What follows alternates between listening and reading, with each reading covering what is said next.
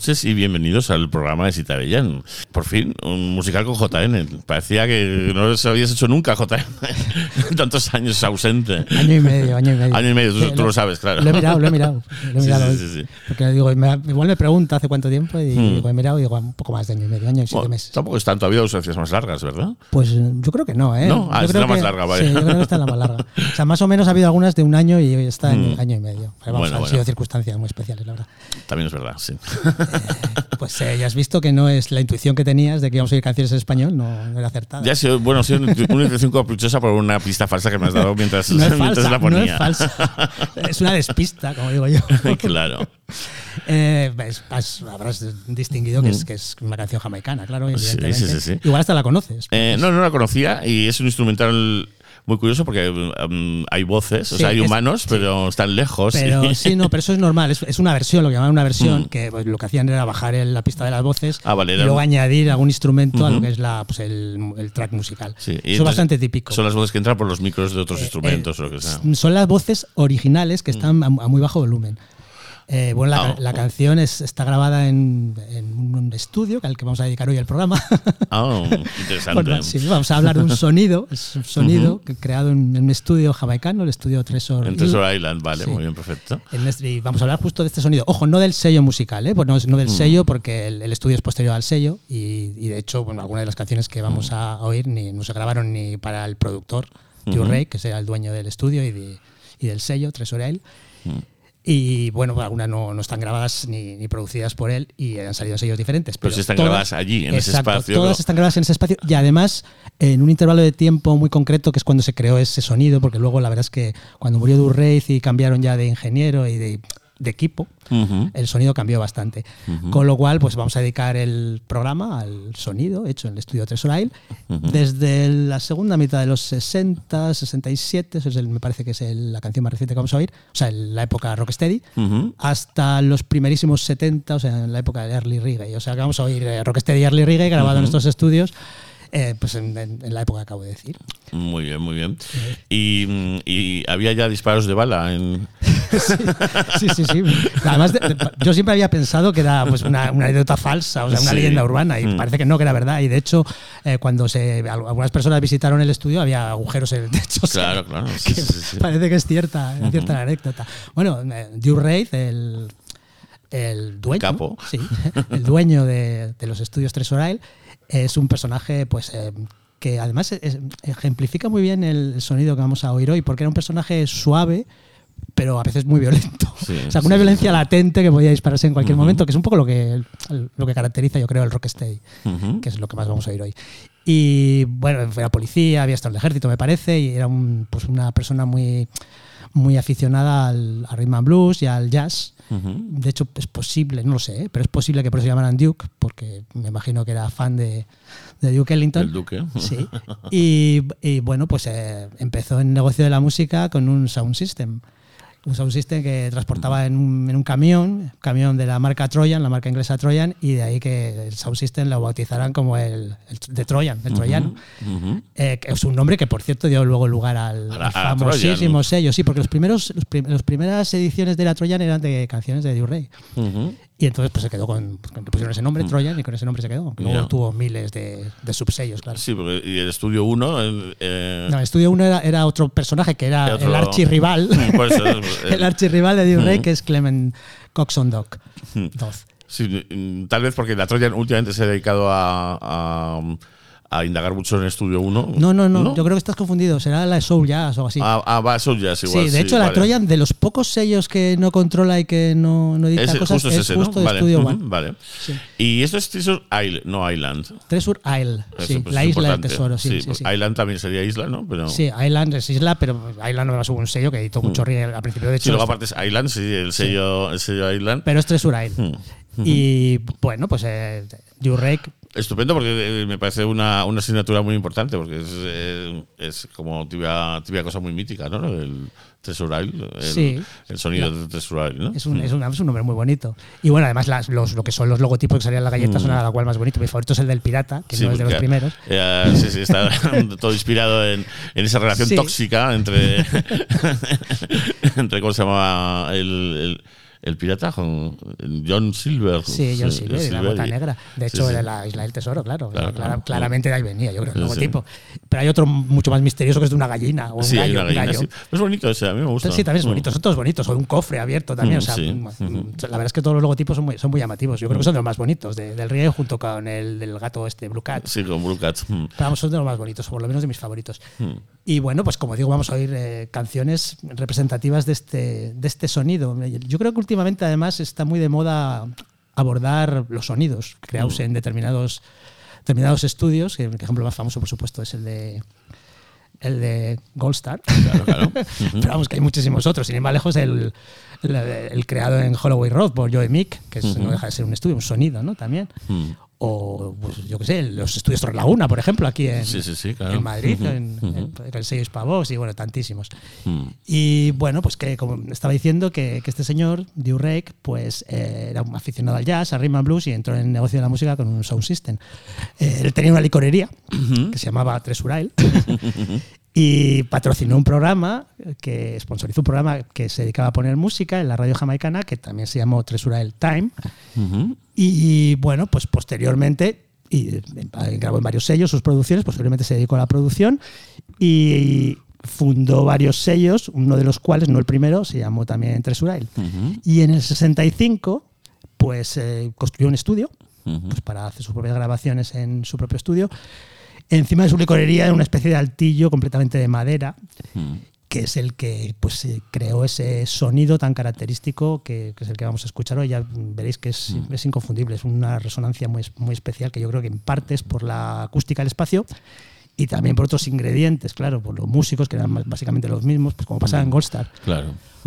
Eh, también Y por las máquinas que. que- Sí, que por el equipo, claro, que por por, cierto, equipo. era un equipo que, que había... sus delays y sus cosas, pues el equipo es importante. Sí, era un equipo muy, muy rudimentario, sobre todo Mm. al principio, que había comprado a un, pues, a un am- amigo suyo que había dejado el negocio de la música, que se llama Lyndon Pottinger. Mm. Y bueno, pues eh, ta- también participaron eh, músicos constantes dirigidos pues, por el saxofonista Tony McCook, muy famoso. Tony McCook, que nació en Cuba, era cubano, pero ah, desde niño vivió en Jamaica. Y pues otro de los ingredientes fundamentales era el ingeniero.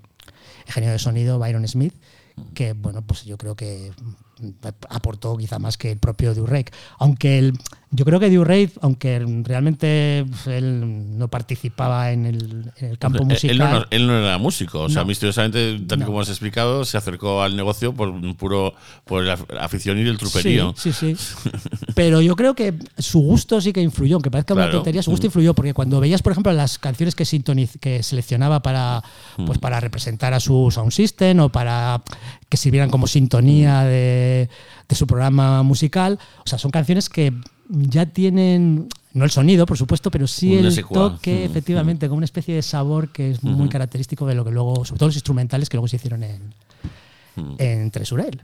Claro, es que no hace falta ser músico para, para ser un sector, ¿no? No, pues para- efectivamente. De hecho, es famoso lo que tú mencionas antes, los tiros, que cuando él oía algo que no le cuadraba o que no le gustaba, pues subía ahí como una instalación al estudio se ponía a disparar las pistolas que, que siempre llevaba encima, porque esto llevaba unas cartucheras, hay muchas fotos que lo atestiguan, unas cartucheras ahí como si fuera pues, uno de estos mexicanos de los spaghetti westerns y dos pistolas. Claro, Era un claro. hombre además eh, bastante mafioso y que el- pues por detrás tenía como unas- unos equipos de sicarios que se dedicaban a boicotear de manera bastante violenta Al resto de a los competidores. Sí, Pues claro, eso está muy bien. sí, es muy conveniente. Y bueno, pues eh, la canción que hemos oído es, es una versión instrumental de un tema que se llama Those Guys, del grupo musical de que luego hablaremos, pues no voy a contar la gran cosa, de los Sensations, y está pues eh, acreditada al grupo de Tommy McCook, los Supersonics. Y pues salió en un LP, es un LP track pues, de 1969 que se llama Greater Jamaica Moonwalk Reggae. Es la época un poco del alunizaje y pues en Jamaica salieron tropecientas canciones hablando de pues, moonwalks. Ujú, Despacio. Sí. Y bueno, pues yo me parecía que era una buena manera de empezarlo. Mm, Muy bien. No, es, es, es, es muy chulo, está muy guay. sí, sí, No le falta periquito a la canción, desde luego. ¿Y, y- y por qué se llama Walking the Shadows el programa? ¿Por qué? Walking the Shadows. Bueno, lo cuento luego, porque ya he hablado Vale. mucho. De momento, digamos se llama Walking the Shadows, no nos olvidemos, digámoslo presente. que es lo que sabía, es lo que sabía Miguel Yo era lo que sabía, sí. y que le ha despistado. Fenomenal. Pues a lo mejor, si quieres, subimos la segunda, porque ya he hablado mucho, yo creo, para presentarla. La presento luego. Venga, vamos allá.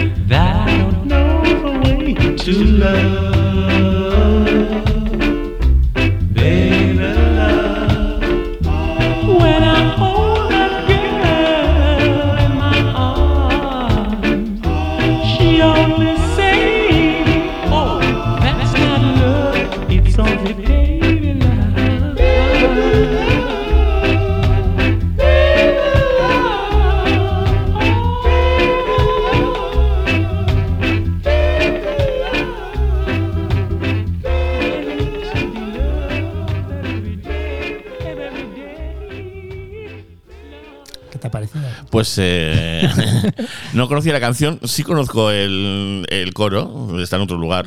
Hay- eh, no, no, no, el que dice. "Ah", o sea, hay, hay un, No sé, sí. Sí, hay un juego ahí que aparece justo al final ha aparecido y aparece a la mitad de la canción también.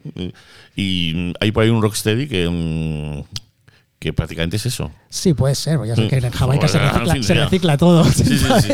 Hay por ahí un rocksteady que, solamente tienes, eh, repite todo el rato ese. eh, ah, La, la verdad es que no, no caigo ahora. Vamos, que ya, ya, prestaré atención la próxima vez que la, que la ya, ya te lo buscaré sí, para, para otro día, pero vamos. Es, eh, son los Sensations. Antes hemos Mm. dicho que la, la canción anterior era una versión instrumental de un tema de los Sensations y estos son los Mm. Sensations. Aunque decir que son los Sensations no es decir mucho porque es un grupo que, bueno, eh, vamos, decir que tenía componentes fluidos es decir poco porque, vamos, es más que era un nombre que Mm. estaba controlado por un productor, un productor musical, Winston Riley. Y que, bueno, pues eh, en este grupo eh, estuvieron 5.000 casta- cantantes pasando, Mm. cambiando continuamente y nunca, nunca se puede saber qué formación exacta. Yo, yo aquí no sé ni, ni siquiera quién es la voz principal. Ujú. Vamos, bueno, hay varias voces principales, se intercalan, se trenzan Sí, continuamente, ¿no? ujú. Son unos virtuosos, yo creo. Y, y- y con timbres distintos. sí. Sí, pero vamos que sinceramente no sé quién es la, la voz Mm. líder en, en esta canción y tampoco sé quiénes son los integrantes exactos en esta canción, porque pasaron por ahí pues desde el hermano de Winston Riley, que se llamaba Buster, Buster Riley, Jimmy Riley, que no era hermano, pero también se apellidaba Riley, y bueno, pues Dave Baker, que es un cantante también bastante conocido jamaicano, Cornen Campbell, que es un cantante que a mí me encanta, jamaicano, Jackie Parris, que fue uno de los quizá de los más constantes en, el grupo, y, pero bueno, pues que nunca se puede saber quién, quién estaba detrás del nombre de Sensation. Y curiosamente suenan siempre parecidos, o sea, tienen una constancia en el sonido, aunque en- graben en estudios diferentes, con componentes diferentes, siempre predomina una voz como aguda, un falsete o bastante alta de, de timbre. Y bueno, después el tipo de coros que pues, eh, son bastante virtuosos, yo creo.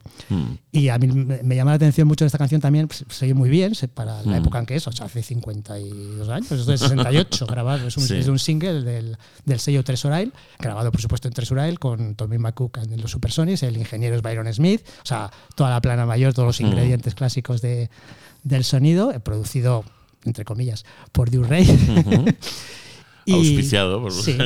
Y bueno, y esperemos que aquí no, no se mosqueara y no disparara. Y bueno, pues eh, se oye muy bien el, el bajo que retumba y es que parece Mm. que parece que si cierras los ojos casi sientes las paredes de, De- del recinto, sí. La verdad. Que era, pues ya te digo, este- estaba el- yo creo que el edificio, yo he visto fotos de- del edificio, el edificio es, es como un poco modernista en la forma y yo creo que es de, pues, de ladrillo, de cemento, pero vamos, no parece de, de madera, pero la- el, el estudio era completamente de madera, era como una especie ahí de sobreático. Que ya no existirá, ¿no? El, lo que es el edificio sí existe, pero yo creo que el estudio no. Creo, ¿eh? la verdad es que no estoy seguro. Siempre, siempre me lo he preguntado, y, porque si, voy alguna vez a Jamaica, la verdad es que me gustaría Es un visitarlo. lugar, claro. ¿no? Sí. Ya, pero curiosamente hay muchísimos sitios de estos míticos que ya no existen. Sí, Eh. bueno, para Jamaica porque eran chamizos. Sí, aparte, bueno, en Jamaica es más normal, pero. pero mm, Bueno, eh, el Gold Star no existe. Por ejemplo. El Gold Star, sí, por ejemplo, yo he estado donde estaba y ahora es como una especie de estos, pues como mm, centro comercial con estos edificios pequeñitos que parecen prefabricados, que hay un, un restaurante y al lado un Mm. Supermercado, una de estas farmacias. O sea, Mm. algo totalmente mm, sin personalidad, ¿no? Y, y donde estaba el, el famoso estudio. Sí, en Los Ángeles es constante. Todo, remodelado, todo sí. tipo de sitios míticos que, que sea, tiene que ahora ser hay algo- una tienda de ropa haciendo esquinas. Sí, tiene que ser algo muy importante, yo que sé, como el edificio este en Vine de la, de la Capitol, este que era como una especie ahí de, Mm, sí. de cilindro, que sé si, por supuesto, eso no lo van a tirar. Pero vamos, que todos estos edificios un poco que eran más modestos, pues eh, han desaparecido, sí. Sí, sí. Muchos, vamos, han desaparecido. Y bueno, pues eh, me parecía que el, el sonido de, Mm. de- de esta canción pues es- estaba bien para ir entrando un poco en, eh, en el- la sensación que quiero, eran los sensations, la sensación que quiero conseguir en, Mm. en el programa de hoy. Em, digamos que llega a ser tan característico que es posible adivinarlo aunque tú no conozcas la canción. Yo lo suelo adivinar casi ¿No? siempre. Sí, la verdad es que lo suelo adivinar. Cuidado que hay otros estudios jamaicanos, porque como eran todos chamizos de madera, Mm. que se pueden, se pueden Que podría confundir. que te confundas. ¿no? Sí, Claro. si son los mismos músicos, la misma época, pues a lo mejor te puedes confundir. Pero la verdad es que yo me confundo muy pocas veces. Y muchas veces canciones que oigo, uy, esto parece que está grabado en Tresurail y pues, por otro producto completamente di- diferente a Durrey, que, o sea, que en principio no tienes por qué asociarlo, luego buscas y sí. Aunque es difícil buscar a veces. Yo quería una canción que, que yo estoy convencido que, que se grabó en Tresurail, estaba un- quería meterla.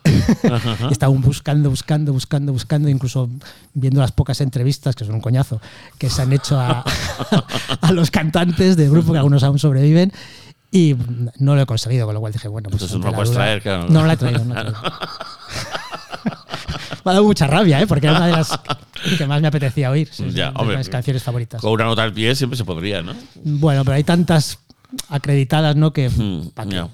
¿Pa' qué? Bueno, pues ya, ya, ya entrará en otro programa en algún momento. En, vamos, Cuando y- sea. Y, si no, pues. pues siempre se queda algo fuera y eso está bien. Que Sí, no, bueno, se fuera. quedan tantas cosas fuera, sí. Bueno, y he dicho antes que, que el título es una pi- pista despista sobre el programa de hoy. Y es, es una pista, yo creo, totalmente personal. Como decía en un, en un comentario en, en iVox, es, es un autoguiño, pues porque como una especie de efecto de Madalena prustiana, esta música a mí siempre me trae a mente pues una especie de mm, sensualidad que está asociada a, a episodios de, de cruising. cruising, sí. Fíjate, ¿eh? Pero es, es porque la primera vez que yo oí esta música, yo lo he contado te lo he contado Mm, seguro, sí. la primera vez que yo oí esta música pues, tendría 14 años Mm. y fue en un episodio de cruising involuntario en que yo no participé mucho, pero sí que lo presencié. Mm. Fue en Francia, en una en una población que se llama Po, que está cerca de los Pirineos. De hecho, íbamos a Pirineos, yo y unos, y unos amigos, íbamos un grupo y íbamos eh, haciendo autostop de dos en dos. Entonces eh, nos quedamos en ese pueblo, que hay un parque enorme, eh, y dormíamos, era verano, dormíamos en, en el parque, un parque muy grande. ¿eh? Sí, Ujú. y pues ha- había un skinhead ron- rondando, un skinhead altísimo, bien, pues me parecía altísimo en aquella época. y bueno, pues me parecía muy mayor, pero vamos, que no tendría veintipocos. Y bueno, pues al final se acercó a nosotros, a este, este amigo mío y yo, él, tendría como, era mayor que yo, tenía como 19, así yo calculo. Y nos eh, dijo que si queríamos ir a, a su casa, que, que hacíamos ahí durmiendo y no sé qué. Y bueno, aunque yo ya me olía algo raro, claro. Y eh, mi amigo dijo que sí. Y bueno, pues este eh, eh, skinhead, que vamos a ser un skinhead de, de libro, ra- rapado, con la bomber, con los pantalones, Sí, sí, las sí. Martens. En aquella época existían. Existían y, y hacían cruising en los parques. claro, hombre, claro, existían para eso. claro. Es como una especie de fantasía materializada. Bueno, pues el caso es que este, nos empezó a poner música y recuerdo perfectamente que uno de los discos que puso era un disco de, de Tres Uriel. De hecho, me quedé enganchado completamente a la música. Me pareció fascinante. Quizás porque después el amigo que estaba conmigo y él se enrollaron. No- no- yo no Ya. participé, Ujú. pero vamos, lo, lo presencié y bueno, se me quedó completamente grabado, claro. Era todo como. Claro, es una aventura, vamos, maravillosa. Sí. Una pena no, no, no participar del todo, pero. Yo creo que- Sí participaste de alguna manera, así que bueno. Sí, bien. participé visualmente, pero vamos que yo creo que tampoco me invitaron porque yo, yo tenía 14 años y ya debía aparentar Claro. 12. ¿eh? Claro, digamos que tú estabas de carabina total. Carabina de 12 años, sí. O de 14 años. Sí, bueno, pues entre El, el caso- candida- el el candidato era tu amigo desde el principio. Al fin y al cabo, pues no te robó Sí, nada. no, ¿no? sí. Luego está él el, el objeto de interés. Y bueno, pues eh, nada, pues me- se me quedó. Curiosamente, luego no hablamos mucho, mi amigo y yo, de- del episodio. Y bueno, se me quedó completamente grabado. Y de hecho, desde entonces yo he asociado siempre esta música, que para mí es muy romántica y tiene un, pues, un ritmo incitante, así como, ¿cómo sé? Un poco Sí, de cruising, ¿no? Que a, veces, a veces es excitante, a veces incitante, no, no acaba de cuajar. Puede ser peligroso, además. Sí, tiene esa especie de, pues eso, de aliciente. Y bueno, pues, pues, de ahí el título de Walking- Walking the Shadows, Shadows, que- es de una canción. Una canción que mm, pues, no la voy a, no voy a decir la canción, pero vamos. ¿Y pero es de Cesur Isle? No. No, Por eso no está aquí. no, además. es una canción que fue compuesta y producida por un personaje del que yo he hablado mucho, mucho, de Filadelfia. Con lo cual, bueno, es muy fácil. Es facilísimo. Sí, facilísimo. Un personaje de Filadelfia y bueno, la versión original eh, pues es de un grupo de Filadelfia producido por este personaje. El tiempo verbal de la expresión no es walking the shadows, sino que es un poco diferente. Lo digo para que la podáis encontrar si queréis. Y bueno, pues es una canción sobre cruising, claramente. Pues Vamos, claramente. Y además de los primerísimos 70, o sea, es una pionera. Sí. Bueno, el cruising existe desde que Sí, sí, existen los es una- maricones. sí, entonces. por supuesto, pero es una- los maricones y los setos. Pero- y los matorrales, sí. Claro. Pero vamos, una pionera como canción, porque es muy, es- yo la considero bastante explícita y bueno. Quiero decirte, si hubiera sido de los años 30, podría haber sido. Pero vamos, ya sabes que en los 50, los 60 hubo Ya, como una hubo, especie de sí. eclipse, bien, yo, yo creo, de toda la gayedad, sobre todo en el ámbito un poco de la música negra. Es una época oscura. Sí, sí, sí, eso. um, sí, hay un consenso, aparte, y también en Europa incluso. O sea. En Europa también. Eh, sí, eh, igual no tanto, pero sí es verdad que de 1890 a 1930 había, había una presencia gay mm, arrolladora Sí. que desapareció con la Segunda Guerra Mundial y tardaría en volver a aparecer, claro. Sí, sí, no, es- eso, es- Mm, eso es así, no, porque sí. tú cuando intentas documentar un poco, pues, eh, mm, digamos, personajes gays en, en la escena gay, que la había, por supuesto, Mm. en el- la música negra o en el jazz, en el, pues, en, en el rhythm and blues, es bastante relativamente fácil hasta los años eh, 30 y muchos, 40, bien, pero a partir de los 50 y los, en los 50 y los 60 sobre todo, porque luego los primeros 70 reverdece, la verdad es que la documentación es nula, nula, tío, o sea, pues, hay personajes que lo intuyes, pero están muy mal documentados. Lo mismo si vamos a, a escena drag o de travestidos. Pasa algo parecido, Es exactamente lo mismo. sí. O sea, eh, tanto en Barcelona, sobre todo en Barcelona, había una escena muy elaborada y había hasta incluso certámenes. Sí, como la criolla y todos los... Sí, todas esas las que se conocen, pero luego, aparte, había certámenes de belleza eh, que mezclaban a, a drags con chicas y tal, y a veces ganaban a drag. Y, o sea, que estaban más allá ya de, una- de un gueto, gueto, gueto, ¿no? Ajá. Y eso, por supuesto, desapareció todo, claro. Bueno, en España, lógicamente. En España no, en Estados Unidos también de alguna forma, también por lo visto, y luego mm, todos en la República de Weimar, en Alemania, pues todo aquello Sí, era una juerga. totalmente, que luego se mm, eclipsó bastante. Vamos, eh, yo creo que se eclipsó la documentación, porque seguro que había, por supuesto, pero más ya, sería, mucho, claro, sería Sí. mucho más clandestino Porque- y sin dejar rastro. Porque en España durante el franquismo pues, seguro que cocían habas, eso está clarísimo, yo creo, pero claro, de otra manera, Sí, sí, sí, claro. lógicamente. Sí, y gente, eh, eh, sobre todo con pasta y que fuera afín al régimen, eran los únicos que se podían permitir el hacerlo con cierta seguridad. Claro, ¿no? Sí, sí, sí, sí. Bueno, pues eh, Hmm. como digo, la canción que da, que es la referencia que da título al programa, Walking the Shadows, es una canción sobre cruising de los primeros 70, eh, compuesta y producida por un personaje de Filadelfia, que es mi favorito quizás. Ujú. Y bueno, pues eh, se hizo originalmente en Filadelfia y hay una versión que es mi favorita, que es de un grupo jamaicano. Y bueno, pues no sé por qué me lo trajo a la mente en el programa, que, Claro. Y pues le puse ese título. Pues bueno, va- o sea, es perfecto, claro sí. sí, el programa donde hace cruising, que era la cultura La diversión, Pues la nada. cultura- donde la cultura hacen cruising, sí. Que coste que esto de asociar la música jamaicana con el homoerotismo y el cruising, a mí me ha granjeado alguna enemistad, ¿eh? Porque, Bueno, pero mm, a ver, hay porno esto. O sea, sí, sí. entonces digamos porno. que no eres el único. No, pero el porno, hay porno con skinheads, pero Mm. no con música jamaicana, cuidado, porque incluso algunas películas pornos que se han hecho con skinheads, hay tropecientas, Sí. Bien, la música que le pones es música hoy. Ya. O sea, que realmente poner ¿Y, música y- y jamaicana... no llegan a poner jamaicana? Nunca, nunca, nunca. nunca. de hecho, yo alguna vez me reboto porque digo yo, o sea, Tienes que editarlas tú y tal. porque me parece que pega mucho más esta, pero Ya. digamos que tampoco depende, porque es, es- yo considero que esta música es bastante romántica Mm. y bueno, pues, y el porno no tiene por qué serlo. no, Mm. exactamente, con- no suele serlo, de hecho, el porno de skinheads. El skinhead es, bueno, de a su manera. Pues eso, esa es la historia de- del título de este programa. Fenomenal, me encanta. Mm. Pues nada, sí, vamos a oír la tercera, yo creo, antes, porque aquí mm, con las peroratas que lanzo yo, Sí, no, bueno, es costumbre además, ¿no? Em, últimamente lo hago así. escuchar, escuchar la canción sin saber nada así. de ella, ¿no? Yo creo que es bueno también, sí.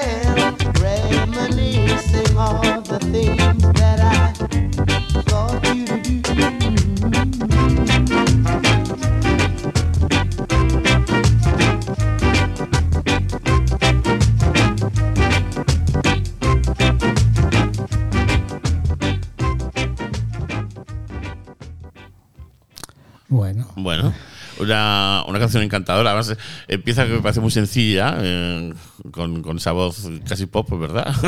es un crooner, Sí. bajo mi punto de vista. Mm. Es un personaje que conoces. No sé si has reconocido la voz. La has Eh, oído, ¿eh? Pero la has oído, de hecho. sí, sí, lo he oído seguro, sí, sí. No, no reconoció. No, no te Es John decir. Holt. Ah, John Holt, Sí, John. Holt. Y bueno, pues es, yo lo considero un crooner, vamos, dire- directamente un crooner. mm. Aquí no se denota tanto porque vamos, no, no va tan lento, pero vamos, un crooner mm, que, se caracterizaba pues por alargar las notas, era como un crooner sedado, asténico. Mm. Eh, y recuerda, a mí siempre me ha recordado como una especie de Nat King Cole, pero pues, ha pasado de revoluciones. O, de hecho, hay una anécdota que yo creo que he contado en algún programa, cuando he puesto alguna canción, Mm. creo que fue en el Again, Ujú. cuando puse precisamente la versión de, de la canción que da título al programa, Again, Mm. por John Holt, que pues eh, John, John Holt, que era una celebridad en Jamaica y, eh, también en Inglaterra, eh, pues eh, est- estaba interesado en, en conseguir eh, canciones de, de artistas jamaicanos, un personaje que a mí me gusta mucho, que es del sur de, de- de Estados Unidos, que trabajaba en Texas en ese momento, que se llama Hugh Moe. Y es un, pers- es un personaje muy conocido además por la vida personal que tiene, con unos asuntos de pedofilia, acabó en la cárcel, etcétera. Bueno, bastante interesante. Y Y bueno, pues eh, cuando le iban pasando los, los cantantes un poco disponibles pues para hacer un, un contrato, a, a este, a este hombre no quería ni oír hablar porque decía, pues es que canta flat completamente, es que no entona, decía. Pero vamos, es precisamente el encanto que tenía. Y también, yo creo que también cuenta esta anécdota, los, los miembros de un grupo en el que, en el que formó parte, del que formó parte mucho tiempo John Holt, los Paragons, pues eh, todos cantan muy bien. De hecho, vamos a ir a alguno de los miembros después en, en una canción. Pero todos mm, estaban tan fascinados por la voz de este hombre Que, que que dejan siempre querían que cantara él o sí. que bueno pues fuera la, la voz principal. Esta canción la compuso él además, porque es una canción perfecta, como dices tú. Mm. Sí, sí, lo de de un desarrollo como sí. con, con, con, con esos vientos que entran y Ajá. empieza y cambia el, en- ¿cómo se llama el, el teclado ese que usan? Un, Yo creo que es- en, en much- en muchos casos es un farfisa, pero no sé, no Sí. sé en este caso. Mm. Es un órgano, el órgano casi siempre en todas las canciones, bueno, no sé si en todas, pero en casi todas las canciones que vamos a oír es Winston Wright, hmm, que es pues, la gente siempre habla mucho cuando, cuando habla de música jamaicana de Jackie Mitu. sí, sí, del sí. organista, mí me gusta muchísimo más Winston Wright, porque me parece que es mucho más juguetón, es más lúdico, quizás es menos funky o funky, ¿no? Pero vamos, que a mí me gusta más, me parece más pop y mucho más imaginativo. Es- O sea, muy, muy- siempre muy imaginativo. más siempre imprevisible de alguna Sí, forma. Digo, cuando sorprende. de repente entran, las, entran esos vientos, el, el tío hace una cosa un poquito, muy, muy, muy poco diferente, pero que Es muy se juguetón sube la siempre, canción del sí. tío muy bien. Es muy juguetón. Y bueno, pues esta canción Y no hay música chicas. es que en la música Digo, jamaicana hay muy pocas chicas. claro. Va a haber alguna, ¿eh? Hmm. Pero claro, estamos en un ámbito muy Sí, sí, concreto, Tres Urael, eh, finales de los 60, primeros Mm. 70, y hay chicas, las, las chicas que encajan aquí, de hecho he traído algunas, pero vamos, hay pocas. De hecho, en la música jamaicana no se caracteriza precisamente. Ya. Porque No, hay no, muchas digo, mujeres. de repente es un tipo de instrumento que sí lo relaciono más con, con chicas en un momento dado. Y, mm, y- y ese tipo de órgano, además, mm, hubo un momento incluso que sustituyó a- al piano pequeño en las casas, que las señoras tenían esas cosas, vamos. Sí, vamos, pero que en Jamaica la verdad es que Jamaica, es, pues una no. cultura, mm, es ahora una cultura muy machista, Mm. aunque ahora hay muchas más mujeres, por supuesto, haciendo música en Jamaica. Y en aquella época ni te cuento, Mm. vamos, ni te cuento. Ah, Ya, igual, además, las negras, ¿no? Que de repente sí que se. Había muy pocas, la- pianistas o. Digo, negras Sí, bueno, americanas. en me Jamaica, yo hablo en Jamaica, sí, Sí, por sí. supuesto, eso es otro mundo. Mm. Eso del mundo em, del, del jazz y de, Mm. vamos, del blues, las- muchas reinas, ¿no? Claro, por eso digo. Mujeres, oye, Mm. vamos, fundamentales. Pero vamos, que Jamaica es otro, es, es otro mundo. Y bueno, pues esta canción la compuso el propio John Holt. Hmm. Salió en un, en un single en, en Tres Urail en, en 1968. Ya se, ya se intuye el reggae, Hmm. el ritmo de la canción, en el Sí, órgano sí, y en sí. un poco en Hmm. sonidos más monolítico. O sea, no, Sí, no sí. es tan esponjoso ni tan ondulante como es Hmm. el rocksteady. Está muy integrado, está todo Sí, muy. muy- exacto, muy- exacto. Son ladrillos, ¿no? En lugar de. O sea, y, y es mucho más fluido. O sea, no parece que, como tú describiste, siempre te lo digo, tú describiste el rocksteady de una manera que me parece perfecta, que es como una especie de equilibrio inestable entre dinamismo y, y estatismo. O sea, parece que se va a parar en cualquier sí, momento. exacto, ¿no? sí, sí, sí. Sí, pues eh, aquí ya la cosa es distinta. El rock, sobre todo en, en el anterior que hemos oído, por ejemplo, Mm. tiene, tiene ese tempo que, que está a punto de, de- de dejar de serlo. Vamos. Sí, sí, sí, pues es, verdad. Mm. Y bueno, pues eh, lo compuso John Hall con Tommy McCook y los Supersonics. En, algunos, en algunas ediciones del single se acredita junto a John Hall a, a un guitarrista, a Brian At- Atkinson, que era guitarrista de, de otro grupo que también yo creo que hizo grabaciones en, en Tres Urail, que son los Jets de, de Lynn Tide, que es un guitarrista también importantísimo, en, en- sobre todo en el rocksteady, el desarrollo del rocksteady en, en Jamaica. Y bueno, pues eh, John Hall ya ha hablado alguna vez, porque le le he puesto en este programa, pero vamos que empezó haciendo un single para Leslie Cohn, uno de los muchos chinos que Sí, tienen que salir, a mí me hace mucha ilusión siempre que salgan. sí, no va a salir más veces, porque es, que es inevitable, sobre todo Leslie Cohn, es que es un personaje Mm, muy importante. claro. Además desapareció como una, como una estrella fugaz, porque murió de un ataque al corazón eh, pues, cuando tenía yo creo que treinta y pocos. O sea Mm. que, bueno, pues uno de los varios chinos que, que- que participaron un poco en el desarrollo de la música jamaicana, quizá el más importante. Y bueno, pues eh, empezó grabando un single para este personaje en, en su sello Beverly, en, en, pues en los primeros 60 y en, en solitario además y no tuvo pasó desapercibido no tuvo ningún éxito con lo cual se pues después se integró en, en una formación un grupo vocal que era un poco la, la moda del momento que es los Paragons Mm. que al principio fue un cuarteto, pero después ya se quedó en un, en un trío, uno de los tríos canónicos jamaicanos, con él, John Holt, con Tyron Evans y con otro personaje que se llama Howard Barrett. Eh, y bueno, tuvieron un éxito arrollador en, en Treasure Isle. Yo creo que definieron prácticamente el sonido rocksteady de este, de este sello, o por lo menos fue uno de los grupos fundamentales. Y bueno, con canciones además compuestas por ellos y todas, vamos, casi todas parecen versiones, que normalmente en Jamaica cuando algo parece una versión es una versión. Sí. Pero vamos, en este caso no, es que, realmente componían muy bien. Y bueno, los juegos de voces que tienen, aquí le hemos oído a él solo, pero vamos, los juegos de voces que tenían eran la perfección. Vamos, na- nada que envidiar a grupos de Chicago, de, de Detroit. Y bueno, Paragon es lo típico que es una apuesta segura. Cuando lo ves por ahí, dices, eh, seguro que, que eso está- bien, seguro. O sea, Era perfecto, es que no- yo creo que no tiene una canción mala. Y bueno, pues eh, tuvo un éxito arrollador, pero eh, uno de los eh, personajes, Howard Barrett de los- del grupo, emigró a Estados Unidos en los primeros 70 y el grupo se disolvió. Y bueno, es- John Hall empezó a grabar en solitario, ya tenía era la voz solista, tenía un poco el terreno abonado. Tyron Evans también grabó algún disco en solitario, pero luego también emigró a Estados Unidos, todos emigran a Estados Unidos, a Jamaica o a Inglaterra. Y bueno, pues eh, el grupo se desapareció de, de escena. John Hall quedó ahí grabando en solitario en muchísimos sellos. Y volvieron a grabar en los 70 en John Holt y después, a raíz del el éxito de una versión de una canción de los Paragons, de Tide is High, de Blondie, pues volvieron a reunirse y grabaron un, un LP a finales de los 70 y bueno, después ya se volvieron a separar y bueno, John Hall ha estado en el candelero hasta hace, hasta hace muy poco, que murió, no sé, no hace muchos años. ¿eh? Vamos, fue un- es uno de los personajes clave de la música jamaicana y yo creo que definió un estilo, un estilo de cantar, esa especie de lasitud que tienen muchos cantantes jamaicanos que parece que van siempre por detrás de la música. Es- es- Yo creo que estos son los personajes que pues que creó ese, ese estilo. Sí, lo- y, y luego dices crooner, un crooner siempre suena como más desde el estómago, ¿no? Y él suena mucho más desde arriba, siempre, para mí. Bueno, eso sí, pero el sentido de que, o sea, es, es lento, recita, no se apasiona, no, o sea, como, como el sentido de- Eso es lo que yo entiendo por un crooner, ¿no? A lo, a lo mejor la manera de cantar es muy, es muy diferente técnicamente, no sé, yo no entiendo mucho eso. Digo por cómo suena, yo, yo interpreto así para, yo explicarme, vamos. Sí, sí. Que a saber, ni ellos saben cómo lo hacen, obviamente. Pero, pero un, un Frank Sinatra o un tal, eh, eh, yo siento como que cantan desde más abajo siempre. Y, y, este, y John en concreto y muchos jamaicanos eso tienden a ser más agudos, yo creo. ¿eh? Lo hacen desde arriba, es otra cosa.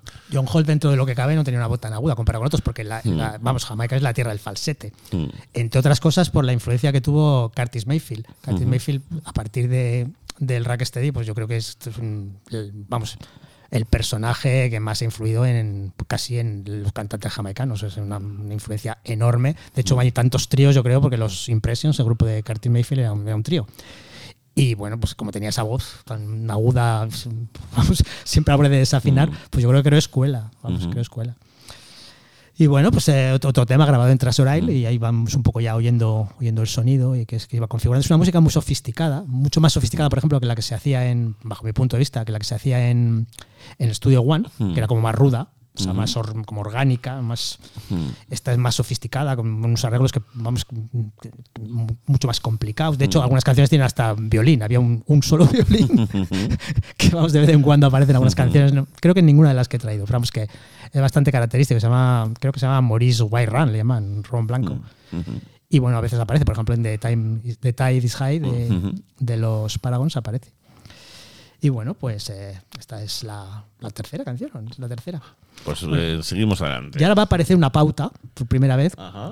que bueno, pues porque hay pautas, hay una construcción muy especial. Claro, claro. En la construcción, eh, la verdad es que no me di cuenta hasta que ya estaba la cosa medio, medio hecha y al final la retoqué un poco para que ya llegara. Consistente. Sí, vamos, para explotar un poco el filón que había descubierto por casualidad. Hmm. Y es que el, el ritmo que vamos a ir no se va a notar mucho, claro, porque no soy las canciones Seguidas. seguidas.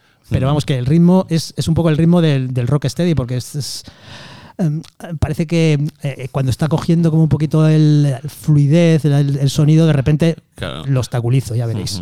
Por ejemplo, lo que va a pasar ahora. Ya, ya, es, es una técnica muy perversa y está Pues muy sí. bien. o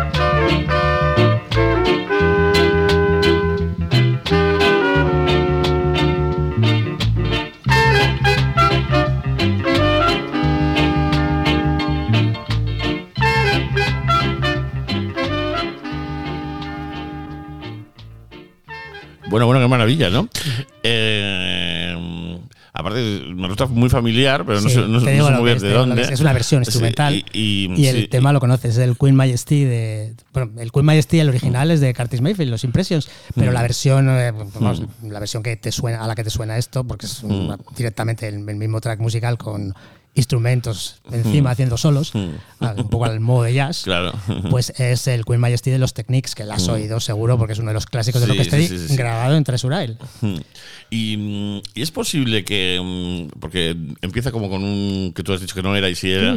Sí, Eh, empieza con el Queen Majestic Queen, o sea, es la- claro, entonces yo, he tenido un momento de desconcierto, porque claro, la, la otra es grande conocida, pero que no la he traído, y por un momento he pensado era el. Queen Majesty, y luego que me he dado cuenta que no. La verdad es que eh, este, este programa está, está preparado un poco al, al filo de, de la cuerda floja, porque lo he hecho en muy poco tiempo. mm. Ah, yo pensaba que lo tienes hecho hace tiempo. No, tenía hecha Pero- la lista. Ya. Tenía hecha la lista, que es lo que más me cuesta normalmente, porque la Claro. pulo, la pulo, la pulo. Pero Mm. claro, eh, estoy trabajando, con lo cual cuando vengo tenía, tenía que buscar los discos, tenía que grabarlos y luego tenía que buscar la información, que la, buscar la información a veces cuesta bastante. Hombre, claro. Y- Ujú. y, bueno, sobre todo en cosas jamaicanas, que es que mm, no te puedes fiar de nada, con lo cual si quieres hacerlo bien tienes que, como que Sí, que peinarlo haya bastante fake veces. news. Exacto. La primera fake news son las galletas jamaicanas, porque vamos, se inventan totalmente los créditos. Siempre son ellos los que componen, aunque sea directamente, vamos, la, la canción más conocida del mundo. Y bueno, pues Over the Rainbow, que por cierto. Sí. existe una versión jamaicana, Sí, claro. pero no la que tú decías, ¿eh? la he descubierto Ya. hace poco. Ah, vale, vale. Y digo, se la tengo que decir a Miguel, mira, luego- luego te lo cuento. Vale. Eh, bueno, pues eh, que como digo, que te- he tenido muy poco tiempo, con lo cual pues Mm.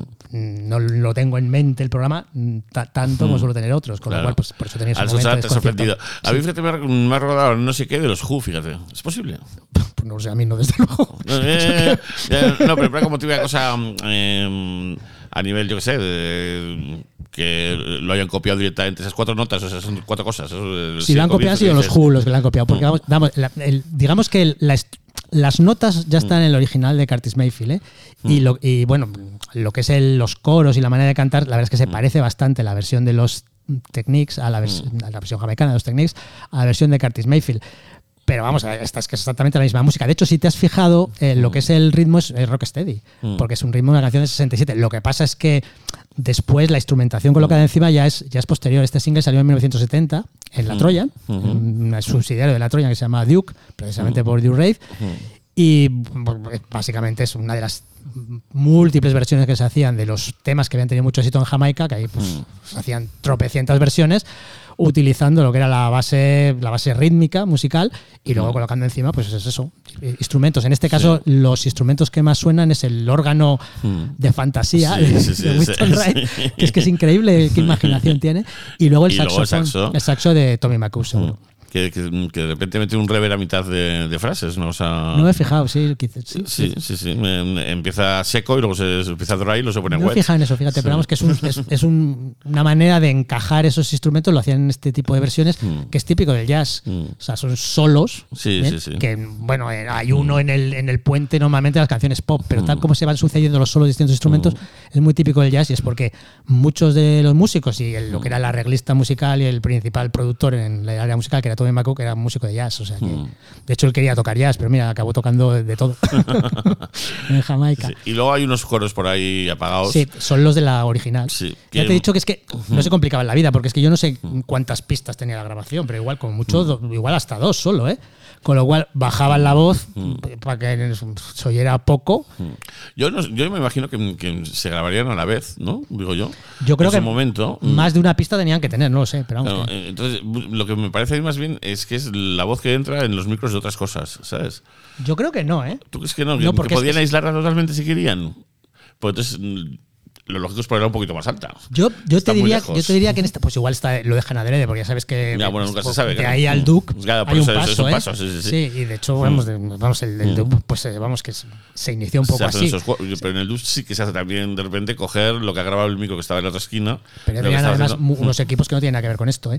porque eso evolucionó muy rápidamente en muy poco tiempo. Aquí, o sea, cuando empezaron la época del ska, Mm. que es pues hasta el 65 aproximadamente, bien 64, 65, en la época del ska se grababa en una pista. Sí, sí, Y yo creo que en esta época, que ya es un poco posterior, pues yo como mucho, vamos, igual dos. O sea, con lo cual, pues Pues te digo que, que es posible que si una, si una era la voz y el resto de los instrumentos y se- y grababan a la vez, no, la podían eliminar, pero no la voz que había captado los micros de los otros Ah, instrumentos. pues igual es eso. A eso me refiero. Ya, ya, ya. Que igual es de la otra pista que estaba esa- ese Claro. tipo de voz, sobre todo Mm. coros. Sí, sí, pues Sí. puede ser eso, perfectamente. Y es que suena un poquito a eso. Pero vamos, que a mí me da la sensación de que también les gustaba porque les retrotraía la canción, ¿eh? Mm. porque es que esto no dejan de ser versiones. Muchas veces aparecían, no es el Mm. caso, es en, este caso, porque yo creo que se añadió instrumentación después, pero muchas veces aparecían en la cara B, Mm. y de hecho se llamaban versiones. La- el término versión, versión, Mm, ¿bien? Hay un LP famosísimo de un pues un eh, intérprete de DAP que es- se llama Version Galore. Ujú. de Urroy, pues el, el término version era primero una cara B instrumental que venía pues, detrás de, de una canción. Y a partir de ahí, pues de luego ya fue evolucionando y, y, de hecho es el camino que conduce directamente al DAP, Claro, sí, sí. Es, es natural. Que es algo muy jamaicano. Mm. Bueno, de, de hecho, Jamaica, para lo pequeña que es la isla, tenía una influencia en la música moderna que es, que es asombrosa. Sí, la, sí, la sí. cantidad de cantantes sublimes, porque no se puede decir otra cosa que, que ha salido de esa isla, también es una cosa de no dar crédito. Porque no sé qué población tendrá, pero tampoco tanta, ¿no? Ya, ya, ya. Em, eh, este documental que se hizo de Grace Jones de cómo grabó su último No disco, pues eh, está bien, está muy bien. Eh, hombre, es un poco fuerte porque claro, eh, ves donde en su casa, eh, a su familia y todo. Y, y claro, en un chamizo, me imagino. ¿no? eh, claro, y, ni- y ninguno y ninguno es extraterrestre, son todos normales, ¿no? Entonces, pero bueno, bien. Y, y sí, es sorprendente aquello lo que es. Lo que es que ahora se supone que será mucho mejor que entonces. no te yo. creas, ¿eh? O sea, sigue habiendo, anda, sigue ¿no? habiendo guetos Mm. de, de- de casas, pues con, vamos, chabolas. Sí, sí, sí. Chabolas, Mm. y ahí, ahí viven la mayoría de la población, yo creo. Lo que pasa es que luego hay gente muy rica, claro. Mm. No, en, en- en este documental pues cuenta un poco la grabación, pero la grabación la hizo en Londres o en donde fuera. Igual en las Bahamas, por en Nassau se grababa mucho. Sí, ahí se grababa mucho, pero creo, este en concreto Este creo, no. que, creo que no, que ella cogía y después de haber acabado con Mm. el productor y de grabar y tal, que fue mucho trabajo, porque eso, pues, pues va a ver a su madre, ¿no? Básicamente es un poco eso.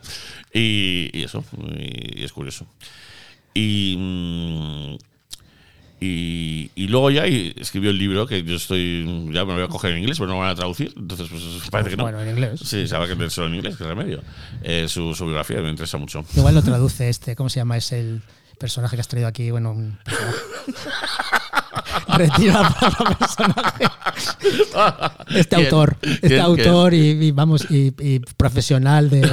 De la traducción, pero quién. de la traducción y de muchísimas cosas más. Sí, hombre, que la has traído aquí muchas veces. Uno hizo un, eh, pues, vamos, ha hecho un libro sobre François Sardy. Bueno, Ah, una vale, traducción, ah, una traducción de la biografía de François. Sardy. Un libro sobre Johnny Holiday, que creo que es su ídolo. Es que no sé cómo se llama, no me acuerdo. Lo siento. Bueno, pues. vale, bueno, él, es historiador de cine también. Pues fíjate. Y ya lo último. un personaje, pues lo he dicho bien. Sí, sí, sí. Lo último, así que él vino con. El último programa vino para hablar de Conchita Montes. que Ah, sí, sí, sí. ¿Te Ese programa lo he oído, está muy Sí, Está muy bien. interesante, sí. Entonces, eh, justo antes de la pandemia, publicaron eh, un libro sobre eh, la codorniz en el cine. Ujú. un libraco invitado por cátedra, estos de cátedra signo de imagen, y me lo envió para hacer el programa y empezó la pandemia y no, no lo hemos hecho. Y ¿Cómo se llama? Que no me acuerdo. Pero bueno, bueno. O lo tuyo tiene más delito, ¿eh? Lo mío tiene mucho más delito. Porque, Bueno, sé que hace un, pro- se hace un programa con, con versiones un poco de pues, francesas, italianas, un poco Mm. versiones en, en- en lenguajes distintos al inglés, de, pues, de canciones, in- sobre todo en inglesas. Bueno, versiones. Mm. La mayoría son versiones. Que yo siempre, vamos, te lo he comentado alguna vez, Mm. siempre me hace gracia porque él se define como purista y bueno, eso, eso es, bajo mi punto de vista, lo menos purista que, que puede darse. ¿quién se define como purista? Él lo se definió en el, el Sí, programa él que hizo dijo aquí que- sobre Gainsbourg. sí, dijo que él era purista, ¿eh? Sí, Mm. Hombre, él es fan de Johnny Holiday, que, que yo eso es una cosa que se me escapa. Yo ya dije, A mí tampoco me gusta. Yo lo hablé con él y tal. Incluso, No me gusta. Eh, ah, Cuando apareció, hizo un, o publicó un libro, no sé si lo Sí, escribió él o bueno. fue una traducción, en efecto. Yo creo que es una biografía que ha escrito él. Vale. Fíjate. Y, y- Creo, ¿eh? No me hagas mm. mucho caso. Y eso pues no, no, no la trajimos al programa porque yo no me siento capaz. ¿sabes? A mí no me gusta tampoco. O sea, no, es, es que me cae tan antipático, no sé Claro. por qué. No sabría justificarlo, pero esas, cosas viscerales me cae tan antipático y la música, que sí que he oído cosas, sobre todo lo primero que grabó, pues, no, me, no me engancha. A ver, si como su, su ex mujer, la Sylvie, sí, sí me gusta al principio, aunque, vamos, no dejan de ser versiones pálidas bajo mi punto de vista de lo que eran los originales pues, americanos. ¿bien? Sí. Pero bueno, tiene, tiene encanto, no hay duda, ¿no? Para mí. Pero Johnny Holiday, ay, mira, no. Yo creo que es eh, porque eso le puede gustar a heteros, yo creo. fíjate. Creo que- Son esos casos, ¿no? Esas cosas. que- Ay, eso ni que, que fuera una vagina, eso le puede gustar a. Igual es. Pues sí, yo, yo- es, es exacto, me, me- me he traído. Es una vagina. Entonces, eh, pues claro, no, no- entendemos nada. Pero hay muchos personajes así súper heteruzos que a mí la música que hacen me gusta. Pero, sí, este- puede ocurrir ya, pero no. pero no ocurre en este caso. No. Desde luego a mí no. Mm. No sé si, si será mm, general en todos los no heteros. Y pues mm, no sé si eh, la editorial se llamaba Viaje a, a los Sueños Polares se o algo así. Y tal. Y sí, sí, podría ser una candidata porque es una editorial que edita libros de, de música. Podría ser una candidata. Por eso lo he dicho, que sí. Grace Jones igual se sale un poquito de, de órbita, precisamente. Pero. Sí, pero puede sí. salirse de órbita, sí. Mm. Hay tantos libros para. para Pero es un traducir. personaje muy interesante, ¿eh? Grace Jones. Aparte que musicalmente Claro. tiene unos discos son buenísimos. Claro, claro, claro, claro. Es una pasada. Sí, y este último fue una pica en Flandes. O sea, o sea, que estaba muy bien, que tú podías pensar, madre mía, qué miedo, ¿no? Es que lo tiene todo, ya, ya, solo, solo fotogénicamente ya es, un monstruo. Claro. Luego el- lo, lo que era to- todos los, los personajes un poco responsables de la imagen, empezando por su marido, Mm. Pues eran también impresionantes. Y luego además, pues que la, la música era, era muy buena. Algunas, algunas versiones son, son directamente reggae, de hecho. Mm. Sí, sí, hay algunos que sí. Además, en efecto, lo, lo hacía en, en. ¿Cómo es? Hassau. En- en Nassau, en las Bahamas. Era- De hecho, yo- ella fue una de las que puso de moda ese, Sí. esos estudios. De hecho, surgió un recopilatorio bastante curioso de, de música grabada Ah. en Nassau, que no era reggae, ¿no? Sino, pues bueno, esa, especie como de mixtificación ochentas eh, y tal, y, y que está muy bien el recopilatorio porque es muy coherente y cuando es un. En cambio, los músicos, o sea, los grupos no tienen nada que ver, ¿no? Y. mm, Otra vez el sonido del estudio. Sí, esa cosa, sí, sí, sí, el ingeniero, el no sé qué. Sí. ¿sabes? Y luego mm, el último disco de Hurricane, Hurricane, que la portada a mí no me gusta nada, que sale como con un, eh, una chistera de diamantes, que mm, también es de su marido la foto, esa cosa. Eh, lo sa- sacó el disco y luego sacó otro disco con dubs únicamente. Ese disco está muy bien. Y tiene unos dubs muy, muy largos, muy sofisticados, como tiene que ser, ¿no? Pero ahí ella con la tradición. Sí, la verdad es que a mí es un personaje que me parece que ha quedado ahí un poco como una línea pues, a pie de página, pero que vamos, que a mí Mm. me gusta mucho, desde luego. Sí, ha quedado como una modelo que canta. Sí, un poco- Mm, un poco eso, Sí, Y, y no, mm, está claro que, que no es solo eso. Mm, Y cantaba bien, tenía, tenía Sí, voz la sí, tía, sí, ¿eh? o, sea, claro. seis- o sea, que no. Bueno, vamos, que en Jamaica es lo que decíamos, que es que hay tanta gente que canta bien. Sí, pero bueno, justo el caso de Jones, yo no, no sé si hay parangón de ese tipo de voz en chica. En, en- No, es muy especial como y tal, es- sí. es- sí, es muy especial, pero bueno. Y eso ya empezó con, con, con Philadelphia a tope. Eh, Motown, ¿cómo se llama? Eh, Con Tom Moulton. Tom Moulton Sí. hizo eh, los tres primeros discos ahí del tirón. Sí, sonido un poco, pues eso, disco Filadelfia, sí. Mm, Sí, ¿no? Filadelfia, mm, el, el auténtico, que de ese instante, ¿no? Que, que yo creo que 78, 79, ¿no? Ya desde los estaba- 70 empezó, sí. Mm. Bueno, y, el, pues, y, el, y el Need a Man, que el I Need a Man no era suyo, ¿no? ¿Cuál? El I Need a Man, que fue. No, hombre, pero eso es de. de- esa, esa no es de Artaquiz? Eh, no, I Need a Man, A Man Like You. Ah, no, no, sí, es verdad. I. Need a Man. Sí, sí, sí. Perhaps that man is you. Luego, luego buscamos quién la compuso. no- Eh, pues, no- no lo sé. Pues eh, yo creo que mm, hace recientemente, pero no indagué del todo, y no sé si sería antes, antes o, después, mm, o después que ella, lo, lo grabó un grupo de maricones. ¿no? Sí. Muy apropiadamente, sí. No, no, sí, habrá que mirarlo.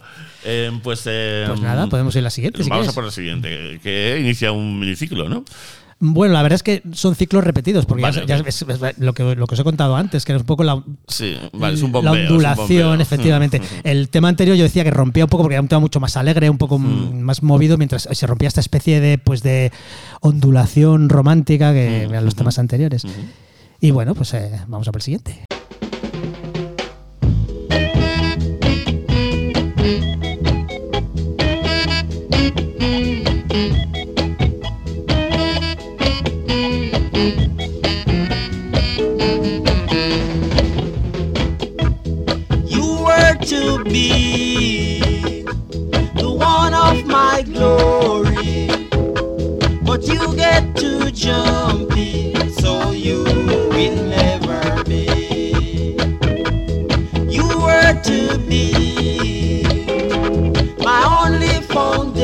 beijou.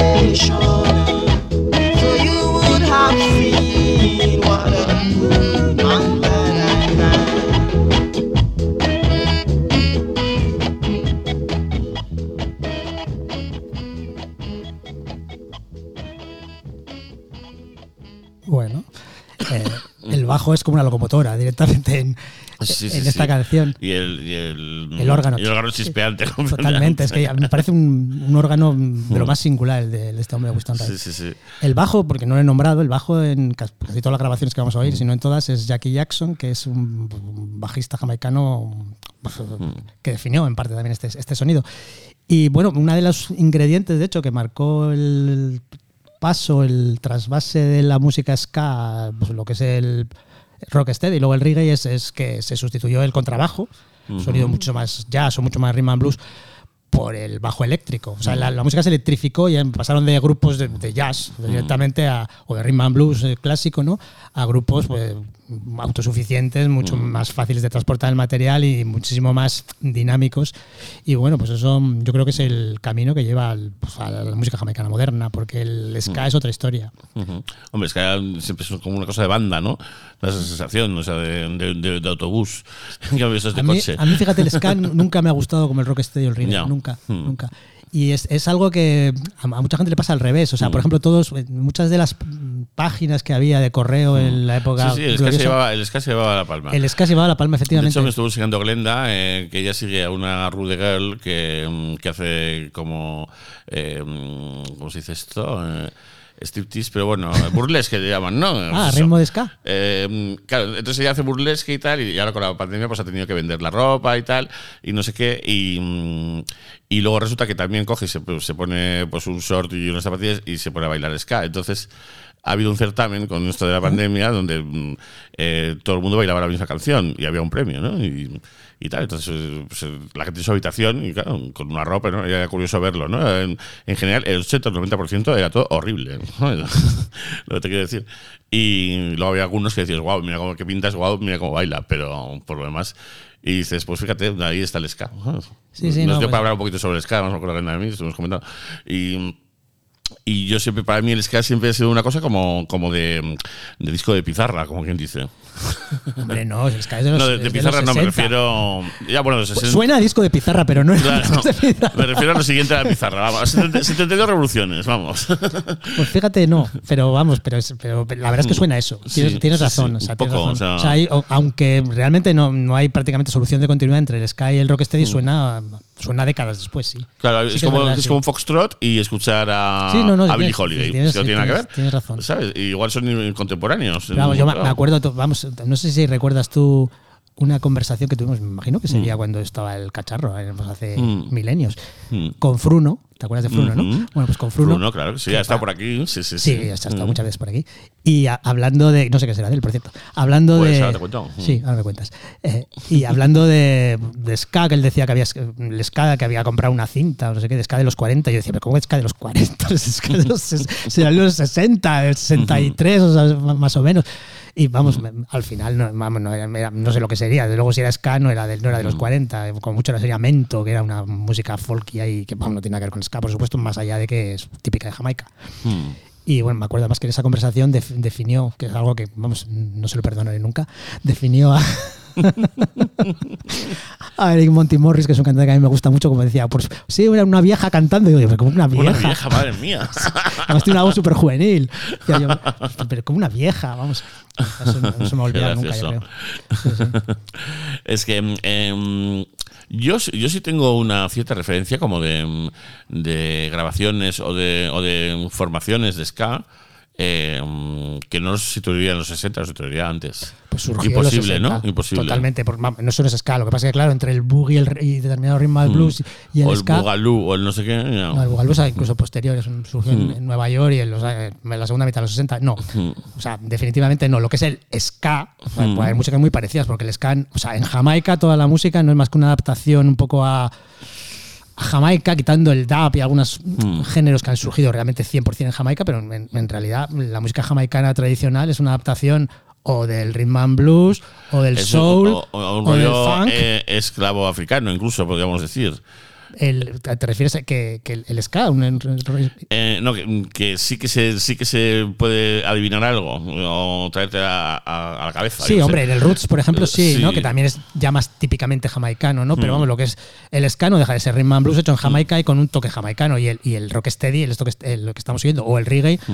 no deja de ser soul o luego funk adaptado un poco a lo, a lo que es Jamaica, la idiosincrasia jamaicana. O sea, yo creo que en Jamaica adaptaban todo, lo copiaban todo y, y sonaba diferente, pues, porque de hecho bueno, la, la mitad de la música jamaicana son versiones, o sea, pero son distintas. Sí, bueno, pero no cabe duda, por ejemplo, eh, cuando eh, los ingleses o, mm, o incluso en España también se, pon- se ponían a hacer algo como si fuera reggae, como si fuera jamaicano, horror, qué horror. em, normalmente era un fracaso, pero em, copiaban eh, concretamente pues esa cosa que tiene del bajo y de la guitarra y del no sé qué, de- el del compás, ¿no? Y, y que, y que el ska lo tenía ya, pero más rápido tal vez, ¿no? Sí, Eh, hay, hay- eh, hay es eso, ¿no? montones de estudios un poco sobre lo, lo que es el ska y todo esto, pero vamos, que el ska, desde luego, tú oyes música, por ejemplo, de Nueva Orleans de los 50 Mm. y bueno, a veces te puede sonar 100% ska, ¿eh? Mm. Pero vamos, que el ska, mm, propiamente dicho, surgió en Jamaica, el- Mm. vamos, en 62, 63, como muy pronto. Luego los 40, no, ni Tan- 50, ¿eh? Tan tarde, ¿eh? Sí, sí, yo sí, pensaba sí. que antes. No, Igual no. por esta cosa que me suena, por- porque me suena a mí como si estuviera escuchando, eh, eh, pues ya te digo, rasca you cuando me rascas tú. No, no. El ska surgió, surgió en los 60 en, en Jamaica, pues a raíz un poco de la independencia jamaicana, 62, 63, por ahí, Mm. por ahí surgió el ska. O sea, que eso de ska de los años 40, no. Hmm. O sea, no, no y no.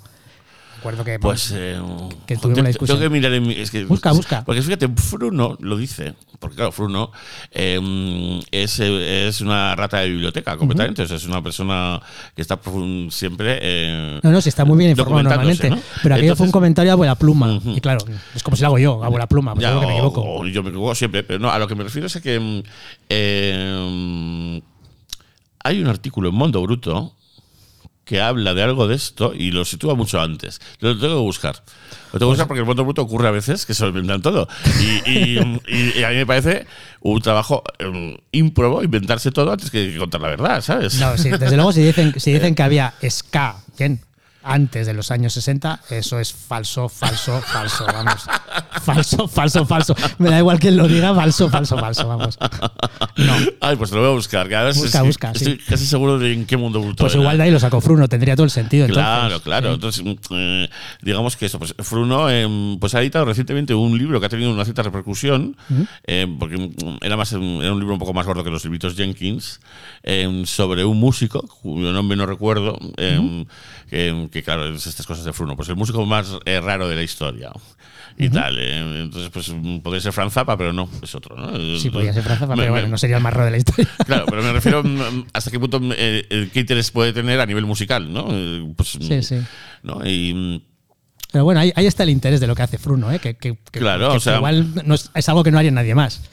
Claro, o sea, él, él- no, no son cosas que él escuche, sino que son- su interés viene por otro lugar, ¿no? Sí, es que para él lo raro, por así decirlo, Mm. lo excéntrico, lo eh, pues, extraño, bien, es, es un aliciente. Claro. Pero incluso en lo musical. Sí, claro, De eso hecho- es. De hecho, hemos discutido con él vez novelty, esto. el sí, novelty al final, ¿no? Me gusta eh, un poco la canción de, de Space Oddity, los hermanos Calatrava, porque esos hermanos Calatrava, mm, y, Aunque fin, sea una ¿no? cosa inenarrable, vamos Claro. que lo escuche. y tal. Y, y luego pues hizo una colaboración con, con esto, Ediciones Anómalas, Reediciones Anómalas, Ah, sí, sí, sí. y eh, tradujo eh, un fanzine, una especie de boletín eh, de John Kills creo que era, que, mm, que bueno, que eran unos cuantos números y que mm, y era muy complicado porque eh, pues tenía fotos, era como un formato como de periódico, como hecho un poquito de fotocopia en aquel momento y se ha hecho un facsímil traducido. Y Dave Fruno se ha, se ha echado la machada de coger y tal. Y de paso también, pues mm, acompañando a eso, sacaron una especie como de, de recopilatorio de películas eh, raras, no sé qué, ¿no? También una cosa de Fruno. Ya, ya. Así que ha estado bastante activo. Y, y bueno, por lo visto, este libro de este músico pues eh, le han, se lo han reseñado el país, tal cual. Y estaba él contento. Yo no, no he hincado el, el diente porque. El músico no te llama mucho Porque me da miedo eso, coger y, y meterme en la típica rollo teruzo que mira. Luego, luego lo busco, luego lo busco. Pero vamos, que ska del- antes de los años 60 no había. O sea, Vale. podía haber músicas que te lo recuerden, que te lo mente, sobre todo música de, de Nueva dicho de Orleans, Orleans, de repente, sí, está muchísimo, claro, claro, sí, muchísimo, sí, sí. muchísimo, Mm. porque vamos, era la fuente. Claro, esas bandas de. De hecho, en Jamaica se empezó un poco a hacer música propia, en estudios Mm. propios, pues porque empezaban a, a escasear eh, los discos un poco que venían de, de Estados Unidos, porque hasta entonces Mm. lo que hacían era importar discos. De hecho, el propio Raid y Colson Mm. Dot, el de Studio One, empezaron importando discos que los hacían cover-ups, pues como Sí, se ha dicho luego en el Northern Soul, ¿no? Mm. Y bueno, eran como sus eh, exclusivas. Y bueno, cuando la cosa ya pues eh, empezaba a complicarse, pues porque ya no se editaba ese tipo de música que a ellos les gustaba, pues ya estaba Mm. de moda en, en Estados Unidos, pues empezaron ellos a, hacerla. hacerla. sí. Ahí empezó un poco la industria discográfica, yo creo, la producción discográfica. Y, y se vendía mucho. Pues no lo sé, lo que Porque se lo- luego, ahora mismo, se supone que no se encuentran. O sea, que, que- que las Yo- copias son muy Yo escasas. creo que, bueno, no tanto se vendía, sino que eran exclusivas que atraía a la gente a los sound Mm. systems. Claro. mm, Que eso sí que, desde luego, tenían mucho éxito. sí. Claro, es que a mí me extraña que en una en lo que nos podemos imaginar una sociedad como la jamaicana la gente se comprara discos para tenerlos en Mm, casa. Seguramente no, Me no, extraña. no era tanto Mm. el interés comercial de vender los discos, que eso ya apareció más tarde, Mm. sino en aquel momento pues lo que eran las exclusivas en los sound system y, y, pues que la gente se juntara en Claro, y bebía y tal, y ahí gastabas Exacto, y tal. sí, en sí, la sí. discoteca. Mm, Claro, claro. Mm. Sí, luego La discoteca. el tema de los sound systems, que, que, Es un mundo también, que luego ya el mundo hipster lo ha recogido. ¿Así? Eh, sí. Pero ahora dices. Sí, en plan porno, como si fuera el porno, en el sentido de el porno de un hipster de en cabinas en, en- cabañas en el bosque, ¿no? Y, y son pues revistas de, de cabañas construidas eh, en un árbol que tiene que tiene que tiene la alfombra, en fin. Entonces eh, hay muchos libros de, de fotos de sound systems porque son claro, son como construcciones arquitectónicas. Sí, bueno, algunos, eh, algunos tenían, una- bueno, sobre todo los, lo que eran los equipos de música, los baffles, los, se los hacían ellos, y algunos eran unos monstruosos, pero. Claro. claro, hacían bajos tan Claro. terroríficos en los, Mm. en los temas, les gustaba ese bajo ahí, pues eso, potente, que necesitaban unos. Era la pelea, claro, y normalmente los construían pues, sobre camiones, como si fueran pasos de Semana Santa, por decirlo de alguna forma, y todo eso, mm, eh, eh, pues mm, la representación gráfica, las fotos que hay de, de tal, pues claro, da para porno, da para, para, para publicaciones. Bueno, pues nada, vamos a ver la siguiente canción. Que, Que es una canción, bueno, luego lo cuento, una canción especial.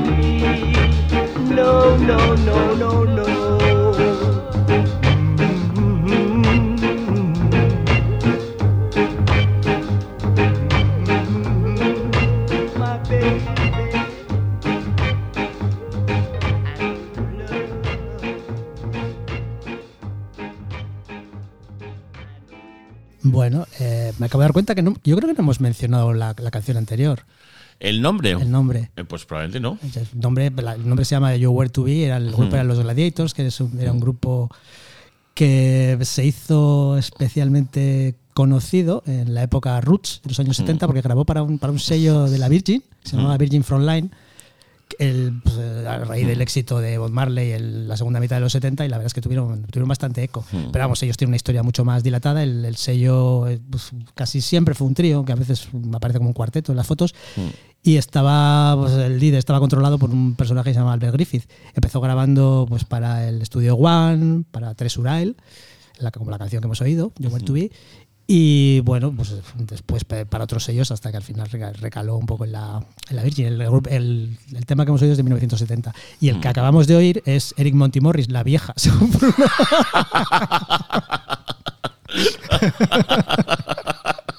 la Vieja. La vieja, madre mía. en los años 40. era la vieja de los No, 40. yo creo que Eric Monty, bueno, sí, lo de los años 40 era el ska, pero vamos, a raíz de, de todo eso había Sí. conversación de, de- de una vieja que estaba en, esa, en una cinta que había comprado el rastro y por la canción que al final identificamos era eh, este, este personaje, de Monty Morris, que es un, un personaje que a mí, tiene una voz que a mí me encanta. Que yo sepa, fíjate, no hay ninguna recopilación de las canciones clásicas de él. De- pues, Mira que han salido recopilaciones de casi todos, sobre todo en una época como en finales de los 90, primeros 2000, que la Troya estuvo muy activa, Sí. o sea, sacando, pues son buscadísimos ahora mismo. Cofres y cofres y cofres. Cofres y cofres, las famosas cajas de, tre- Sí, de tres, de tres discos. Mm. Y luego también recopilaciones de, de cantantes. que Ya les cuestan un dineral, se, se cotizan, porque es que son inencontrables muchas canciones aparte de, en esos discos. Mm. Bueno, está, mm, está todo prácticamente en, en Soulseek, para que lo quiera.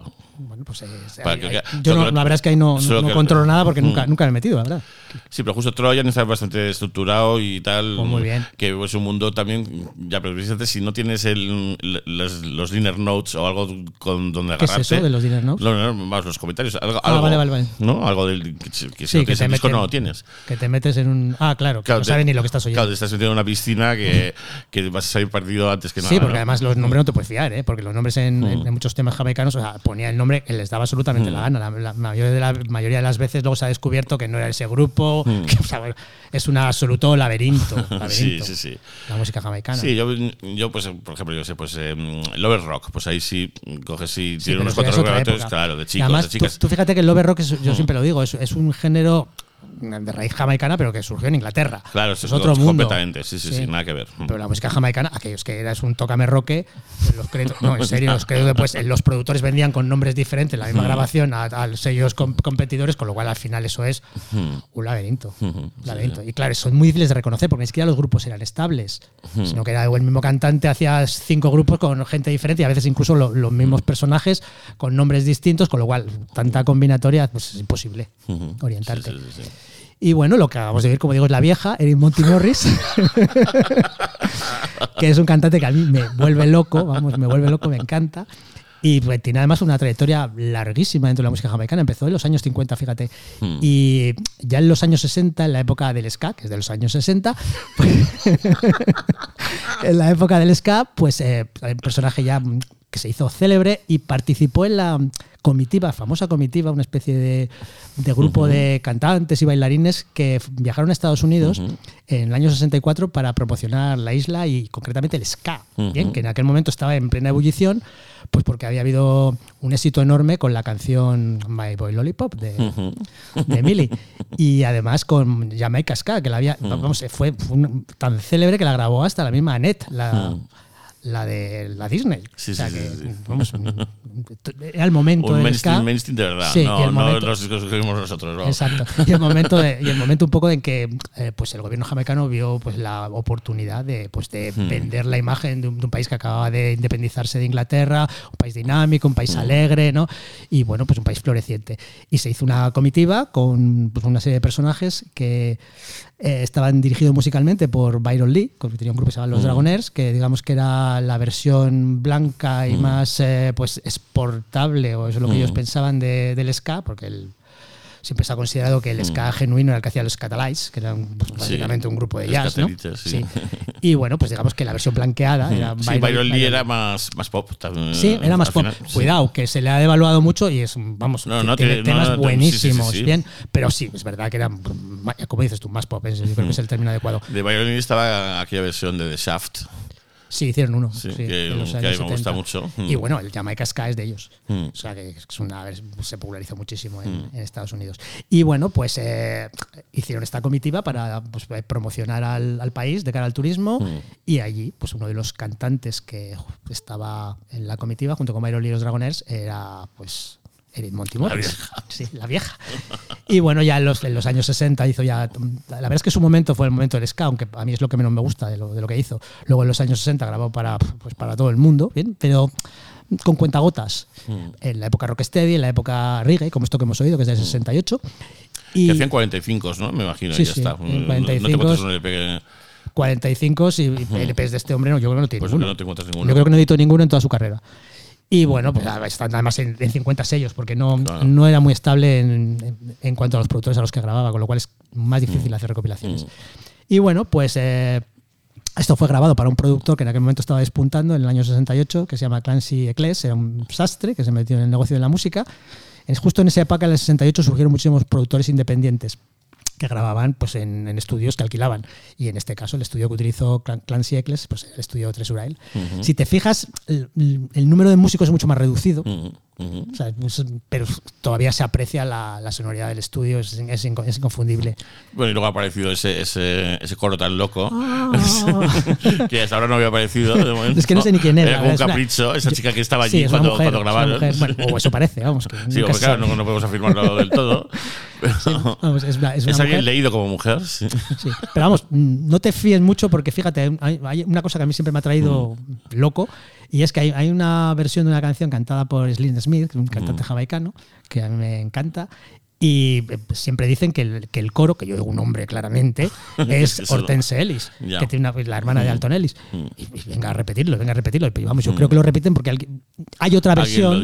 Sí, es que hay otra Oh, versión mm. de la canción que yo creo que ahí sí que hay un coro de mujer, Hortense Ellis, pero que en esta versión, que es pues, la que se ha difundido después más, que no que es un hombre. O Mm. sea, que, pero igual resulta que es ella, no sé, tenía un día un poco de afonía o. ¿no? Ya, ya, ya. Vamos, parece un hombre. O sea, que nunca puedes estar seguro de estas cosas, ya lo sabes. Mm. No, pero yo en, en este caso concreto Sí, es una mujer, es una me mujer. ha parecido una que, una que, pasaba por allí. Sí, es una mujer haciendo el ah. Sí. Se llama Tear in my, in my eyes, o sea, Sí. lágrimas en mis ojos. Ella hace la lágrima. Mm. Sí, y bueno, pues eh, yo creo el único single que grabó para este producto, para Clancy Eccles, yo creo, Hmm. bien, pues, pues se grabó quizá este y otro, vamos, pero vamos, este es el único que me viene ahora a la mente, en 1968, y lo he traído pues como ejemplo de una canción grabada en los estudios, con el sonido de los estudios, pero vamos, con una, digamos, orquestación y con una estructura musical bastante distinta porque el productor era completamente diferente y en aquel momento, aunque luego tuvo cierto éxito, pues era un- más modesto sus posibilidades. Además que seguramente, yo no sé si el arreglo es de Tommy McCook, me da que no, por, por cómo está arreglada, yo creo que lo hizo el propio Clancy Eccles. Mm. Y nada, pues eh, ya hemos oído a la vieja, mira qué casualidad. Hablábamos antes de ella. y Bueno, menos mal, menos sí. mal. Ya los oyentes pueden pronunciarse si quieren en los comentarios, a ver si alguien comenta algo de vez en cuando. Mira, esto es fácil. ¿Suena vieja o no suena vieja? Ay, Fruno, Fruno seguro que aparece, me tiene que aparecer. Yo creo que Fruno ya no estará por ahí, ¿no? Oyendo así, ¿tú crees? Bueno, eso está en todas partes, es, es Claro, ubicuo. o sea, ¿cómo, cómo no va a estar? Yo digo yo, y si es un programa de JNet tendrá que oírlo. Igual no se acuerda ¿eh? del comentario, no sé. O igual lo niega y se acuerda si lo niega. Ah, todo, todo puede ser. Igual lo puede matizar en un momento dado. sí. en fin. Pues nada. Pues a mí sí, sí que había algo en, en esta canción y tal que, mm, que me llevaba a alguna otra, que no sé muy bien cuál, ¿eh? pero digo, mm, no sé. Igual la has esas, oído. esas cosas que pasan mucho en la música de Jamaica Sí. al final, ¿eh? Sí. Que, que de repente ves cosas que, que no creo que sean ni, ni la misma pista, porque son como cosas, mm, soluciones o hallazgos de canciones que los ves replicados en otras. Hombre, es que en. Jamaica se copiaban ¿Sabes? como posesos, de Mm, todas maneras. mm. O sea, que no te extrañe que haya otra que tenga algún elemento. de Y que yo no digo ¿eh? copiar, porque. Mm. lo hace el músico, lo hace igual, ¿sabes? O sea, si- simplemente, bueno, estas cosas, ¿no? Mm, Pero aquí yo creo que en esta canción ni había vientos, o sea, es que es como. No, no recuerdo. Aquí esta canción para mí lo que más me llama la atención es que al principio el, el órgano es, es el eh, órgano chispeante que, que estamos oyendo y luego de repente se convierte en una especie de cuerda. Empieza a hacer como pam, pam, o sea, empieza a hacer como acordes sostenidos mm, en lugar de hacer el, Sí, esa especie en de movimientos rápidos. Sí, esa, sí, esa cosa como chispas, sí. de, o de burbujas o tal. es un Eh, buen término, porque es muy burbujeante. Sí, se, convi- se convierte de repente en, en lo que podría haber sido una cuerda, que también eh, eh, es un tipo de, de utilización de órgano que, que- que luego en el, el disco es como se utilizaba. Después luego ya era una- ¿sabes? Y eso me llama la atención porque hasta el momento no, no había aparecido. Que ya digo, es otro productor, bien, y, y bueno, pues eso. Claro, puede ocurrir, sí, Sí, sí. es otra historia. Y el, el tema que vamos a oír ahora, que lo voy a presentar, es eh, del mismo productor, grabado también en Island en la misma época, a lo mejor hasta en la misma sesión en 1968, y salió como el anterior que hemos oído en un sello inglés que se llama Pama, que era junto con Trojan el primer sello un poco que descolló con sus múltiples subsellos en la época del Skinhead Reggae. Y los dos salieron en Pama, en un subsello de Pama, concretamente, que se llama Nubit. Y también es de Clancy Eccles, producido en, por este señor en los, y grabado en los estudios Tresurail.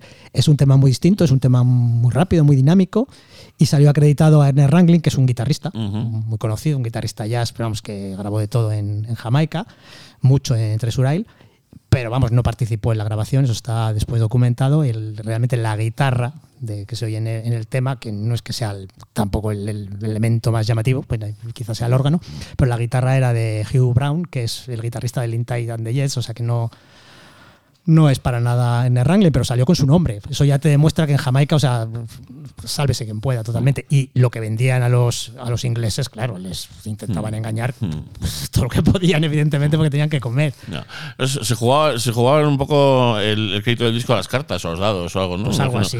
lo apostaban. Que te puedes encontrar, ya te digo, la canción más conocida del mundo, pues yo que sé, el Over the Rainbow, que hemos Sí. mencionado antes, te lo puedes ver acreditado pues a You Rey. Sí, sí, con todo, con sea, todo el morro. Otro- un mundo cerrado donde no tenía ninguna No trascendencia, entonces claro. pues Mm. tampoco creo que ganaran mucho por los créditos, ¿eh? Sé, pero vamos que luego cuando se han popularizado estos temas y cuando se han empezado a editar, pues Cuando han dado derechos de autor, de autor occidentales. claro, pues ahí es cuando sale, se arma el lío. Porque además durante mucho tiempo, y esto ya lo he contado también en algún programa, los mundos un poco de los aficionados al reggae y a los aficionados, fíjate que son músicas muy próximas al soul y al, al rhythm and blues, que es de lo que más bebió Mm. La música jamaicana Eh, para hacer versiones. espaldas. Totalmente, o sea, que no coincidían. Ahora es- eso parece impensable porque hay Ya. una intersección muy No, importante. Sí, eh, entre todo el Northern Soul y todo eso y, y Jamaica, es- parece natural, parece. Sí, sí, pero vamos, que durante mucho tiempo no, no había una conexión tan clara. Y bueno, ya cuando entras en el pop, eso ya en mundos aparte, claro. Mundos aparte. Sí, bueno, hasta que luego llegó ese momento en que el pop se mezcló con el reggae en Inglaterra, ¿no? Sí, no, Y- no, sí, sí, si mezclase se mezclaban, Blondie. pero los, Mm. los aficionados o era reggae o era Ya, pop. O sea que. sí, ya, sí, eso eran fenómenos más bien de radio fórmula o, o de mainstream. tribus urbanas, o sea, de, de grupos un poco urbanos, ¿no? Sí, bueno, siempre se ha dicho que en, en Londres, pues los barrios donde se escuchaba música más, más jamaicana, pues eran barrios peligrosos. ¿No? Bueno, sí, barrios mm, probablemente Sí, lo fueran. claro, sí. y, y- y- y de gente que no, no parecía inglesa, ¿no? Pues eran- Entonces- serían negros. y Claro, claro, básicamente. básicamente. Entonces, pues claro, eh, estaba la cosa un poquito. Bueno, sí, a mí, sí. vamos, yo tuve una, la verdad es que no voy a contar mucho porque vamos, es una, ya, ya me extiendo demasiado, pero vamos, que tuve una experiencia bastante terrorífica con dos jamaicanos en un, pues también yo era jovencísimo, ¿no? Vamos, ya era mayor de edad, yo creo, pero vamos por ahí, por ahí. Mm. En Nothing Hill, o sea, la- O sea, en, en- en un espacio Sí, blanco. vamos, que estuvieron a Mm. punto de violarme dos directamente. Mm. Vamos, porque va- vamos, empecé como a, asustarme, empecé a gritar y salieron gente del portal. Mm. Pero vamos que Entonces no te, no te dejabas, era una violación no consentida. no, no, no era consentida. Vamos, aquello terrorífica la escena, vamos. O sea, dos tíos como de dos metros, o sea, nada consentida. Yo tampoco sabía muy bien lo que querían hasta que ya fue evidente. está bien, está bien. Eh, que las violaciones masculinas no se denuncian casi nunca y mira. eh, yo no, no ocurrió, ni muchísimo Ya, ya, menos, ya. ¿no? Pero vamos, que. Pero que pueden ocurrir, pueden sí, sí, ocurrir. no, está claro. Pueden ocurrir. Está claro. Vamos, que aquello era bastante. Fue una escena bastante desagradable, la verdad. ujú. Eh, Pues nada, oímos la eh, siguiente, porque esta ya la he presentado. Sí, sí. ok. Thank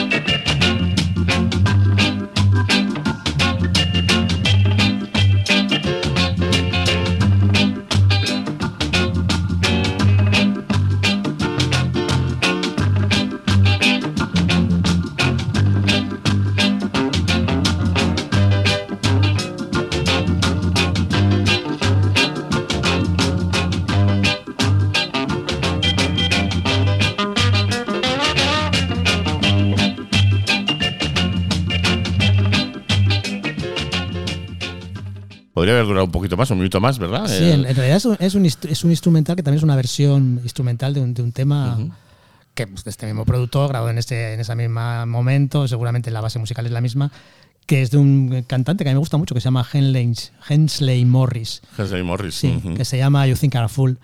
Y bueno, pero lo que pasa es que aquí está el, como intensificado el órgano, que es, es despomparante. El- Mm. Yo creo que es Winston Wright, pero la verdad es que no sé seguro, ¿eh? pero vamos, que suena a Winston Wright. Sí, es ahora es como- muy pimpante, muy sexy Sí. además, es una canción muy de, muy de seducción, pero eh, la guitarra tiene mucha- un, protagonismo muy Salió, grande. salió acreditado un guitarrista, vamos, que no era el Sí. que pero bueno, es verdad, lo algo dicho antes, es una canción sí, sí, sí, sí. como, como guitarrista. Y bueno, es, es claramente skinhead reggae. Sí, O sea, ujú. claramente.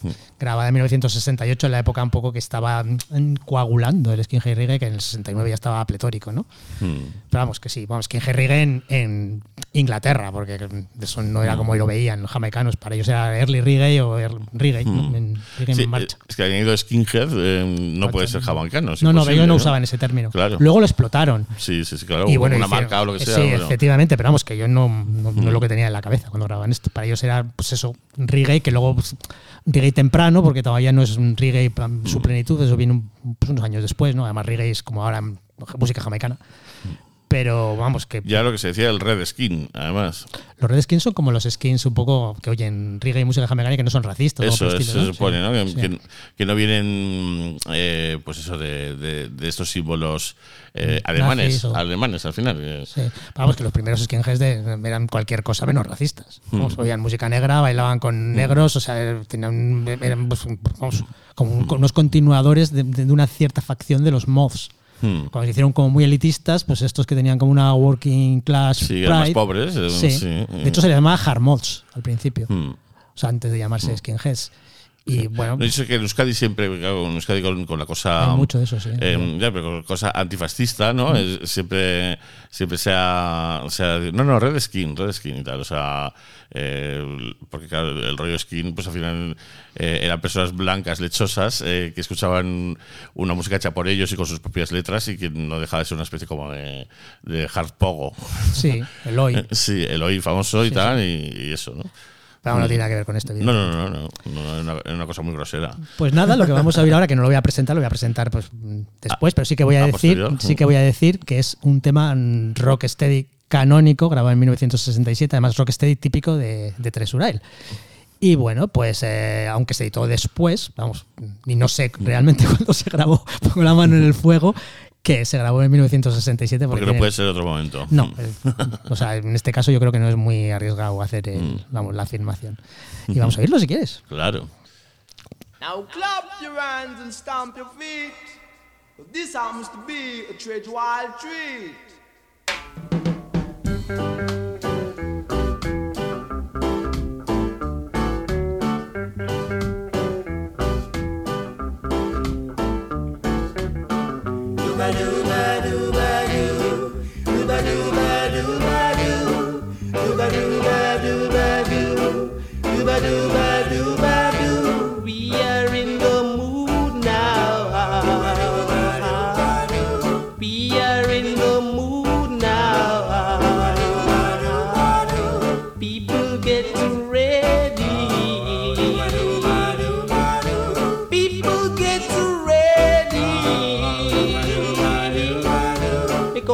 Want you to get in the mood now.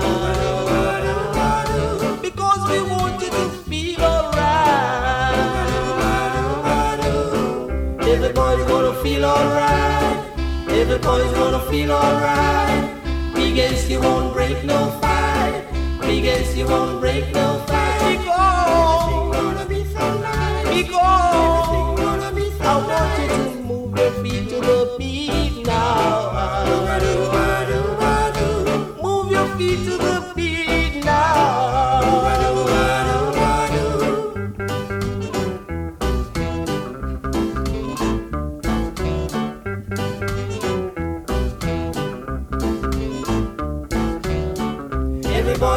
Feel alright.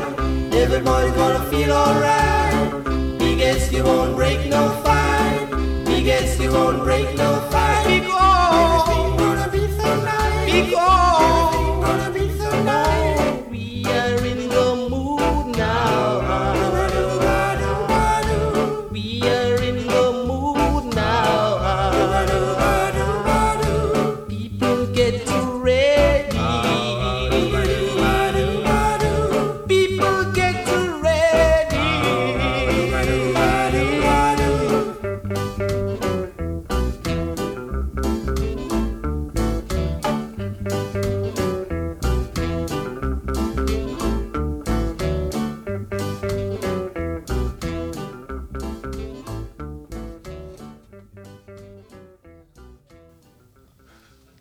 ¿A, que, ¿A quiénes eran?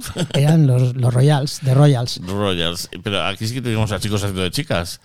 ¿No? No, ¿por qué dices eso? No, porque al principio me ha parecido que en los coros habían chicas. No, no son chicos todos. Por eso, a- pero me ha parecido chicas al principio, y, Sí. pero luego no, obviamente no. Luego ya Te, no. te- que te parecían chicas el duba duba duba. Sí, duba. sí. eh, ahí había, sí, me ha parecido, pero luego ya No, cuando, no, chicos, cuando se han chicos. separado, los- porque ha un momento que se han separado, digo, no, a a- Un eh, trío de chicos, bueno, a veces aparecen cuatro en las fotos, pero vamos, yo, yo creo que básicamente eran un trío. Y bueno, son chicos todos. sí.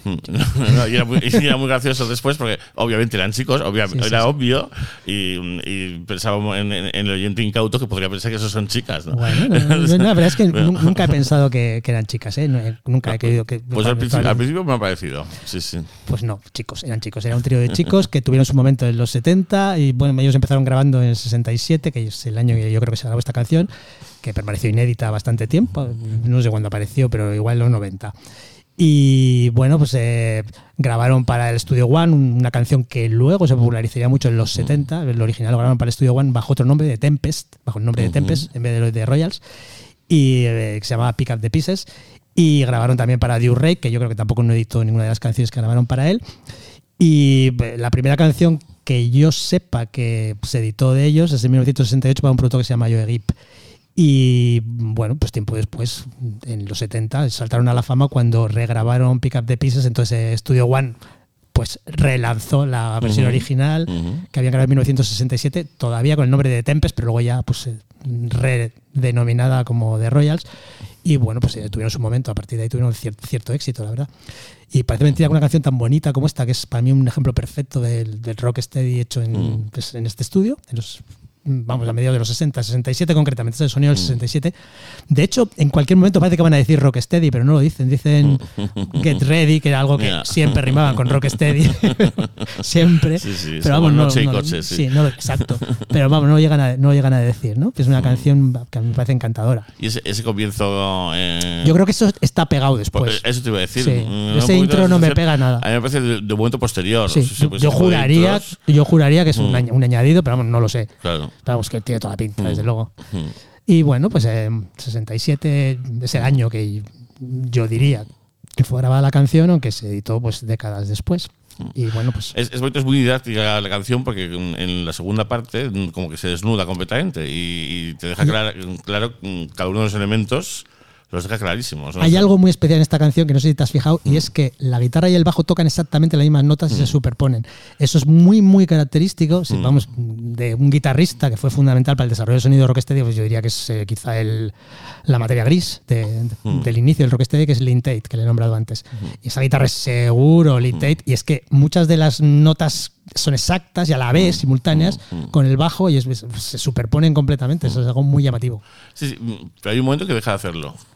Pues igual Pues sí, te digo, sí, eh, eh, entonces te pero- enseña el truco, ¿no? Eh, por eso digo, es muy, muy didáctico.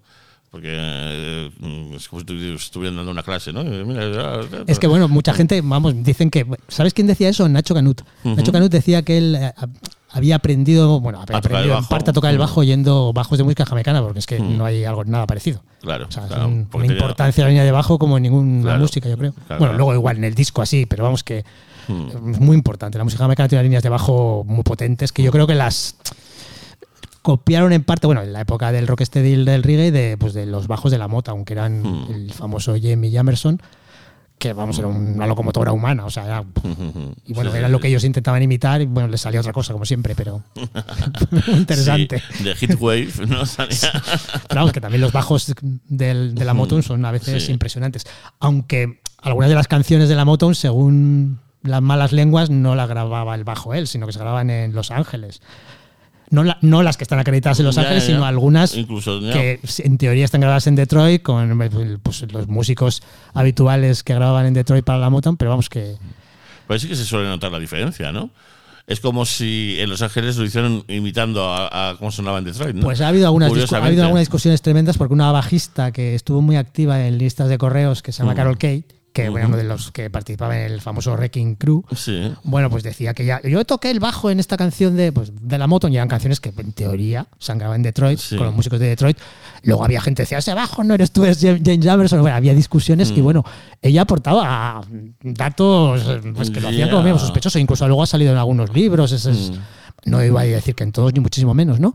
Pero ella también dice que es que, que ella adoraba a ese bajista, James Jamerson, pero que mm, estaba ya muy deteriorado. Ya, un poco estaba el alcohol tenía. tal, no Sí, sé qué, no venía. Sí, sí.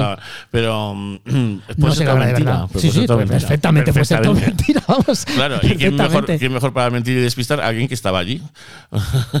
Puede ser todo mentira perfectamente, vamos. Hmm. O puede ser que se exagere, que haya una parte de verdad, y- Mm. pero una o, que pequeña haya, parte, ¿no? o que haya ocurrido y que esté ahí O como, que haya ocurrido una vez y lo estén diciendo como si fuera una regla y no una excepción, ¿no? Mm. Vamos, pero que desde luego ha habido controversias Yo considerables. te digo que me llama la atención porque la, la Wrecking Crew de, de Detroit es. mm, De la Rocking Crew de, dices de Los Ángeles. Sí, de Los Ángeles eso es, em, eh, se nota, sea, enseguida. O sea, es una cosa como, ¿no? Muy Sí, característica. sí, la verdad es que es un sonido distinto y pero vamos, y el sonido de James Jamerson es inconfundible, pero claro, a lo mejor se puede imitar.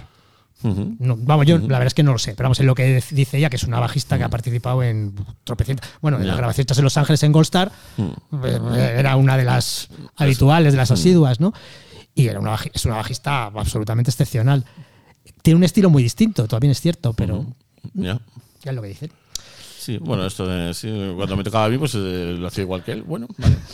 Puede ser. Pero bueno, que quiero decirte que yo creo que pudo ocurrir a lo mejor ocasionalmente, pero no creo que fuera algo muy habitual, a, a no ser ya finales de los 60, así que ya pues la moto grababa por todas partes, claro. Mm. y mucho en Los Ángeles.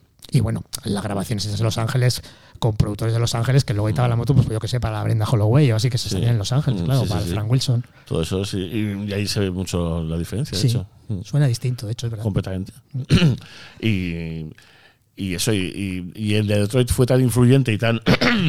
Se inventaron tantas cosas, ¿no? Que luego se replicaron como si fueran churros, ¿no? Pero, pero ahí estaba, ¿no? Y, y, y luego cuando mm, te encuentras con los discos de Los Ángeles ves la diferencia enseguida, tal, eso es una típica cosa, ¿no? Que bueno, esta chica sabrá más que nosotros, no, no cabe duda. No, bueno, hay- algo habrá seguramente, pero vamos, que ya te digo, igual es uno de- una anécdota en vez de pues, es algo habitual, ¿no? O dos anécdotas. Pero vamos, no recuerdo ahora qué canción exactamente es la que. es- creo que es una de las four tops de los más celebérrimas. O sea, una canción que realmente pues es un, un super éxito Sí. y que siempre se ha considerado por todos los entendidos que se grabó en Detroit y que el bajista, que es uno de los elementos que más destacan, Mm. es James Jefferson, pero ella dice, no, no, que soy yo. dice, ¿cómo no voy a conocer yo el bajo? Me acuerdo perfectamente. Madre mía, qué maravilla. Pues sí. Bueno, Está pues bien. hemos oído Rocksteady y pues la siguiente canción, eh, no, la siguiente canción, sí, también es Rocksteady, además de 1967, aunque tampoco se editó en el momento. The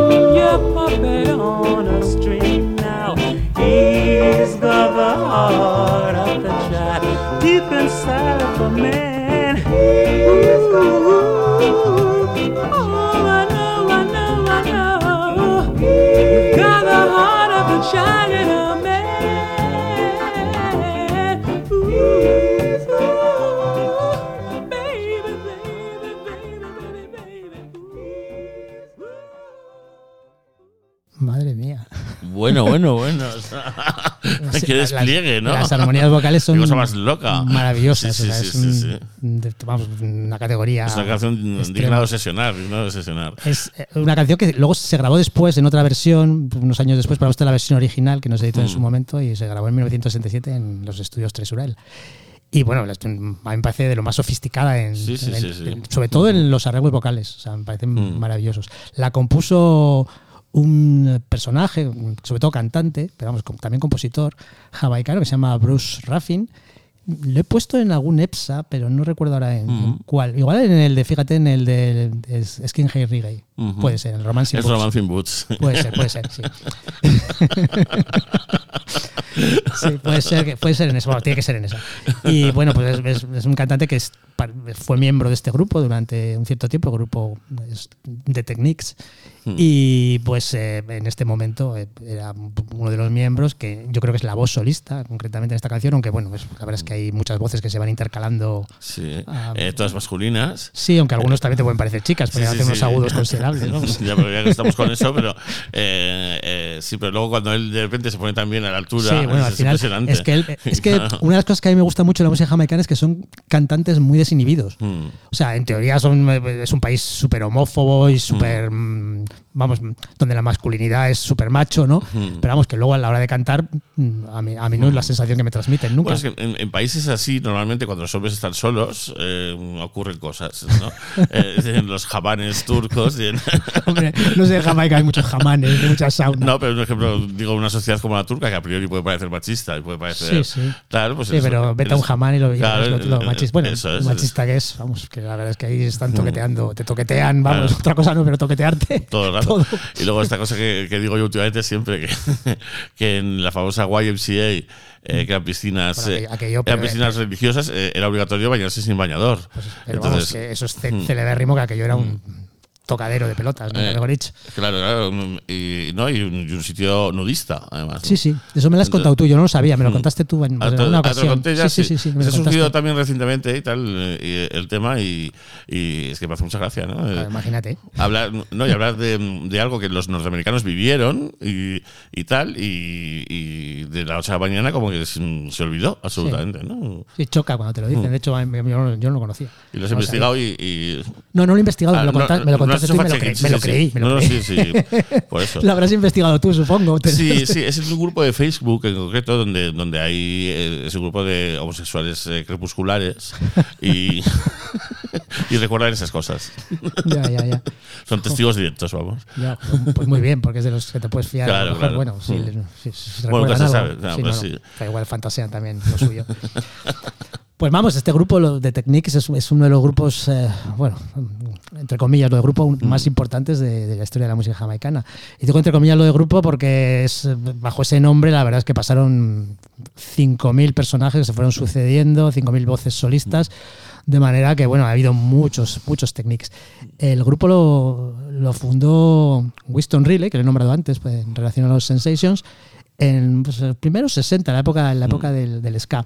Y la voz solista al principio fue pues, un personaje pues, que es lo más singular en la música jamaicana, es quizá mi cantante favorito de, de la música jamaicana. Bueno, no sé, porque tengo muchos favoritos, pero vamos, este es uno de ellos, claramente, en el top 5 está, que se llama Slim Smith. Ujú.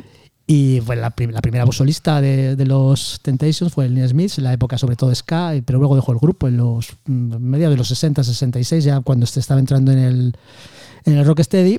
Y bueno, fue el fundó, grabó en solitario y, y luego fundó un grupo que se llama Unix. Luego también dejó el grupo de Unix y bueno, grabó en solitario con bastantes productores. Y en el año 72, bueno, no debía tener ni 25 años, o por ahí tendría. Yo creo que no es del club de los 27, yo creo que no llegó, fíjate.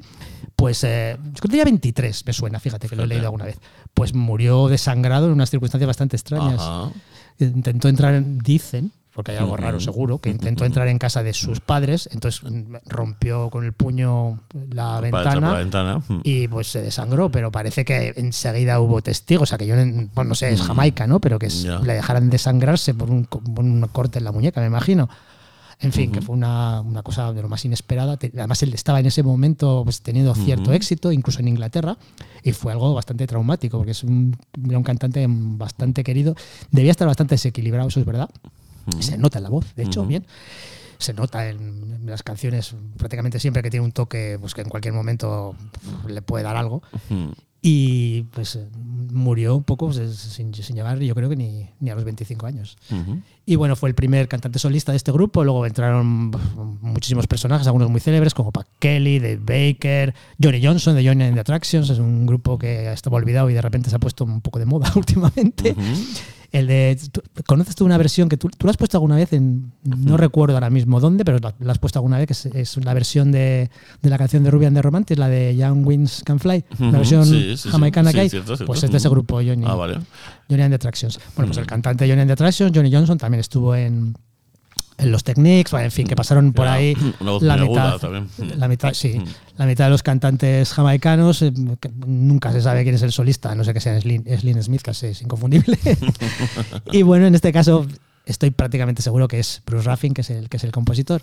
El fundador del grupo, Winston Riley, eh, después fundó un sello, el sello Techniques, donde pues eh, editó muchísimas canciones bajo el nombre de The Techniques y algunas eran mm, regrabaciones de temas que ya habían grabado antes de Techniques. Por ejemplo, de esta, bien, que salió pues, a finales de los 60, una nueva versión que para mí es inferior a esta, aunque es muy bonita también, ¿eh? pero se llama Riga y es, es un poco distinta. Vamos, esta me parece sublime absolutamente. Y además, como se conservó en, en- en, pues, en las cintas de la Tresurail, pues lo cierto es que se oye, se oye- mejor, se ha oye llegado- impresionante, claro, sí, sí, sí, sí, porque muchas después se han perdido, o sea, se tuvi- si tuvo éxito, a lo mejor se utilizaron muchas veces a saber dónde acabó, a lo mejor en Inglaterra se han perdido y al final se graban de discos y no hay color, claro. Sí, no, sí, hay muchas canciones que no encuentras otra copia que, que una puta mierda. Claro. ¿no? Es- Eh, así que oír esto, por ejemplo, como lo hemos oído, es que es, es como de otro nivel. O sea, es que Mm. Oír las voces de una manera que es mucho más emocionante para mí, me parece, vamos. Mm. Sí, sí, sí. Que si hay más ruido de fondo, se Mm. mezcla todo un poco más, ¿no? Aquí distingues perfectamente las voces, cómo se van cruzando, cómo se intercalan. Es que es como. Es, es- es como un flirteo. Sí, sí, sí, sí. sí.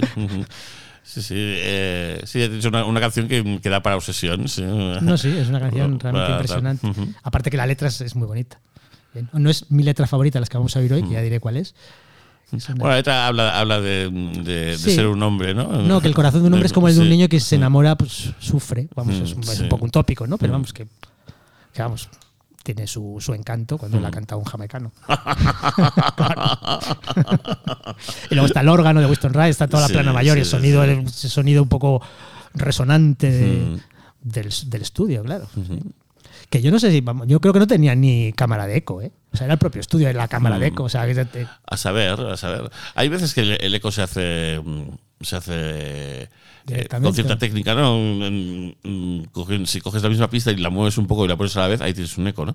Eh, No sé si hacían en- Ya, esas filigranas. Yo creo que el, el eco venía del, del propio estudio. Sí. No era como en Goldstar, que tenían una cámara de eco. O sea, pasa- pasaban por la cámara el sonido Mm. con unos altavoces y, Y lo volvían a la, Mm. a la mesa donde se grababa. Sí, sí, sí, tenía un, un- como Que- un frontón. Sí, que debía ser una habitación, una caja. Vamos. Mm, sí, sí. Pero vamos, que, Mm. que era así.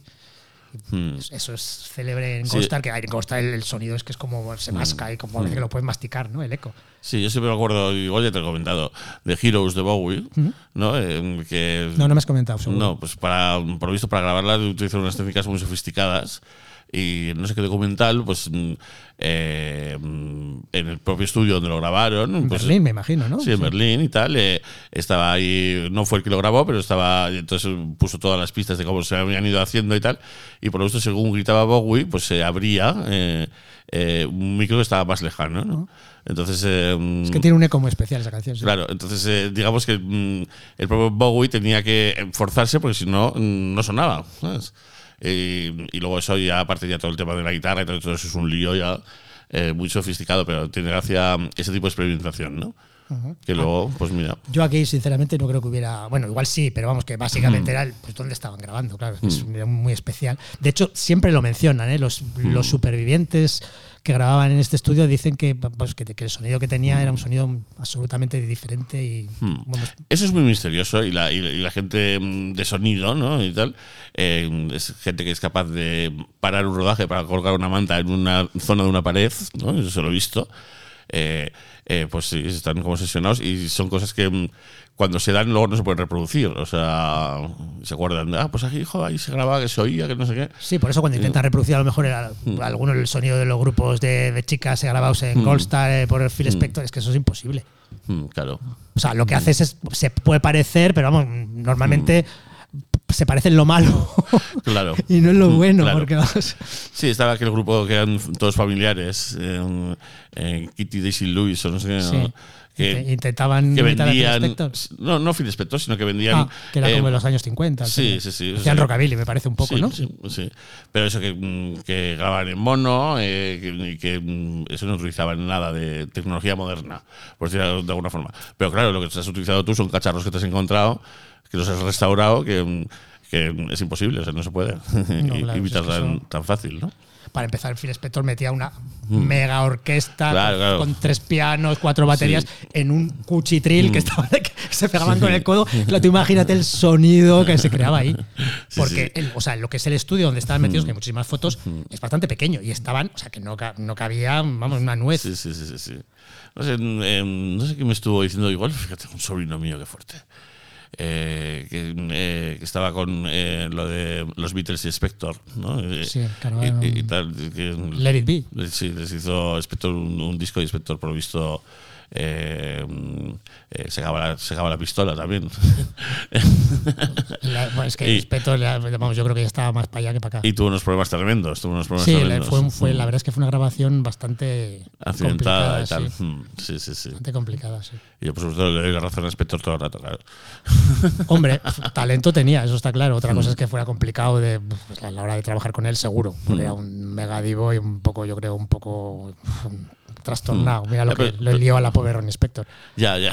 O eso dice ella. Ya, eso dice ella. Yo no le creo a ella, ¿eh? Ah, ¿no? No, no, no, no, no, no, está claro, porque te- él te estaría manchado de sangre. Iba de blanco todo perfecto cuando lo No, no, pero digo la, que, la, que la tenía esclavizada. Ah, luego aparte toda esa historia. casa que lo dejaba salir, No, que la sí, ma- eso que sí la- me lo creo, sí, eso sí. Eso Vamos, sí. que estaba obsesionado como completamente Mm. con ella y que, bueno, era no sé, directamente un, un es- Y que no la dejaba escapar. Martirio, Pero vamos, yo pienso en el disco de River Deep Mountain High, ¿no? De, de Que Tina fue un Turner fracaso. y de- ay, hombre, claro, es que aquello es una cosa, ¿no? Eh, pero si tú vas donde este señor, pues te, te hace eso y ya está. Gracias, Sí, hasta ¿quién luego. te hace eso, es verdad? Claro, es como si voy a cortarme el pelo donde, donde eh, Rupert, pues tendré que salir a la calle como me dije Rupert. Pero va más allá la cosa, porque incluso cuando los primeros singles con las Crystal, que no, no existía todavía Mm. ese mega muro de sonido, era la cosa mucho más sencilla, ya está, ya había algo especial, Mm. ¿eh? O sea, él era, era un genio indiscutible, vamos. Sí, sí, sí. ¿no? Un visionario, ¿no? Y, y tal. Y, luego tenía, tenía un asistente, ¿no? El, bueno, el- Oh. que- me imagino que te refieres al arreglista, Jan Nietzsche.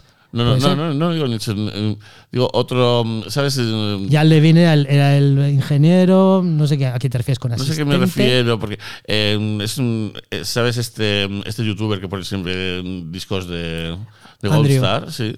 Andrew tal, siempre, dice, bueno, pues este como era un grupo que no era tal, pues lo hacía no sé quién, que no era, no era el propio Phil Spector, y que era alguien de, de- de su... Mm. A ver, él no, era de, él no era de delegar, pero sí que es cierto que algunas grabaciones que durante mucho tiempo se acreditaron a Phil Spector, por ejemplo, de los Righteous Brothers, Mm.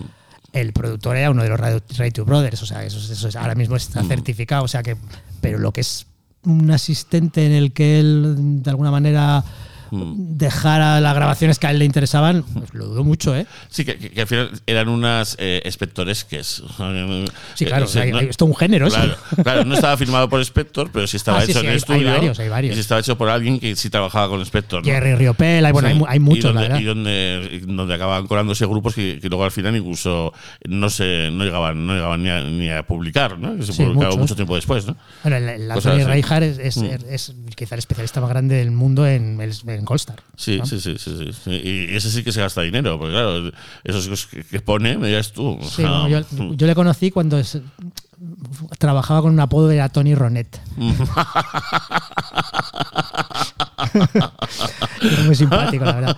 Pero vamos, que pues, no hay mayor especialista que él. Y de hecho, luego muchos discos de reediciones son por lo que va descubriendo él. Mm, claro. Es un, es un erudito absolutamente de, de todo el sonido de Los Ángeles, pero sobre todo en Constar. Sí, lo que yo no sé es, es esa cosa de, de repente eso, se, mm, se pilla un, aparece un white label o un no sé qué, o un first pressing ver, y lo él- tiene él yo y lo pone. él pues puede no tener- él puede O tener tiene un acceso, acceso- privilegiado. Tiene acceso privilegiado incluso a cintas. Por eso ella, digo, claro, mm. conoce, vive en Los Ángeles, Mm. tiene dinero, conoce a mucha gente que Se te llama Tony presentando a otras personas. Ya, yo creo que ya no usa ese nombre. Me tengo buena mierda.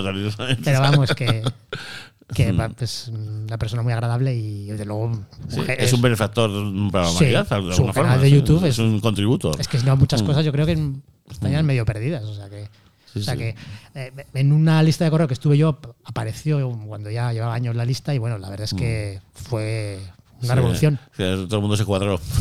Sí, porque en su campo, eh, bueno, había otros especialistas igual un mayores que él, pero en otras Claro. especialidades, por así decirlo.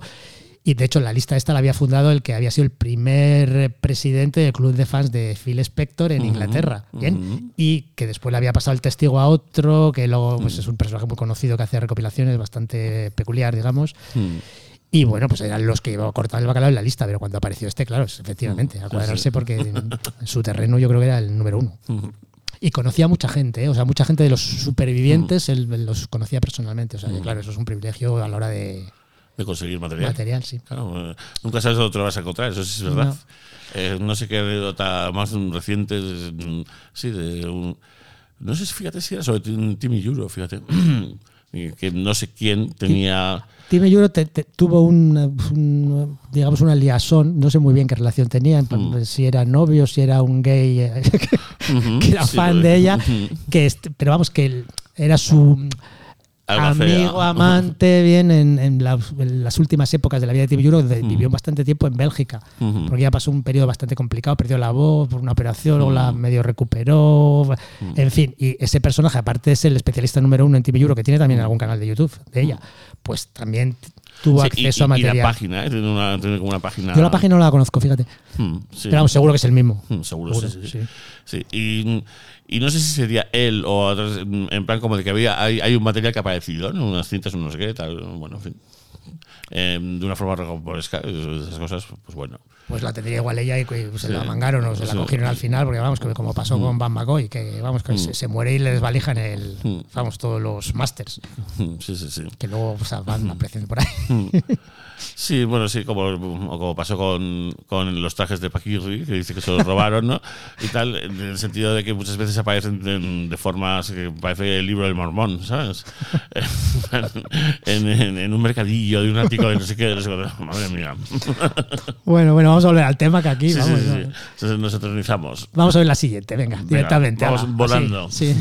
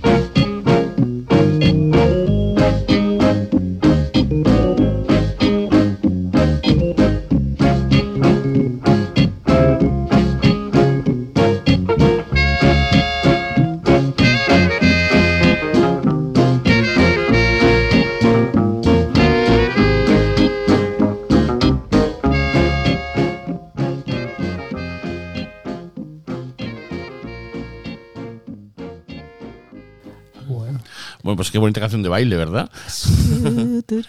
Es una versión, una versión instrumental. Eh, yo al principio, luego ya inmediatamente no, pero me ha parecido perfidia, fíjate, al principio.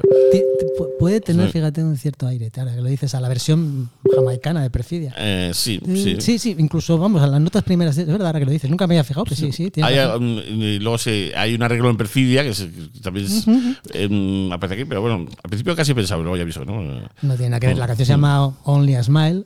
No es la canción de Randy Newman, que hay una muy famosa de, de Randy Newman con ese título. Mm. Es una canción original de un grupo que ya hemos mencionado, Los Paragons, Ujú. del grupo de John Holt. Y bueno, pues esto es una, una versión instrumental que salió en un LP, un LP que también he nombrado, la primera canción, el Greater Jamaica Moonwalk Re- Reggae, bien, que es de 1969, y bueno, pues era un LP track. El órgano no es Winston Wright, no sé si te has Ujú. fijado que es completamente sí, es distinto. muy diferente, sí, sí. Es Glenn Adams, es un organista, un organista, organista de rebote, porque él era cantante y acabó siendo organista. a mí me da la sensación que era como el track que sustituía la voz de una posible canción cantada, ¿sabes? Pues hombre, él realmente había voz y eh, hace el papel de la voz, sí, Claro, eso es, sí. es tal cual. Sí. Pero vamos, que digamos que el- o sea, es muy bonito, pero le falta esa mm, imaginación que, que Sí, tiene sí, sí, siempre es- Winston sí, Wright. es un poquito más rutinario, mm, Sí. pero bueno, está cubriendo el expediente. está. Totalmente. es- vamos, Eh, él, él en esta época, de hecho, debe ser de los primeros temas que grabó al órgano, porque él no, no sabía tocar el órgano. Mm. Él era cantante y tenía aspiraciones a, a ser cantante, y de hecho grabó bastantes temas como cantantes, que tampoco es que tenga una, tiene una voz bonita, pero mm, no tiene ese algo extra ¿no? Mm, que hace sí, falta sí, en sí. Jamaica para destacar.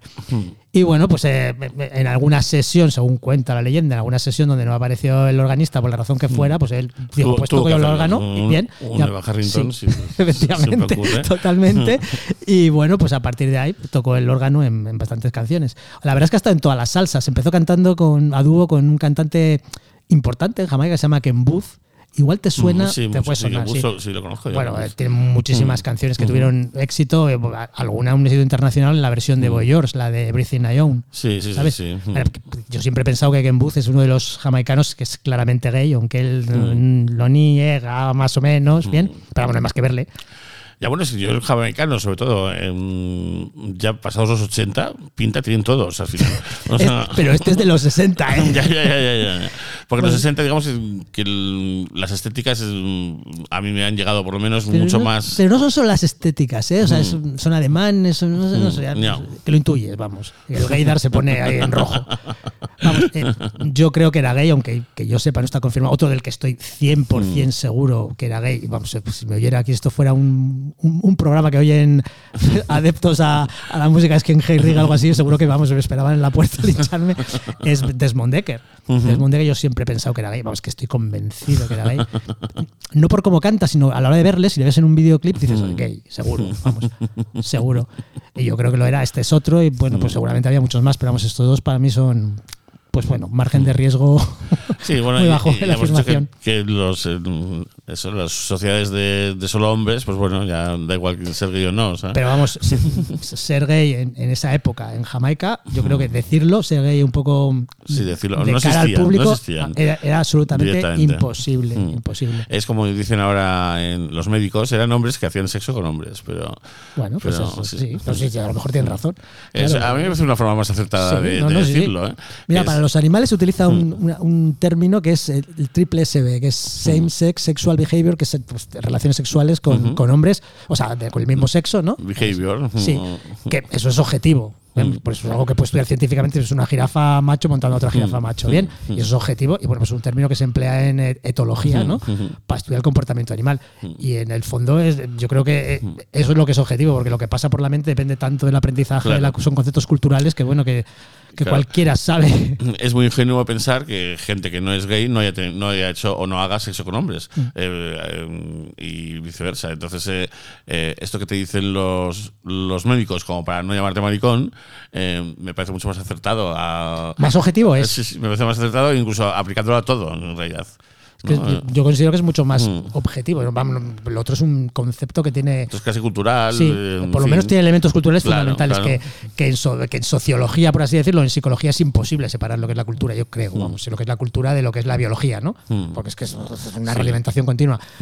y, y seguramente pues, en, en animales es más sencillo, obviamente. Entonces, el término yo creo que es- tú ves a dos tíos follando, pues tú sabes que eso es un triple SB.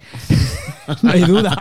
Triple SB, claro. Sí, Aunque en animales luego lo dudan, porque yo no sé si conoces una Hay anécdota. veces que no se conocen los sexos, ¿no? Los animales. No, no, pero no es eso, sino que pillaron, por ejemplo, pillaron a dos leones macho Mm. follando en Kenia, en una reserva, no recuerdo cuál, una de las reservas famosas. en- y entonces colgaron en YouTube y claro, se hizo viral. Bien, o sea, se ve a un león, no hay penetración, pero se ve un león frotándose con una Sí. erección y al final hay una eyaculación, ¿no? Por lo visto es bastante frecuente entre leones machos, bien. Decían que era solo frecuente en los zoológicos, pues porque eso era como una cárcel, ¿no? Pero resulta que no, que es muy frecuente en el es frecuente en la cárcel que no, no son Sí, eso decía, hombres, pero imagínate tú qué, qué transposición. Bueno, pues al final resulta que no, bien, pero en Kenia decían, dijeron to- toda clase de sandeces de- diciendo que si era que habían visto a turistas gays, etcétera, cosas, Uh, cosas demenciales. Eso Mm. un ministro keniata.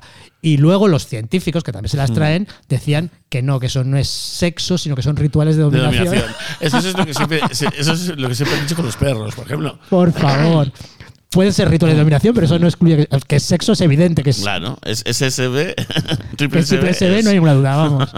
Pero eso con los perros, que es muy habitual, muy habitual. Siempre se dice, no, Sí. es que es el macho alfa para dejar claro quién es el macho alfa y tal. Bueno, puede tener cierto sentido, pero no deja de Sí, ser lo que pero es. no deja, efectivamente, lo que es objetivo es que hay un perro. Pues, Haciendo el behavior, el behavior es el mismo. otra También dicen que, por ejemplo, en- en animales como las leonas, que tienen, pues, Hmm. eh, digamos, eh, estimulación eh, lingual de los genitales Hmm. entre leonas, porque viven grupos de las leonas y los leones separados, Hmm. bien, pues casi durante todo el tiempo, pues dicen que eso no es sexo, claro. Pues, claro, pues, Hmm. yo digo, pues trasponlo a dos mujeres a ver si dices que no es eso. Es que quiero decirte que incluso desde los científicos hay interpretaciones, lógicamente, es inevitable, ¿no? Hombre, en, en- en las hembras mm, parece que tiene que haber algo cercano al celo, ¿no? Para, para que. mm, eh, eso es lo, lo que nos han enseñado, ¿no? Pero Para- eso es totalmente falso. para que se interesen hay por ese tipo de estimulación. muchísimas pero- monas, como las monas estas que vienen en Japón, esto que, está, que Mm. prácticamente están todo el día las pero hembras, es- dale es- que te pego. Claro, es que los monos es otra historia. Porque son, son, son primates. un son mono un león. y tal, y ya sabemos los primates lo que pasa, pero. Yo creo que al final quiero decirte que, Hmm. bueno, pues sí, pues eh, a lo mejor no es tan fácil poner una frontera nítida, pero hay cosas que sabes que estás Hmm. muy lejos de la frontera. Yo tú ves a dos leonas, lame que te lame, ay, pues ¿qué te quieres que te diga? Bueno, tú, tú que eres de gatos y tal, eh, las gatas ahí. mm, ves día, sí. claro cuando quieren follar, ¿no? Pero luego se pasan una temporadita que lo quieren. Sí, pero ¿no? vamos, Porque es, no es el celo que le empuja, eh, que le empuja, ¿no? Es normal que haya un. Pero eso no quiere decir que no disfruten cuando están ahí la- lamiéndose, que bueno, pues quiero decirte, Mm. si eso pues, no es sexo que viaje o si lo vean, no sé, a mí sí me No. parece que sí. Pero bueno, en fin, que es otro tema. Sí, sí, sí. Eh, pues- pues, sí, que en Jamaica seguro que se da mucho sexo de hombres con hombres. Yo no sé si se daba, pero vamos, Ken Booth, el, ca- el cantante que, con el que empezó haciendo un dúo Glenn Adams, el, el organista que acabamos de escuchar, pues a mí me da la sensación de que desde luego gay es. Y bueno, aunque él no lo ha reconocido nunca, él le han preguntado, porque claro, es muy sospechoso. Ya, José, preguntar, no sé. Nunca ha dicho tampoco que no, lo cual yo creo que ya es una afirmación implícita, Mm. siendo un jamaicano, pero vamos, siempre mm, elude. ¿Bien? No, no recuerdo ahora mismo quién, hay un cantante negro que, que hizo un especial de Navidad que sale cantando como, como que fuera la, la nieve y bueno, es una pasada, una pasada. Y lo investigué porque me llamó tanto la atención, la pluma que tenía era una cosa increíble. Y el, y el pobre hombre se casó, tuvo hijos, se murió, jamás lo dijo, o sea, jamás lo dijo. Y, y de hecho es una cosa que, que mm, después de muerto, compañeros suyos han dicho, yo mm, siempre hemos pensado que sí, pero nadie, nadie lo ha podido ni comprobar y tal. Y ese, y ese pobre hombre se lo llevaba, lo llevaba en la masa de la sangre, o sea. Claro, igual y- ni tenía relaciones, o si las tenía Ah, pues súper... A saber, sí, sí, sí, no se lo permitía. down absoluto, vamos. Sí. Bueno, pues como digo, este hombre, Glenn Adams, estuvo en todas las salsas, Mm. eh, com- como, cantante, pero sobre todo como organista. Estuvo, de hecho, en el grupo de Lee Perry, los Upsetters, que acompañaban también a Bob Marley en los primeros 70. Estuvo después también en los Hippie Boys, que es el, como- estaban dos de los personajes que luego también formaron los, los Upsetters y que después tocaron también con, Bob Marley, los hermanos Barrett. Y bueno, pues eh, grabó en 1969 este tema, eh, que apareció en el LP track de, de Tres Urael. Y que es otro de los instrumentales que se van sucediendo. Bien, pues la- cuando oigan el, el programa los, los oyentes, pues que vean un poco la, la arquitectura, porque hay arquitectura. Mira, se me ha ocurrido de repente que se podría hacer, no sé si, si estás de acuerdo, ¿eh? Eh, está este programa y luego lo que podemos hacer es una copia de, de- de las canciones seguidas y ponerla solo para, Sí, ¿por qué solo no? para suscritos. Y ahí, me, el- parece, me parece muy bien. el que va se puede escuchar el programa. No, me parece muy bien, me seguido, parece una idea muy buena. ¿no? Me Y así no obligamos a la gente a hacerlo por su cuenta, porque me consta ¿Ah, que hay gente que lo hace. ¿eh? Ah. Sí, sí, sí. Sí, bueno, pues además que, que está bien, me parece una idea Mm. buena. Hay dos opciones, bien, una para Mm. suscritos, que me parece bien que la haya, y el programa Y el programa es, eh, es para, abierto, el mundo, claro, sí, sí, por supuesto. Me Es parece, eso. me parece correcto. me parece. Pero la experiencia de, de- que dices, que yo creo que, que, mm, oyendo lo que vas surgiendo, Sí, tiene que ser, tiene que seguramente bien, el programa es, muy diferente sesión. porque, claro, aquí somos los reyes de la digresión. o sea, nos- Claro. Estamos hablando de cualquiera, ¿sabe? qué más? De, de triple SB, imagínate, Sí, entre sí. animales. en fin. Bueno, pues nada, vamos a por la siguiente, que si Vamos no a a mí me pilla el toque de queda aquí. me El meto- toque de queta. De queta.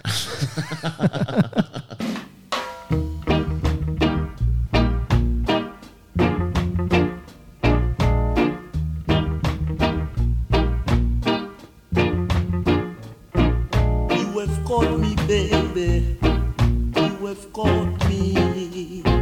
For I'm falling in love with you.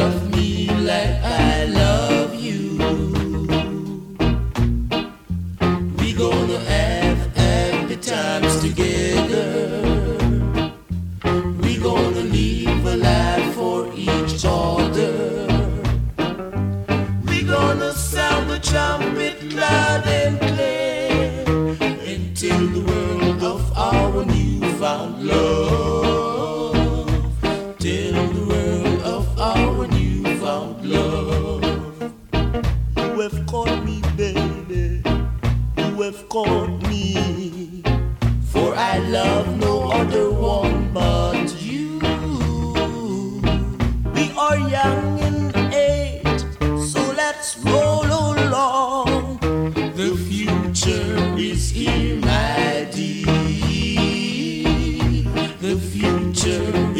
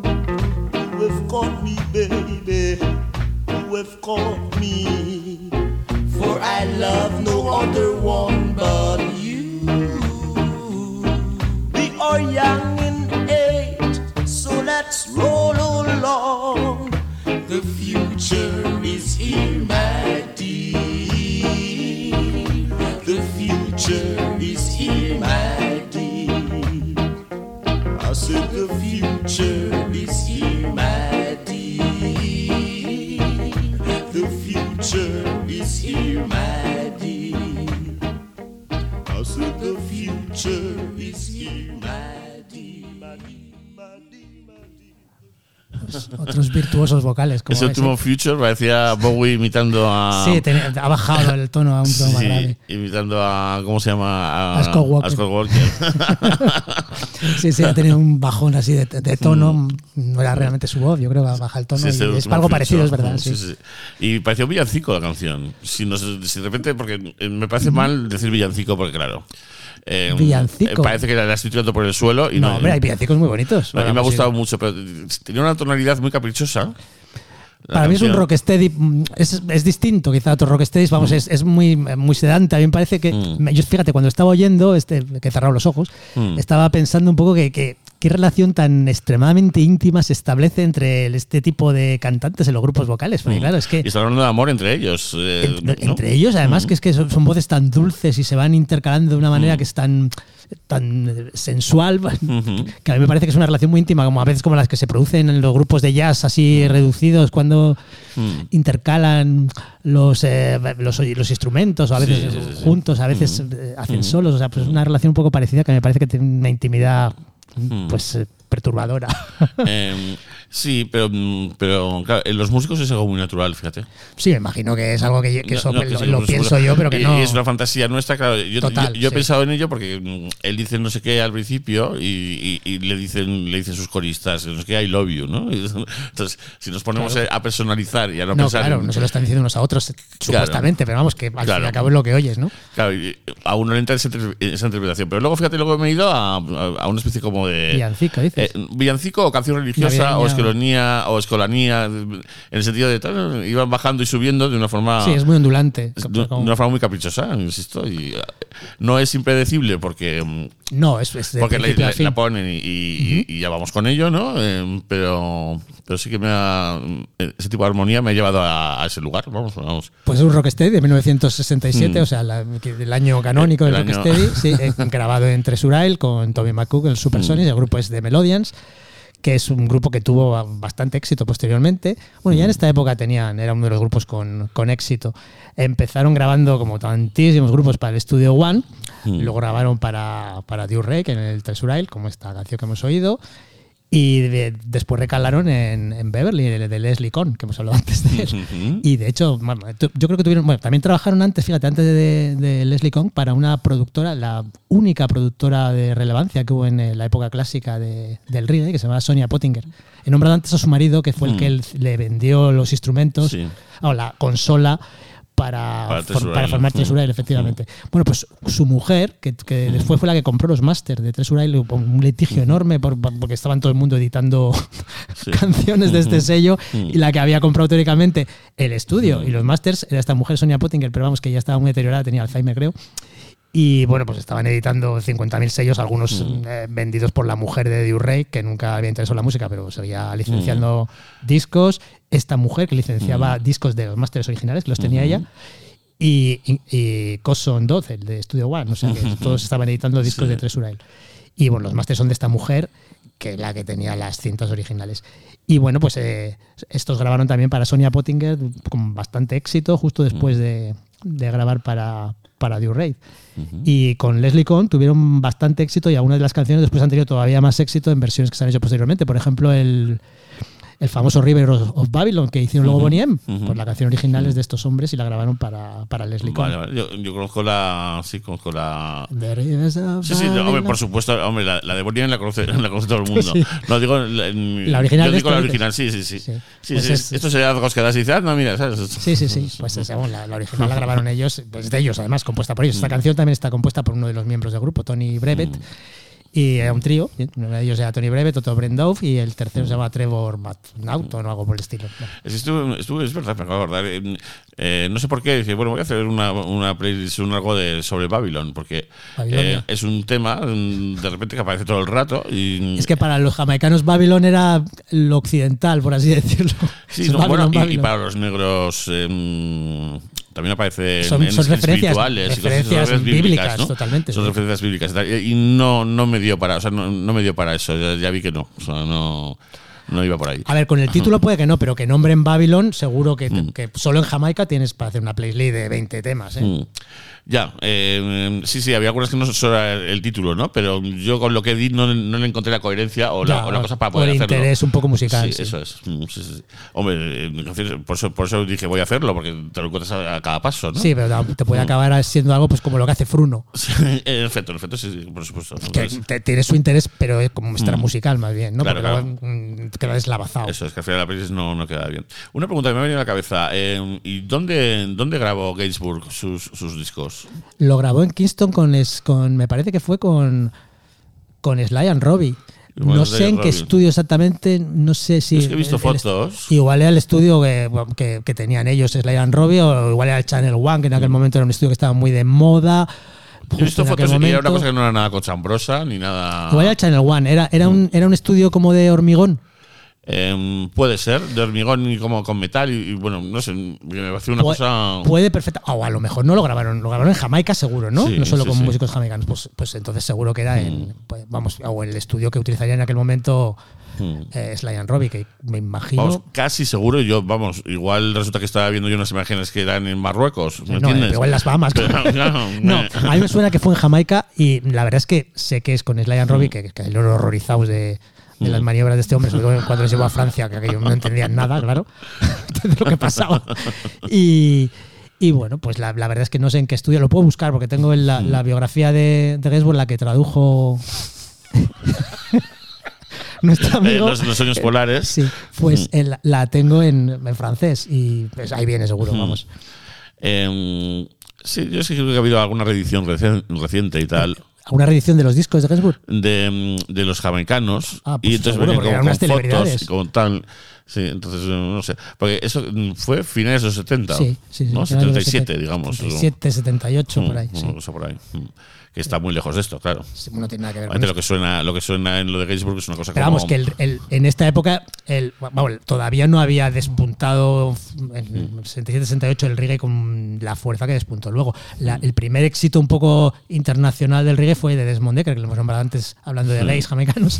fue Desmond Decker con Israel eso fue un bombazo. Pero vamos, todavía no tuvo una continuidad, pero luego ya primeros, en los primeros 70 ya el reggae era, vamos, tuvo muchísimos éxitos eh, internacionales.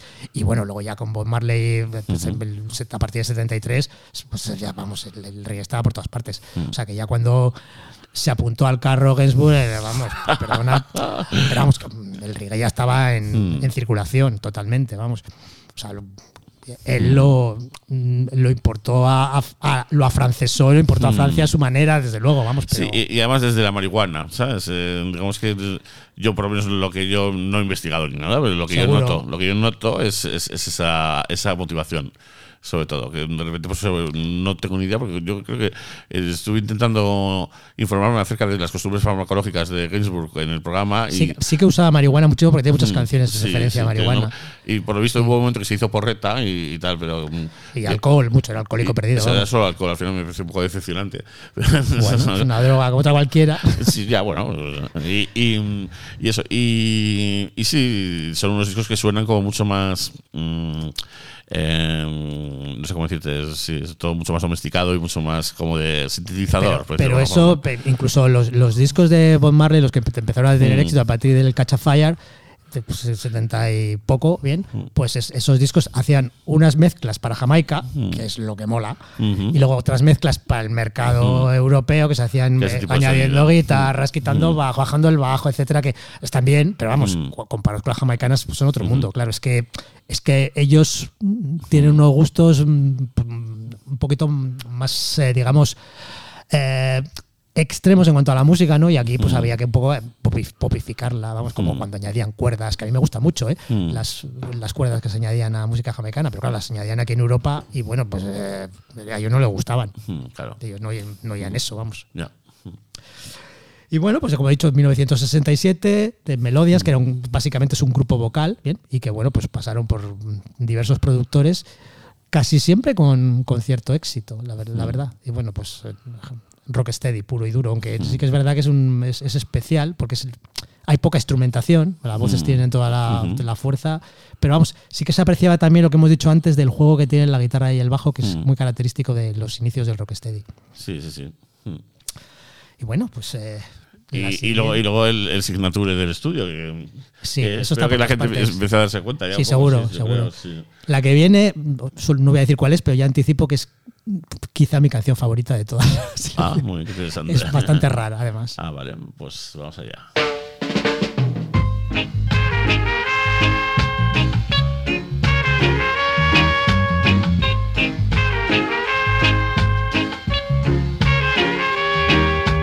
have seen your face before. You look so familiar, and yet it's plain to see that we're no you look at me, oh baby.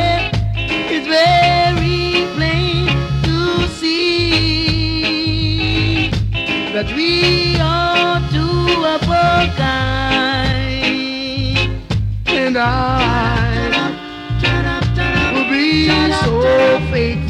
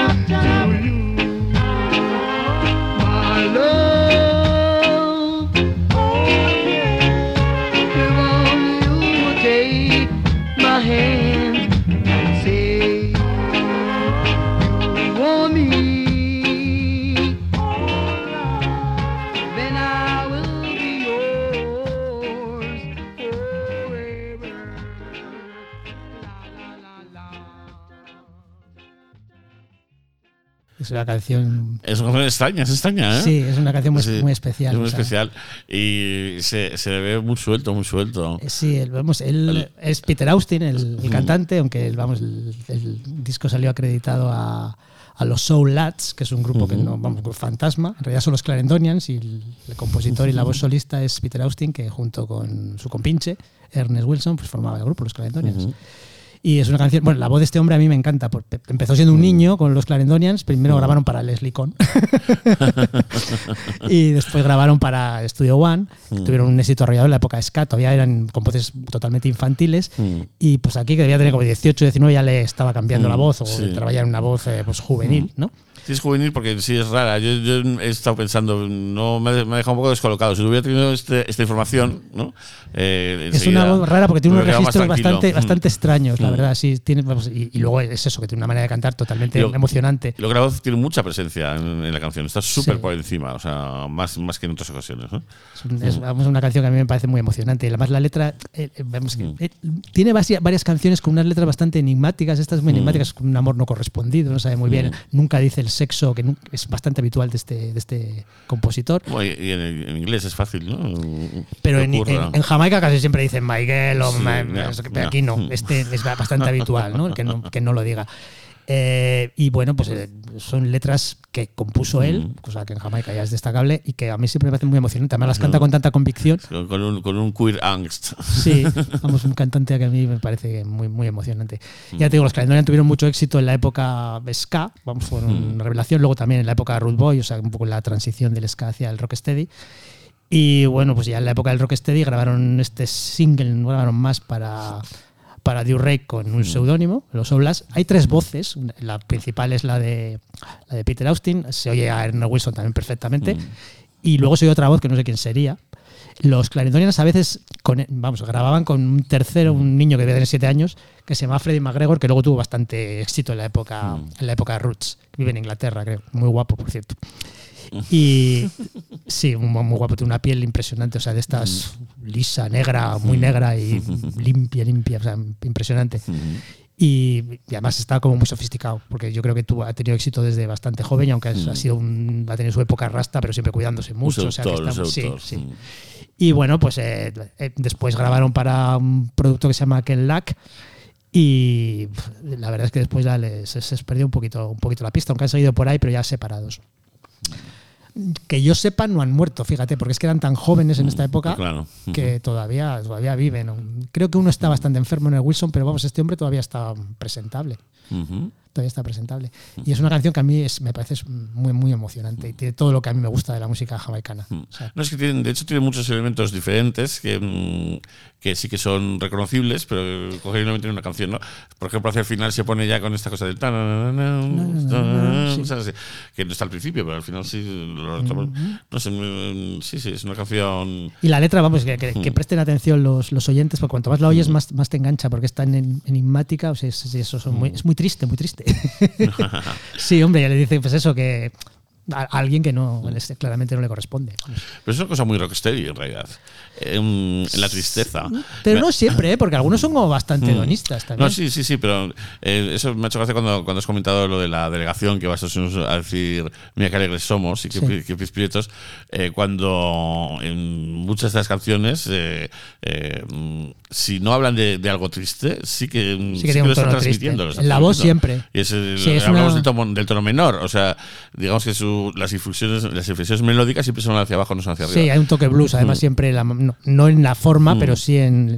Sin las tonalidades. Sí. Y, y eso no quita que de repente mm, sobre esa base haya por encima un pip, pip, que, que sí que. sí, es la, es la tensión, que lo- claro, la dialéctica. Claro, que lo puede hacer más alegre y tal, algunas en concreto y son. Esta alegre no tiene nada, ni la música.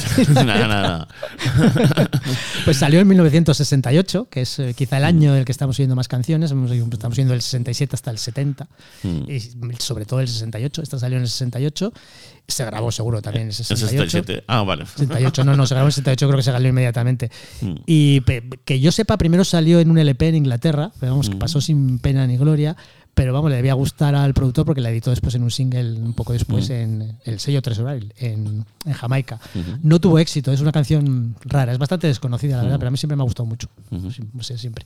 Me ha gustado mucho. Y es rara verla en recopilaciones, o sea, muy rara. El LP el que salió se llama Here Come the, the Duke y es un LP de Troya que se ve con una playa y por si alguien lo quiere buscar. Yo creo que es el si- sitio más fácil de encontrarlo porque en single yo creo que es imposible. Ya. Imposible. Y nada, una canción muy bonita, es de mis favoritas, desde luego. Es que si es como dices, que encima se sacaban los singles para uso profesional. O sea, pues, No, en esta época ya no. Eso era en la época de los, de los sound system. En esta época ya vendían singles, ¿eh? ya en la había éxitos, sí, sí, sí, sí, vale. había, había éxitos considerables, sí, sí, o sea, ya lo creo. Pues lo que siempre decimos, de, mm, yo qué sé, de thriller no hay ningún problema para encontrarlo. ¿no? No. O sea, los discos que se vendieron mucho, que se venden Sí, mucho, pero se este, encuentran. o sea, pero- yo, yo me imagino que eh, si tenía éxito, pues ah, prensaban más. Claro. Entonces, esto, pues la, la verdad es que no, tuvo mucha repercusión o ninguna repercusión, pues por lo cual, pues prensarían lo que prensaron Sí. y, Mm. Y, bueno, desapareció. Sí, por eso uno se encuentra siempre tantos promos, en realidad, porque yo creo que al principio se, se repartía por las radios Sí, y luego ya a se veces el promo es más sencillo, incluso Mm. el demo es más sencillo Mm. que de encontrar que encontrar el- que encontrar el una disco. edición, Mm. efectivamente. Sí. Bueno, pues vamos a ir a la siguiente. Que, pues, por supuesto, después de esta he hecho un, de un- corte de cortinilla, porque es que es imposible subir el- Claro, la emoción. Pero vamos, el clima lo reservado para el final, ¿eh? Ah, eso espero.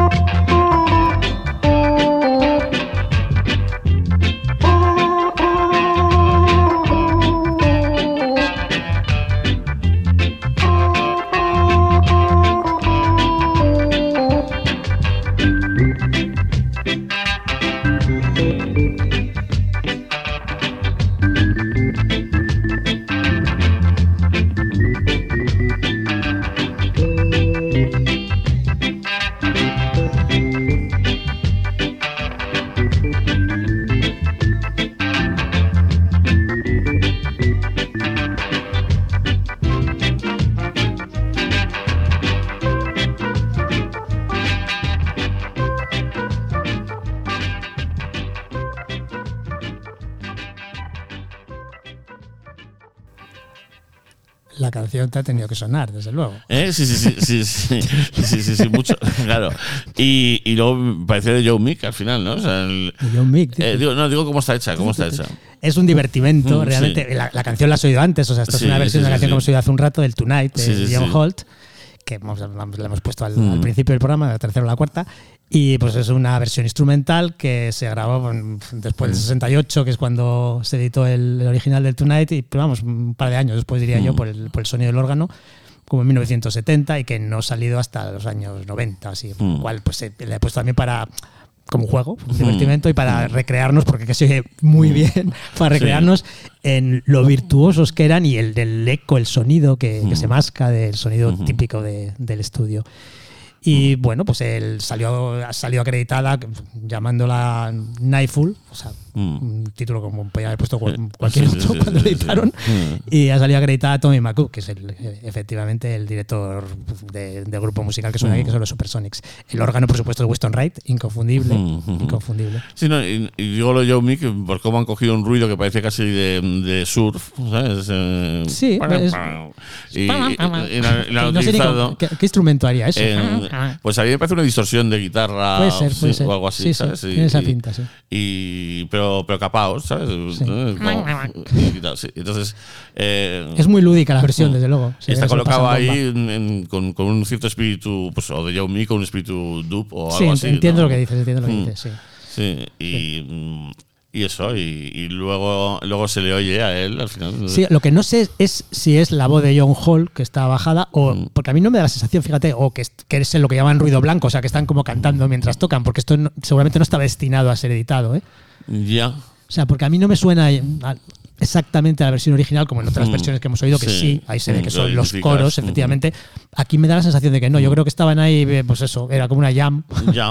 Hombre, era una persona, desde luego. Sí, sí, no, era un- una persona. cantando y, y- Pero ya sabes que, fíjate, muchos organistas cantan mientras tocan. Mm. Muchos, hay muchísimos. David Pike, o sea, hay ejemplos Mm. a cascoporrillo de organistas que, que a veces molestan, ¿verdad? Porque no cantan muy bien, pero siempre están en. mm, mm, mm, Ya. mm, y, se, y se graba. Se oye, claro.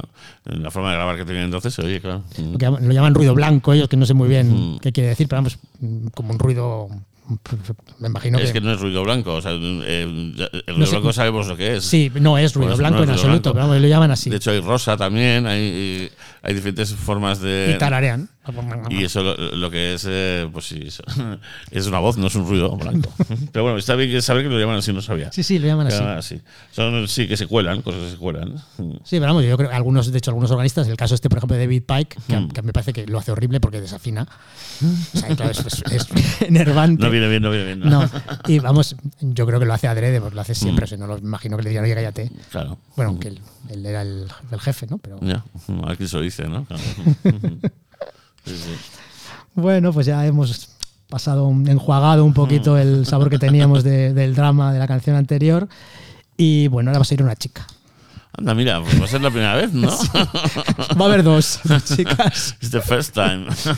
Sí, una chica además que la conoces. Sí, hay una muy famosa que, que grababa aquí. eh, Sí, pero sí. no es esta. Vale, vale. Esta también es famosa, ¿eh? pero Sí. Mm. vamos, que grabó aquí solo ocasionalmente. La que tú dices seguramente, que la vamos a ir luego, bien, famosa que grabó solo para Tresurail y Mm. que desde luego está asociada al sello, que grabó, por ejemplo, la versión de Perfidia que me nombré sí, antes, sí, sí, es Phyllis Dillon. Sí, Phyllis Dillon, que seguro que es la que dices. Sí, sí, sí. Y, mm, y luego está otra mm, que puede ser, es una más esotérica, Ada, no sé qué. Ada. Sí, mm, no. Igual es esta, pero aún no quiero decir el nombre. Pero Ada no se llama, pero se parece un poco. Ah, bueno, vamos a ver.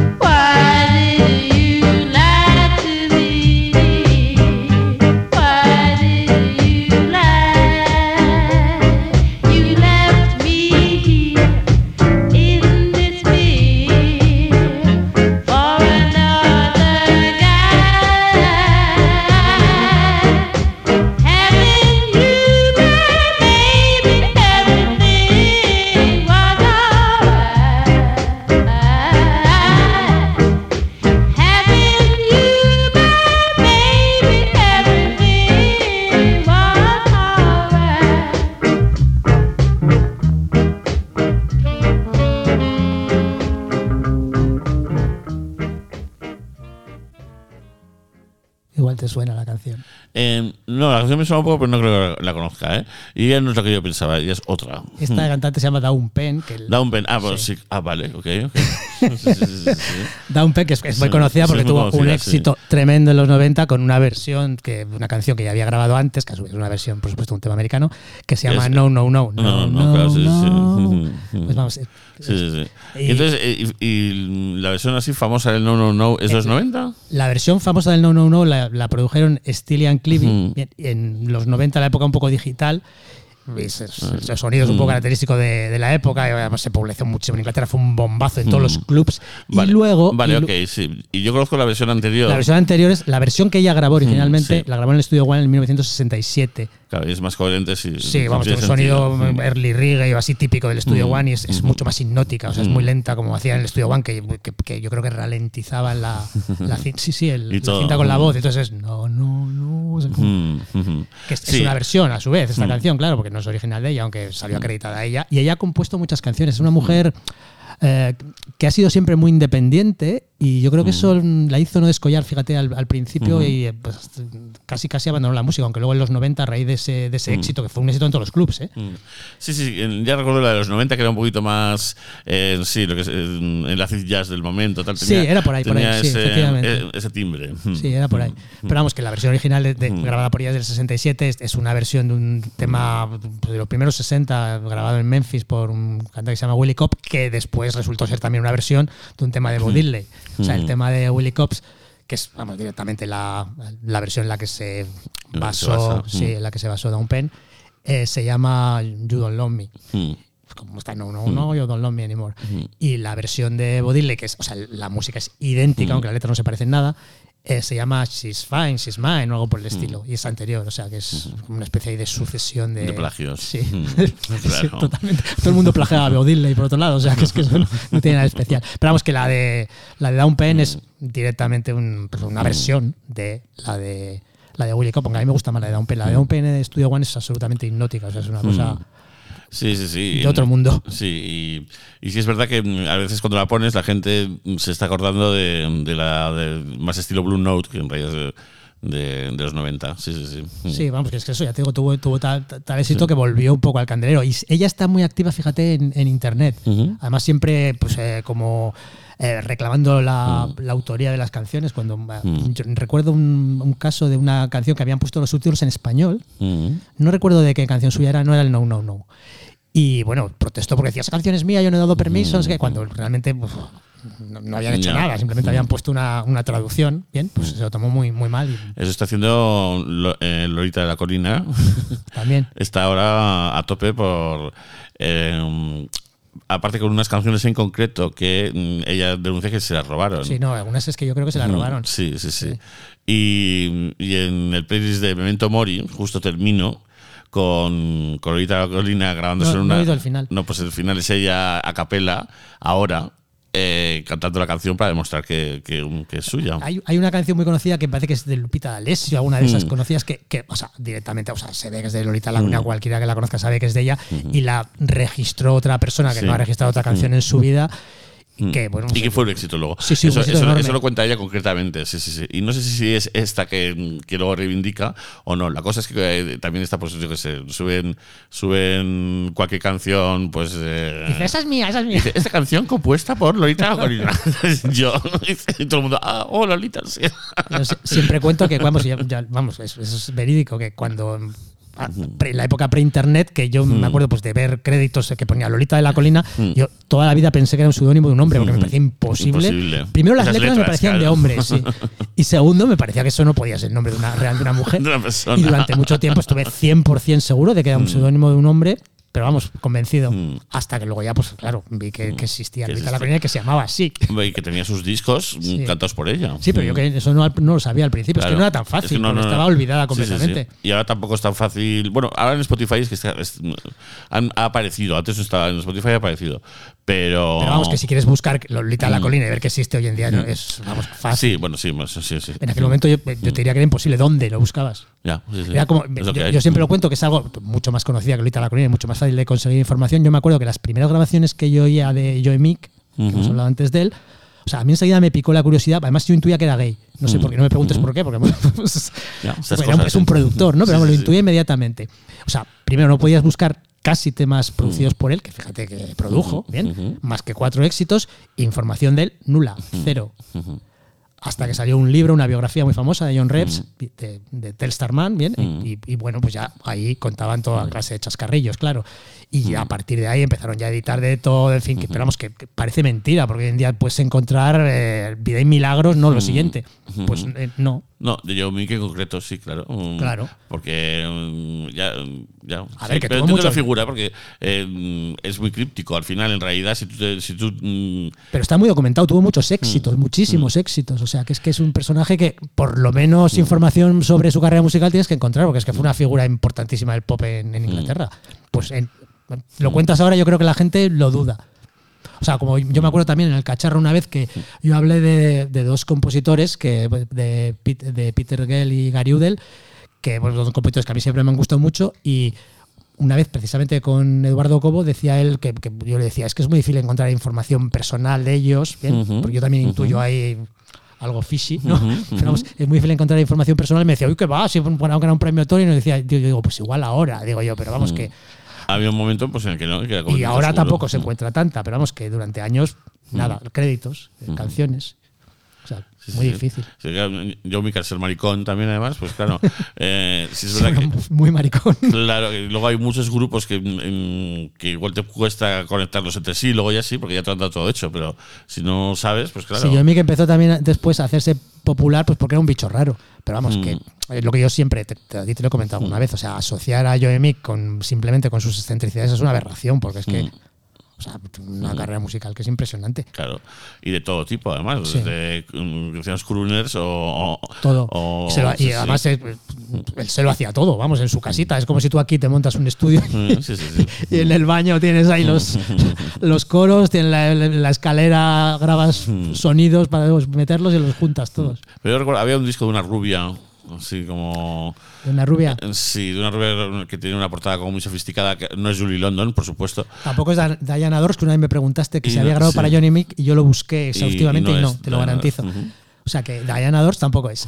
Y una tal- rubia. eh, sí, y- pero que es típico disco que, que tú lo ves a priori y, es y dices, esto no puede estar grabado en, en- en una casa, ¿sabes? Eh, em, El Holloway Road, que era donde Claro, grababa él. sí. es, claro, es- muy sorprendente ver productos mm, que salían de allí, pensar que, que salían de ahí, ¿no? Sí, sí, no salían de ahí.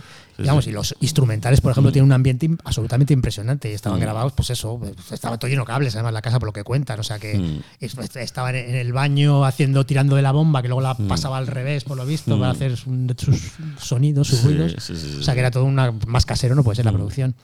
Bueno, pues esta era Down Penn, que pues empezó grabando para Prince Bunster, un, pro- un productor jamaicano muy conocido, un, un single con dos canciones de, de Baccarat, curiosamente. Una que es un ska de Baccarat, vamos, aunque la, la hizo así, sin ninguna influencia un poco de la música jamaicana, que se llama Long Nights, no, eh, sí, Long Days or Night. Y luego otra que Are You There with Another Girl, que eh, grabó también Dionne Warwick, como todas casi las de Baccarat en esta época.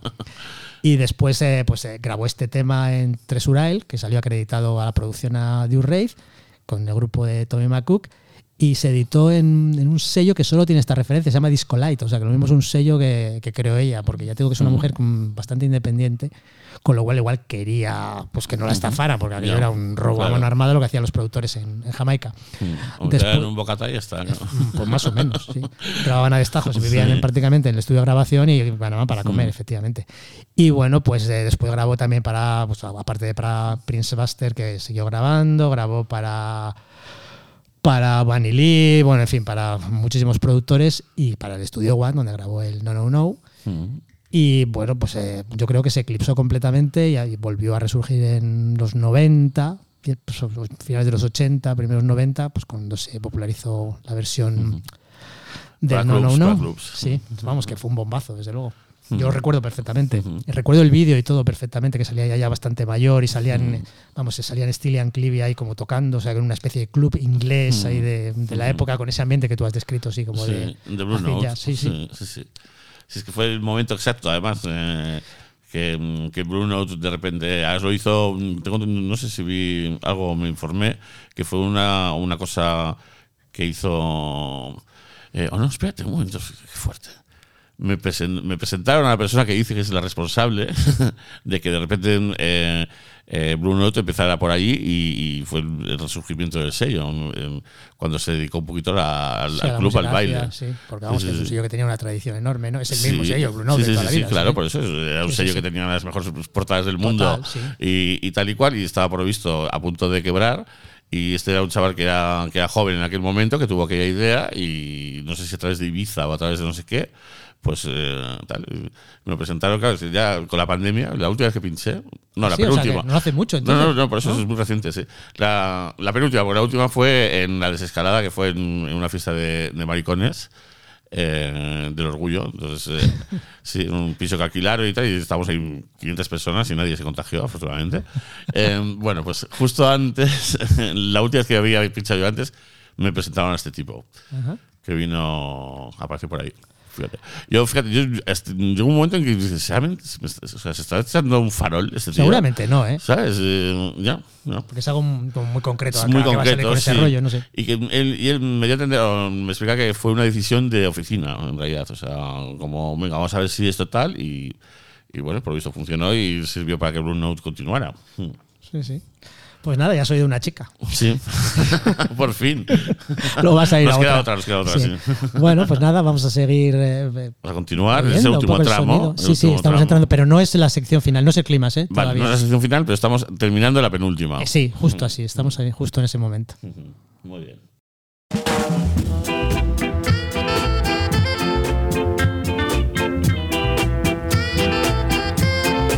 This were the mine, I would place at your feet all that I own. You've been so good to me. If this were the mine, if this were the mine, if this were the mine, I would make you a queen with words untold. You have everything. If this were the mine if this were the mine. Oh, with loving concentration, you're my admiration, gives me inspiration all the time.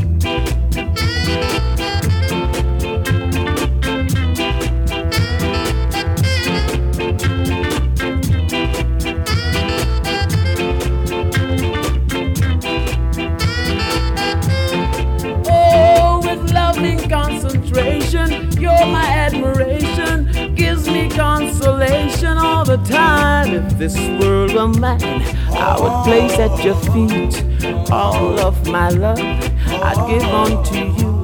If this world were mine, if this world were mine, if this world were mine, I would place at your feet all that I own. Been so good to me. If this world were mine, darling, if this world were mine, I love you, love you, love you, and I'd give you everything. Just because I love you so much, darling, I'd give you everything. If this were were only mine, this world were mine, I love you so much. I'd give you so much. Darling, if this world were mine, I'd give you everything.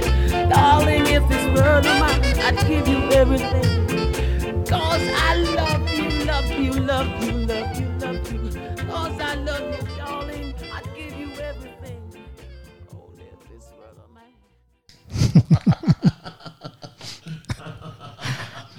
Bueno, pues esta, esta- esta es casi una canción para mí como completamente prustiana, porque es una canción que, vamos. Sí, da una rabia horrible. Da Sí, una sí. rabia horrible y a mí me pasa muchas veces que, que lo oyes, la puedes cantar entera, pero Sí. no, no eres capaz de identificarla. Vamos, a mí, a mí eso me vuelve loco. Eh, yo aparte juraría que, que yo la conozco de, Sí, la de- conoces. de otro lugar y con, Sí, y con sí, otro sí, ritmo sí, distinto. Sí, ahora te lo explico, ahora te lo Sí, sí, explico, sí, te lo sí. explico todo.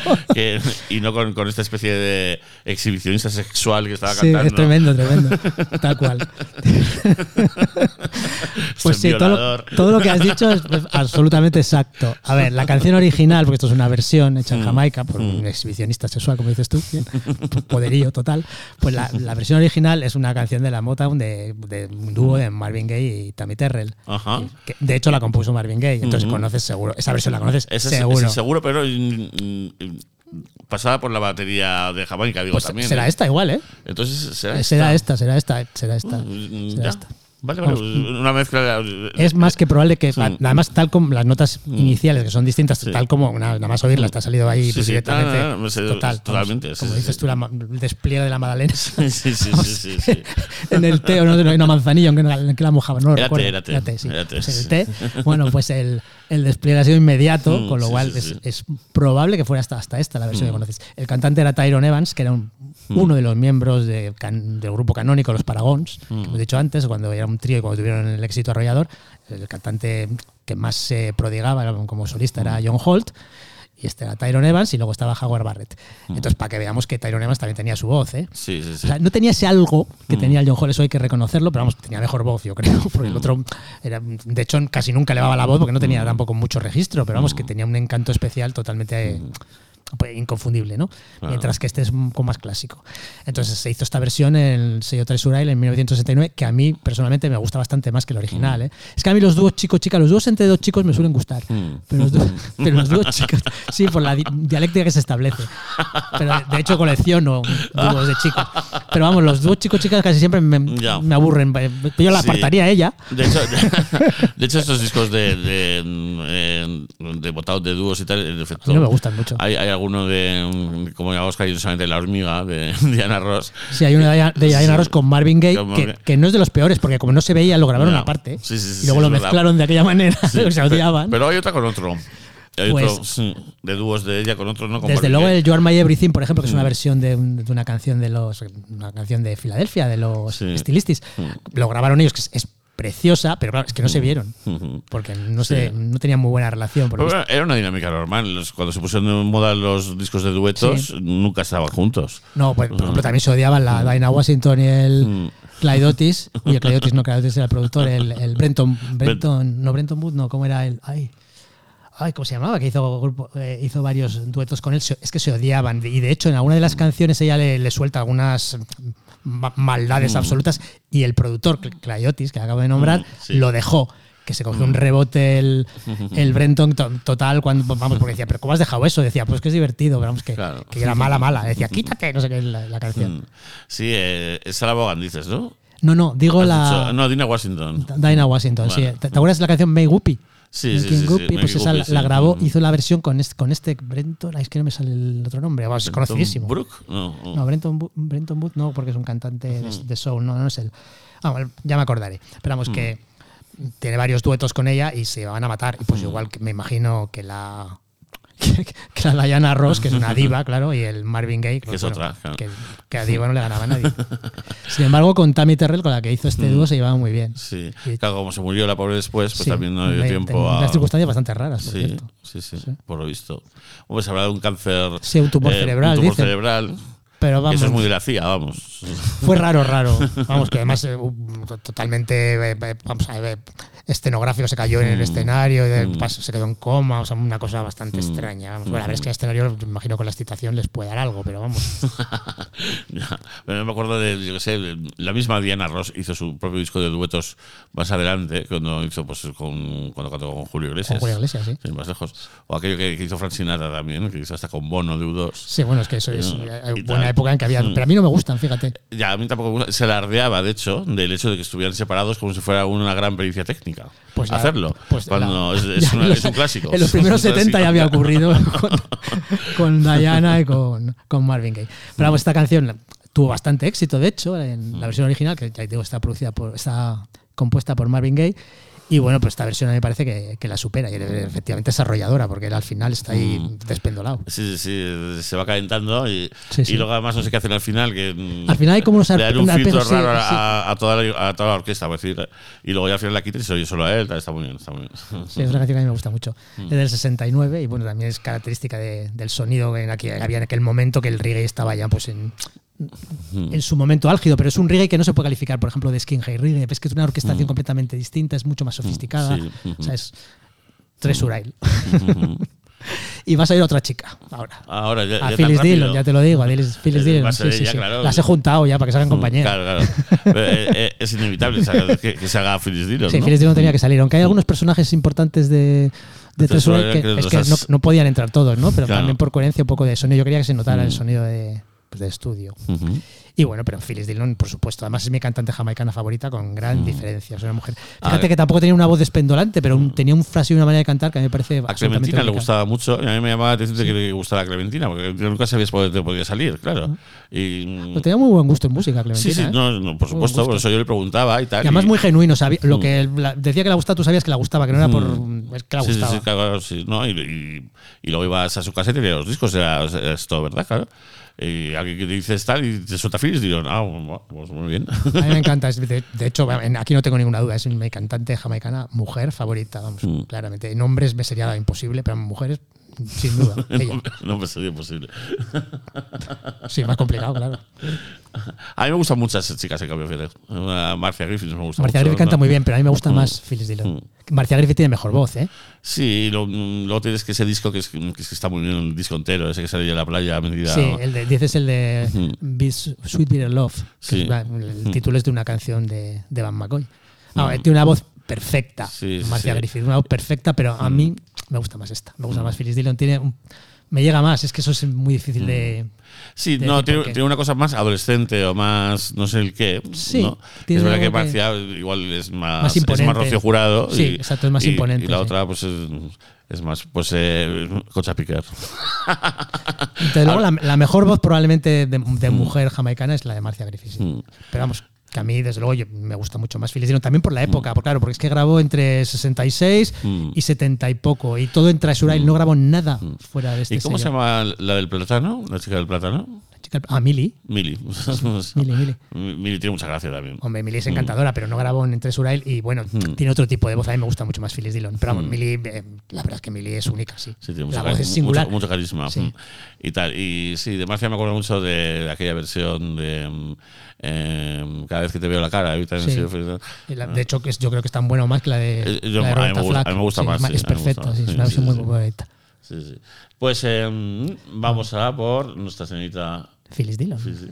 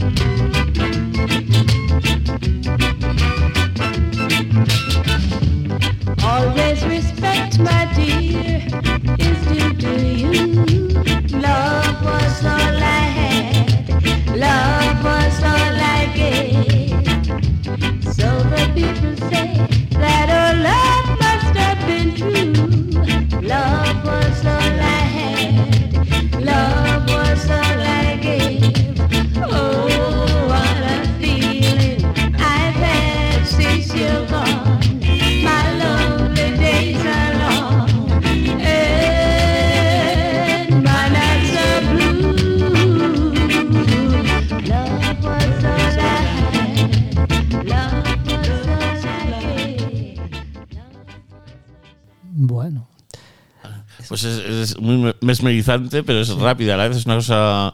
Lo que pasa es que ella canta tan sedantemente, o sea, Mm. nunca, nunca eleva la voz casi, que, que es efectivamente la- el ritmo es, es reggae, claramente es, ella. es- es ya reggae, claro, Pero ella tiene ese tono ahí como Mm. sedante totalmente. Así que, sí, es- sí, que sí. quizá me gusta por eso, bien. Pasa igual con John Hall, o sea, que es como hipnótico totalmente. Que pasa en muchos cantantes jamaicanos. Tienen ese toque hipnótico, vamos, que, que- que es como pues, es- mm. pues Sí, sedante. que claro, igual aquí la marihuana tiene que ver, claro, es que es un elemento que no nos estamos metiendo. Cre- creo que eh, ella no, ¿eh? Por lo que, vamos, es era bastante frecuente los estudios, Mm. estaban absolutamente Claro, saturados de humo, mm, mm. de, de ganja, que decían ellos, de marihuana, ¿no? ujú. Pero vamos, me da la sensación yo por lo que... ella, ella puede que no, pero, Sí, pero- si buscamos un elemento común ahí en el sonido jamaicano que de es un repente elemento a tener en cuenta. está está que claro. con eso, claro.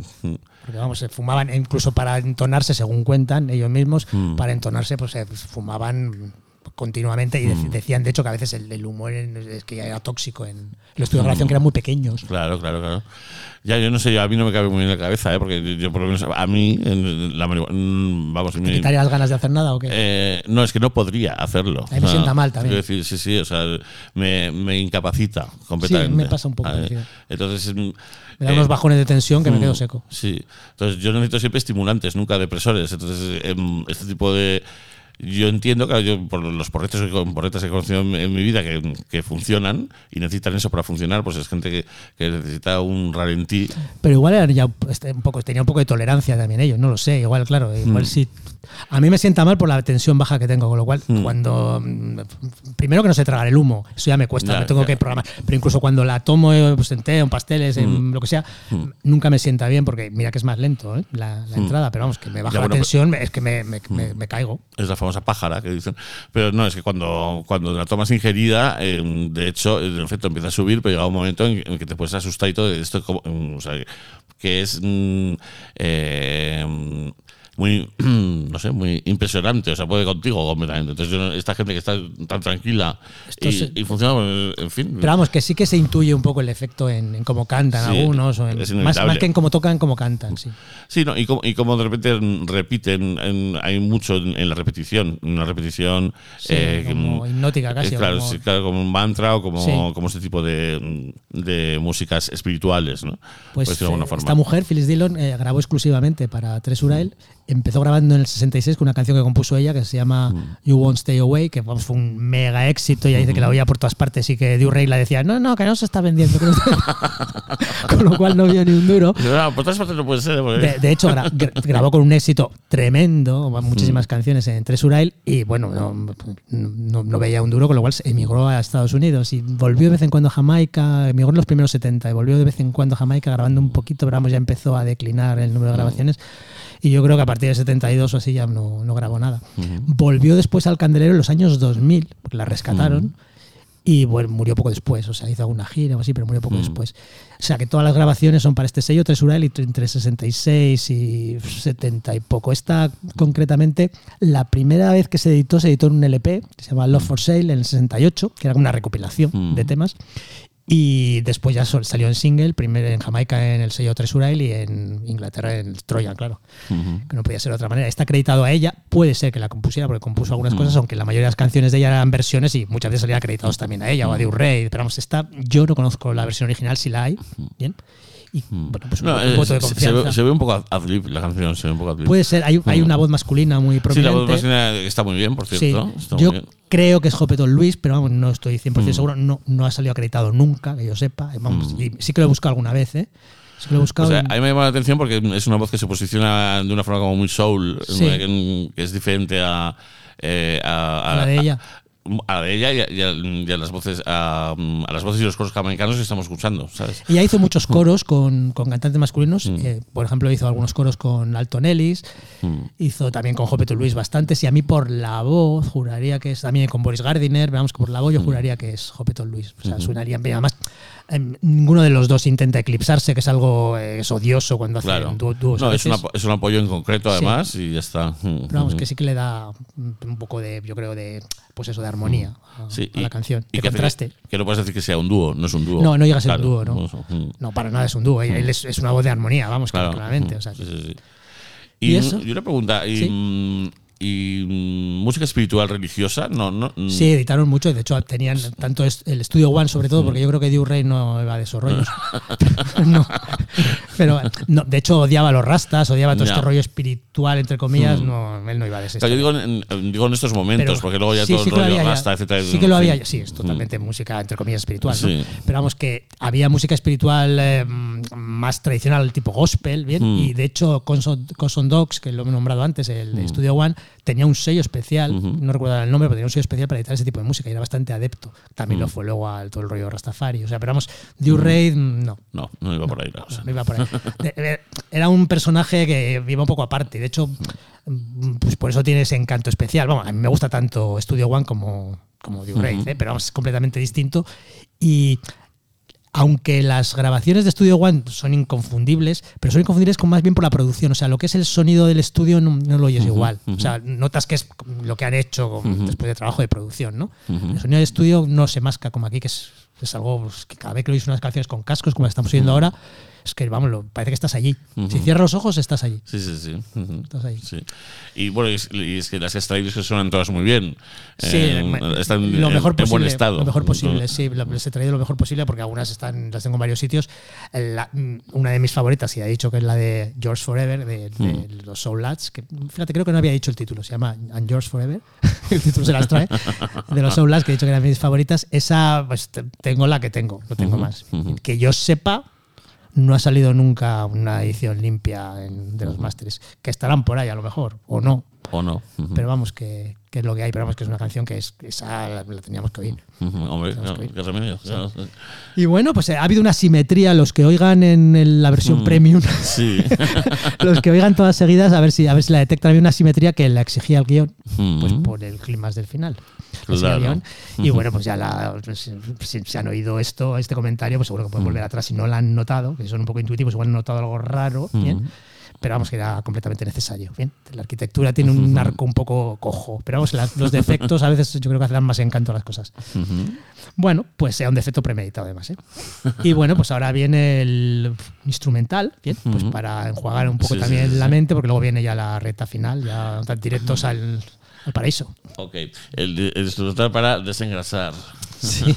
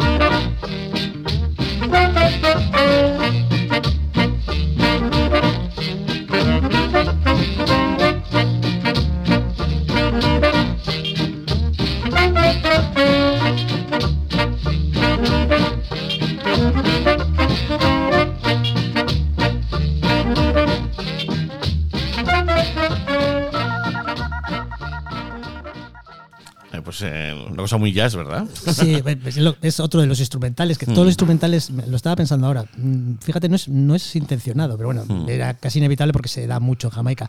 Los, mm, los instrumentales, todos absolutamente los que he metido son versiones de, pues, de- de temas conocidos. Y en este caso es una versión de un, un tema bastante conocido de un grupo que se llama Justin Hine and the Dominos, que grabaron mucho para, para el sello Tres Urail.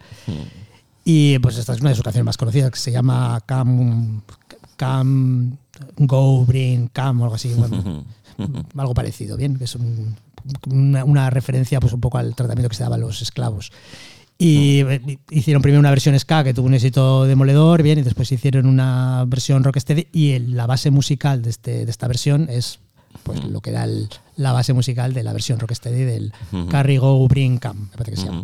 Y después, por supuesto, pues están los añadidos instrumentales, los solos que se van sucediendo un poco a la manera del jazz, efectivamente, de, pues, del saxofón, de Tony Sí, McCoo. y el- aquí con una cierta virtuosidad es que eran unos- virtuosismo. es que eran virtuosos todos, ¿eh? Pero aquí como más exhibicionista, vamos.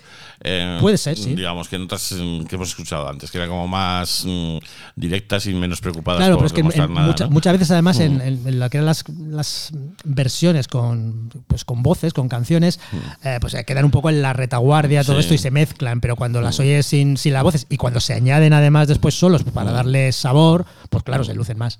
Mm. En este caso el saxo era Tommy McCook, que salió acreditado este tema a Tommy McCook, salió como Soul Movement, Mm. en un sello que no es el sello Tresurail, pero vamos, como si lo fuera, porque era un sello que fundó el, el dueño de la consola de Tresurail, que he dicho que se llamaba Byron Smith, sacó un- su propio sello que se llamaba el sello Barón.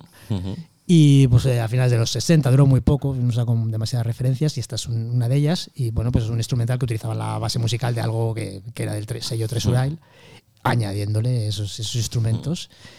Y bueno, pues eh, me parecía que estaba bien para enjuagar y para pues, un tema más light que lo que vamos, que lo que hemos oído y lo que vamos a oír. Porque expectación, por favor. No, hombre, tampoco es para tanto, pero vamos que. Pero vamos, era uno de mis cantantes favoritos jamaicanos mm, de todos los tiempos, y uno de los personajes más importantes de la historia del reggae. No es Slim Smith, que grabó algún tema, fíjate, en, en el Studio One, sobre todo en la época ska, pero vamos, yo no quería mm, temas ska, porque además muchos de los temas ska ni siquiera se grabaron en el estudio, Mm. sino que salieron en el sello Tresurail, son anteriores, estaban grabados en otros estudios. Y también grabó un tema muy conocido, del que es una versión de, pues, del tema que grabó Mary Wells, el de eh, mm, Everyone is Love. Ujú. Es un tema que, que- que, bueno, salió ya cuando ya había dejado la moto. Es un tema muy bonito. Y, bueno, lo grabó más gente después en la moto, pero original es de Mary Wells. Pues él grabó una, una versión maravillosa de, de ese tema en, el Tres Urail. Pero no, no ha cuadrado. Vamos, la tenía en la lista, ¿eh? pero vamos, como en la lista hay que peinarla, peinarla y luego organizarla, pues es- Claro. que es lo que ya tenía hecho, de hecho, que es lo, es lo más complicado, por lo menos los que hago yo, porque suelen estar muy. Como yo soy un maníaco de la simetría un poco, aunque luego siempre la rompo por algún lado, pues suelen estar muy, muy colocados, ¿no? Y entonces Mm. algunos mm, no cuadran. Claro, eh, claro, no tienen sitio. Mm. Y bueno, pues no es Lynn Smith, es otro, otro cantante que conoces de sobra. Lo, lo vas a reconocer seguramente, pero vamos, que, que viene ahora y abre un poco la, la veda de, de esta sección final. Claro, sí que es la sección final, son las tres últimas Sí, sí, canciones. sí, y son canciones las tres. Muy bien. Pues eh, vamos a ver, vamos a ver. Venga, vamos a, vamos a oírlo.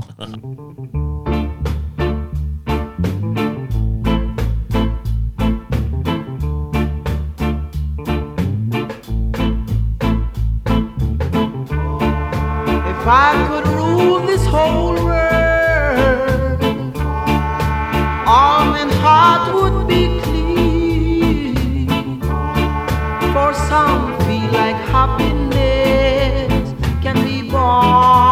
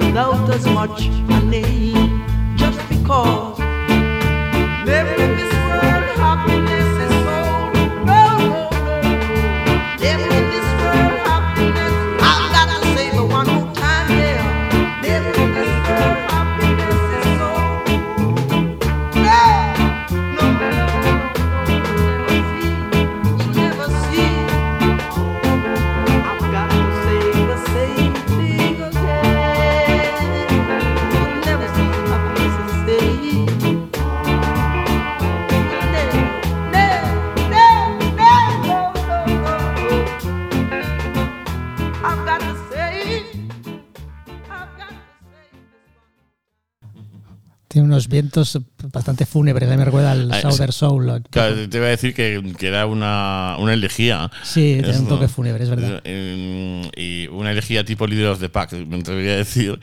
Por bueno. los gritos al final. me Se lo toma un poco más en serio. Ya, ya, pa- bueno, no, ella se ha tomado muy en se serio. ha tomado en serio. Claro, sí. claro. Sí, sí. Que solo ellas. Claro, solo ellas. Ni, ni los que lo oíamos, ni los que decían eso. todo. Es- eso es un, un gran misterio. De- en ese tipo de canciones de tragedias, Mm, porque sí. es un género Mm. entero, bien. ¿Hasta qué punto se lo tomaban en serio? Porque yo, Mm. yo creo que a veces sí, pero, pero lo- luego cuando lo oyes dices, no puede ser, pero, pero sí puede ser. en el caso de las sangrilas puede ser, porque estaban yo creo tan, tan mal de la cabeza. No, pero vamos, he dicho lo del of the Pack, sobre todo por los gritos del final, que. mm, Ah, yo- sí, cuando se- eh, cuando se pa- la hostia pa-. Parece que se. Claro, eh, aquí en la canción de. ¿Era Alton Ellis? ¿Quién era? Alton Ellis, sí, sí. La de Alton Ellis gritando, parecía que se estaba matando, como la letra no sé muy bien, porque la letra no, no parecía que hablara de nada elegíaco. No, no, no, no hablaba de Pero- nada elegíaco. Era como pues, una canción, la verdad, pues eh, que eh, dice, si yo dirigiera este mundo, pues haré- Mm. lo cambiaría por aquí y por allá, ¿no? Y es verdad que esos, esos vientos tenían ese ese punto mm, como de fantasma ululante. Para mí es, es, es un poco el ambiente que se creaba fúnebre, Mm. bastante fúnebre en el Southern Soul. O sea, lo que es el- la definición un poco del soul sureño, que ya está Mm. tan de moda, por cierto. O sea, pasamos de, Mm. del Northern Soul a, a que haya Sí. resurgido el Southern Soul. O sea, en ediciones, ediciones, ediciones. Mm, sí, sí. Que antes estaba en un género bastante olvidado, lo que el deep, Mm. le llamaban Deep Soul y ahora lo llaman Southern Soul, pero vamos que es lo mismo. Y tiene ese toque fúnebre. Ese toque que cogió, que yo creo que es de, de- de lo que más se nota más a Danny Elfman. Danny Elfman, El- dices tú, el, el compositor de, el compositor de bandas sonoras. de bandas sonoras, eh, digamos que un- su hermano hizo un- una Sí, película. ya la he visto la, la zona prohibida. La zona prohibida. bastante loca la zona. Claro, donde sale él haciendo de demonio, el Sí, propio Daniel sí, sí, Elfman, sí. y ahí hay un momento como eh, pues de ese, de ese rollo, pues mm, canción infernal, barra. eh, no recuerdo negro- la música, fíjate. No Negros mucho. Slave. eh, Pero la película es muy singular, sí. Sí, sí, Que sí. la- la una de la, la protagonista, la mala, la Mm. femenina, Mm. es, una, es una mujer que, que, vamos, tiene una. un- la, he visto en otras películas y tiene una, Mm. una cara muy. Una presencia Sí, muy. Y sí, es, es un rollo muy marica. Sí, es totalmente Claro, queer, que- desde luego. Absolutamente. claro, y que en Daniel Elfman de repente a mí se me encendió una bombilla, claro, y, y entendí muchas cosas, ¿no? Cuando, eh, aunque sea su hermano el, el alimento, ahí estaba. Y, Pero participó bastante, creo, se veía, por eso, Sí, se sí, sí, de lejos. bastante. sí. De hecho, no sé si, si hubo problemas entre hermanos más adelante. La verdad es que no conozco mucho. Sí que la he visto la película, ¿eh? pero vamos, que no conozco Mm. La mucho la intrahistoria. ¿no? Mm. Sí, yo- es que la pusimos en Maricon Shock. ¿Ah, sí? Sí, pusimos vestida de azul, pusimos esta. Y pusiste la de labio, el rojo en los labios, ¿no? La de Rojo los Leather Wolf, labios, sí, sí, sí, sí. Y luego una de Peter Berlin. Mm. De Peter Berlin. Un porno, directamente. Sí, sí, sí, sí. Sí, Sí, pero mm, es más que porno. Peter Berlin, Sí, digamos, hombre, sí, es un, un icono. es un icono y, no, y- y las habitaciones, la ropa, todo, o sea, digamos que va sí, allá, sí. hay muchos exteriores, vamos más allá del porno. Bueno. pero sí, fíjate, y, y- No es una que se llama Noches, eh, sí, sí, sí. es noches sí. Blancas o Noches, noches Sí. de algo, Noches de no sé qué. Sí, sí. ¿Noches de ciudad? ¿Puede ser? No Sí, sé. algo así, eh, sí. que- Creo que esa película la he visto. Que él estaba pues paseando. Sí, sí, es paseando, sí, sí, sí, sí. Vestido. Bueno, igual hay más que son así, pero vamos, sí, es- es- si el título coincide, Noches de algo y. Sí, que tiene una cierta, para mí, una cierta influ- influencia de, de las escenas callejeras de, de Joe, Joe D'Alessandro, Morrissey. Sí, Pues, tiene un eh, aire, sí, claro, esas sí, cosas tiene un aire. que luego la ves, eh, eso lo ves también en, en esta Cabo de Medianoche. Sí, se o nota sea, la influencia claramente. De hecho, participaron muchos de los miembros de la Warhol. mm, Sí, sí, sí. O sea, que salen en la película y Mm. sale la- un poco la escena y digamos, yo creo que sí. sí la escena del influyó. chaperillo y tal. Y en la estructura un poco, y en la- Mm. yo creo que hasta en la idea, fíjate, Mm. es posible que influyera por bastante. sí. Eh, sí, mm, hombre, con, con la cosa de la inocencia del pobre chapero Sí. que se pensaba. Bueno, que el, yo de Alessandro no hacía casi nunca de inocente, era un chapero. Claro, el chapero ya que sabía lo que había, pero. Vamos, sí, yo, yo estoy seguro de que hubo, Mm, de que hubo influencia. Hubo conexión, sí. En Hollywood siempre se tiene que nutrir de algo, ¿no? En fin. Y sí me ha recordado a Daniel Elfman y esto, a esto que dices tú, que es el Sword and Soul al final, que sí. es un- A mí la verdad es que a Daniel Mann no me recuerda en nada, ¿eh? pero es que. a, a ese Daniel Elfman de ese momento, Sí, etcétera, no, no- no ese recuerdo la jugueteo. música, fíjate, no Mm. recuerdo la música para nada. Y la, Sí, la música era un poco, mm, tra- ¿cómo se dice? Eh, Estridente y soportable. O sea, es como si me dices también. o sea, que no es que lo recuerde musicalmente, sino en otro, en otro aspecto, ¿no? La canción está. No, no, hay una secuencia del, del infierno Sí. que sí que sí que sí que Ah, ya, ya, que sale como. elementos. mm, Sí, o sí, sea, algún tipo de claro. vientos de ese estilo. Sí, que son, que- son trombones o así, yo yo creo, ¿no? Lo que suena. o- Pues eh, tiene que ser un, Sí, uno grande. sí, es sí. lo- Pueden ser eh, trombones. que se lo cogía Disney también, te quiero decir. O sea, eh, es casi dibujo animado. Yo me vino a la cabeza estos dibujos de, de esta de Betty Boop, que, que era negra, claro, y, y todos sus problemas, ¿no? Eh, Pues nada, Alton Ellis, que es que mm. Alton Ellis, claro, sí, sí, sí. es una voz inconfundible, eso desde luego. La, No, pero la canción tiene una sutileza, ese- esa guitarra con, el- con la que empieza y dice, bueno, aquí ya sabemos Es que estamos, estamos en ello. Mm, Sí, sí, sí. Y bueno, pues Alton Ellis es, es- es unos personajes fundamentales de la música jamaicana. Empezó, yo creo que en los primerísimos 60 y puede que los 50 en un dúo eran Alton Ellis. Y hizo varios dúos, pero vamos a ser el primero con, con un personaje que se llamaba Eddie Perkins que luego se fue a Estados Unidos y el dúo se disolvió. Y a mediados de los 60 fundó pues, un grupo vocal que era Alton Ellis and the Flames con pues, acompañantes vocales que cambiaban bastante y bueno, pues eh, grabó muchísimo en, a mediados de los 60, primeros 70, tanto en el Treasure Isle, donde vivía allí casi, según dicen, y en el Studio One también, vamos, que sacaban discos a la limón, este sí que tiene LPs. Mm. De hecho, esta, esta canción apareció en un LP que se editó en 1974, aunque todo, es una recopilación, las canciones son de los finales de los 60, primerísimos 70, yo diría que esta es finales de los 60, prim- primerísimos 70, y que se llama Mr. Solo Jamaica. Y pues, yo creo que es el único LP de él que salió en Treasure Isle, porque bueno, aparte de eso sacó muchos, muchos singles. Y ahí está, está esta canción que a mí siempre me ha gustado mucho. Pero es que de Alton Ellis me gustan todas casi las que, las que hizo. Y bueno, luego grabó para tropecientos productores más. Y al, al final, la verdad es que murió en Inglaterra hace no tantos años. ¿eh? Yo no recuerdo, bueno, igual hace 12 años, pero vamos, que, Ya. que me acuerdo Que no es perfectamente. tanto, 12 años no es Sí, sí, me acuerdo perfectamente. Fue un trauma para mu- muchos aficionados a la música jamaicana. Han muerto muchos en los últimos 10 años así, han muerto, han muerto un montón. La verdad, han ido muriendo en, en cadena. Claro, porque mm, que son gente nacida en los años 20, Por ahí sería, sí. ¿no? Más o menos, pues estamos ya pasados 100 años ya. Reid, por ejemplo, murió en los años 70, pero él era, era mayor ya. O sea, yo creo que nació a principios del siglo siglo. Mm, 1910 o por ahí. Y murió en 1974, yo creo que de cáncer. Mm. Murió de cáncer, vamos, que nunca más Tresurel volvió a ser lo mismo cuando, cuando él murió. Y de hecho, en la última época ya yo creo que él estaba un poco ya desentendido, porque no le gustaba tanto, fíjate, eh, Tresurel resurgió. El, el reggae no le gustaba tanto. No le gustaba tanto lo que se hacía, que era música mucho con las, ba- las bases musicales antiguas, pero con voces de DJ encima. Mm, que ah, a mí ya. tampoco me gustan los DJs, Sí, sí, lo sí, odio. lo mm, Bueno, pues eh, sí, de hecho el primero, Urroy, pues, era sobre bases musicales clásicas de, de temas conocidos de, de la Tres Urail. Y a él yo creo que ese rollo ya no le iba, entonces mm, se desentendió bastante. A él le iba esto, como el- la música un poco más elaborada, más soul, ¿no? más mm, rhythm and blues, incluso jazz, un poco, ¿no? Sí, más rocksteady, yo creo que. es- El rock es- donde más despuntó ¿no? De, sí, de del sello, sin duda, Mm, porque sí, ahí, sí. o sea, ahí se colocó claramente por encima de Mm. todos los demás. Luego ya pues fue uno más. Siempre estuvo en, pues, digamos, en la cima, ¿no? Desde la época del ska, pero vamos que cuando realmente es único es en la época del Pero rocksteady. creo que Tesoro siempre ha tenido una- un, un cierto um, como brillo eh, como especial, ¿no? Sí, el En- rock Entre los aficionados y tal, de bueno, que es como una cosa como diferente, ¿no? Y Es, tal. es uno de los grandes sellos Mm. y yo, el rocksteady que se hizo en el, en- en el sello creo que es claramente el más exquisito. Vamos, Ujú. te puede gustar más, te puede gustar menos, pero luego objetivamente es como el más exquisito, sin duda. Mucho más rico en instrumentación, arreglos más complicados. Y luego, mm, digamos que no basculaba tanto hacia el terreno un poco más pre-roots, o sea, o más folky. No, este, es que esos rollos no le iban, con lo cual era música más exportable, por así decirlo, Claro. y, y más in- in- entendible para gente un poco que no es jamaicana como nosotros.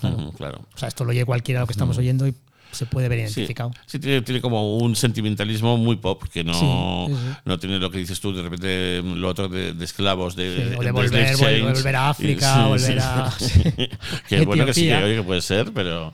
Sí, no, o sea, a mí eso me suele poner muy nervioso la letra, pero a veces lo cantan tan bien y Hmm. con- son tan hipnóticos cantándolo que me, que me, Mm. me seduce completamente. Pero vamos, Sí, sí, que sí. realmente pues, si me pongo a analizar la letra, que a veces no puedo porque entro como en trance, pero si me pongo a analizar la letra, Pues, casi siempre me repele. Claro, claro, sí, sí. Te, te No es mi rollo, vamos, efectivamente.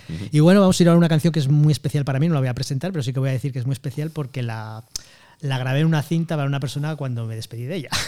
Ah, está muy bien. Es una de, de las de la cinta, ¿verdad? Sí, una de ellas, sí. Pero vamos, quizá la clave, ¿eh? No, esta y otra. Había dos claves, esta Sí. era una de ellas. Um, Vale,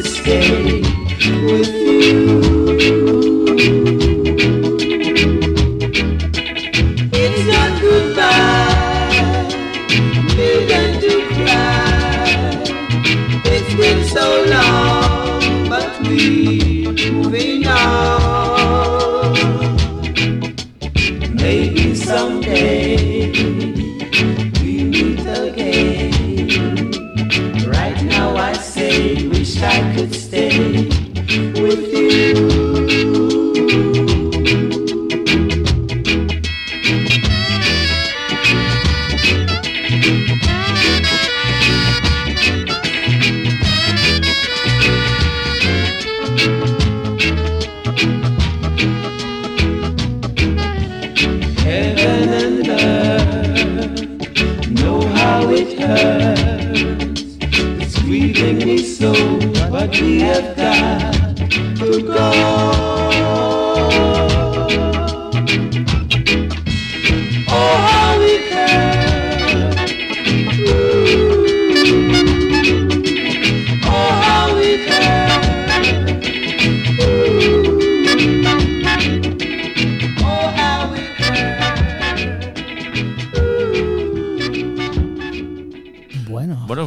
Despedida total, sí. Sí, es una canción de despedida. Es como un eh, em, es como una inspiración en la era Cole Porter, el de Will Meet Again, Don't Know Where, Don't Know Sí, When. no why, no where, no when. Sí, digamos que la de Cole Porter tiene una verdadera promesa de que Will Meet Again. Aquí no, aquí te Aquí dice no que, puede que sí, pero te lo digo para, para que te quedes tranquilo. No queda claro, sí. Pero vamos, que es, es una canción que me, me gusta mucho. Mm. la- hace como. Esto que estoy contando de la cinta, pues hace más de 25 años, yo Mm. creo. Y está sacada del mismo disco donde la saqué para la cinta. Claro, claro. Fíjate, pasa el, tiempo. y- mismo, claro. Sí, pasa el tiempo y ahí, ahí siguen los discos. siguen. Mm. Sobrevivirá, seguro. Claro, claro. Yo es que mm, nos merecemos que haya de verdad una tormenta solar y que Internet se corte una temporada para que. Sí, yo sobreviviría para- perfectamente. eso es, para que podamos con nuestras bibliotecas y nuestras discotecas pues poder seguir Sí, sí. sin Vamos, problema. Yo siempre pienso que, va, va- ya te lo he contado alguna vez, lo pues hemos, hemos aquí bromeado con ello, que acabarán en cash converter de cualquier manera. de- Ya, ya sin- o a saber, sin eh, ningún- o, o el contenedor. Pues el contenedor no creo, yo en mi caso no creo porque son muchos, entonces cualquiera que entre Ya. ve esos miles y miles Ya, y, hombre, intuirá que aunque los vendas en una tienda de... sin- Pero um, tienes que hacer, a ver si ya estás pensando en el final, eh, tienes que hacer como Millana y, mm, y hacer una fundación, un lugar donde esté tu, donde esté tu discoteca. Ay, me da igual, ya que acaben todos. Qué fundación, ni. No, pues si mira toda su biblioteca de, mm, de literatura eh, machista tal y cual, pues eh, eh, ya la tiene medio. es- hay un sitio donde se puede ir a visitarla. Yo es que la verdad es que no tengo ese ego.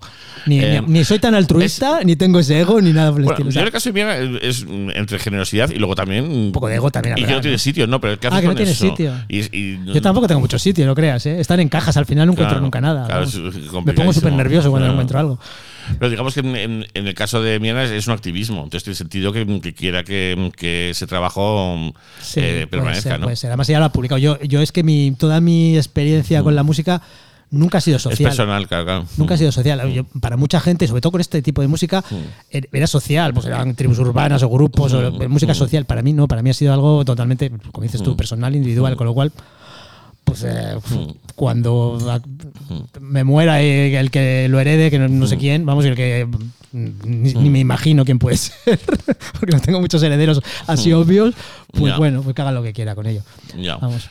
Ya, bueno, en fin, te, te digo, si, si haces la fundación. La fundación pues, eh, JN. claro, pues por lo menos, por lo menos eh, llegará a gente que le interese y no sea un problema para la persona que se le interesa, porque eso es un problema.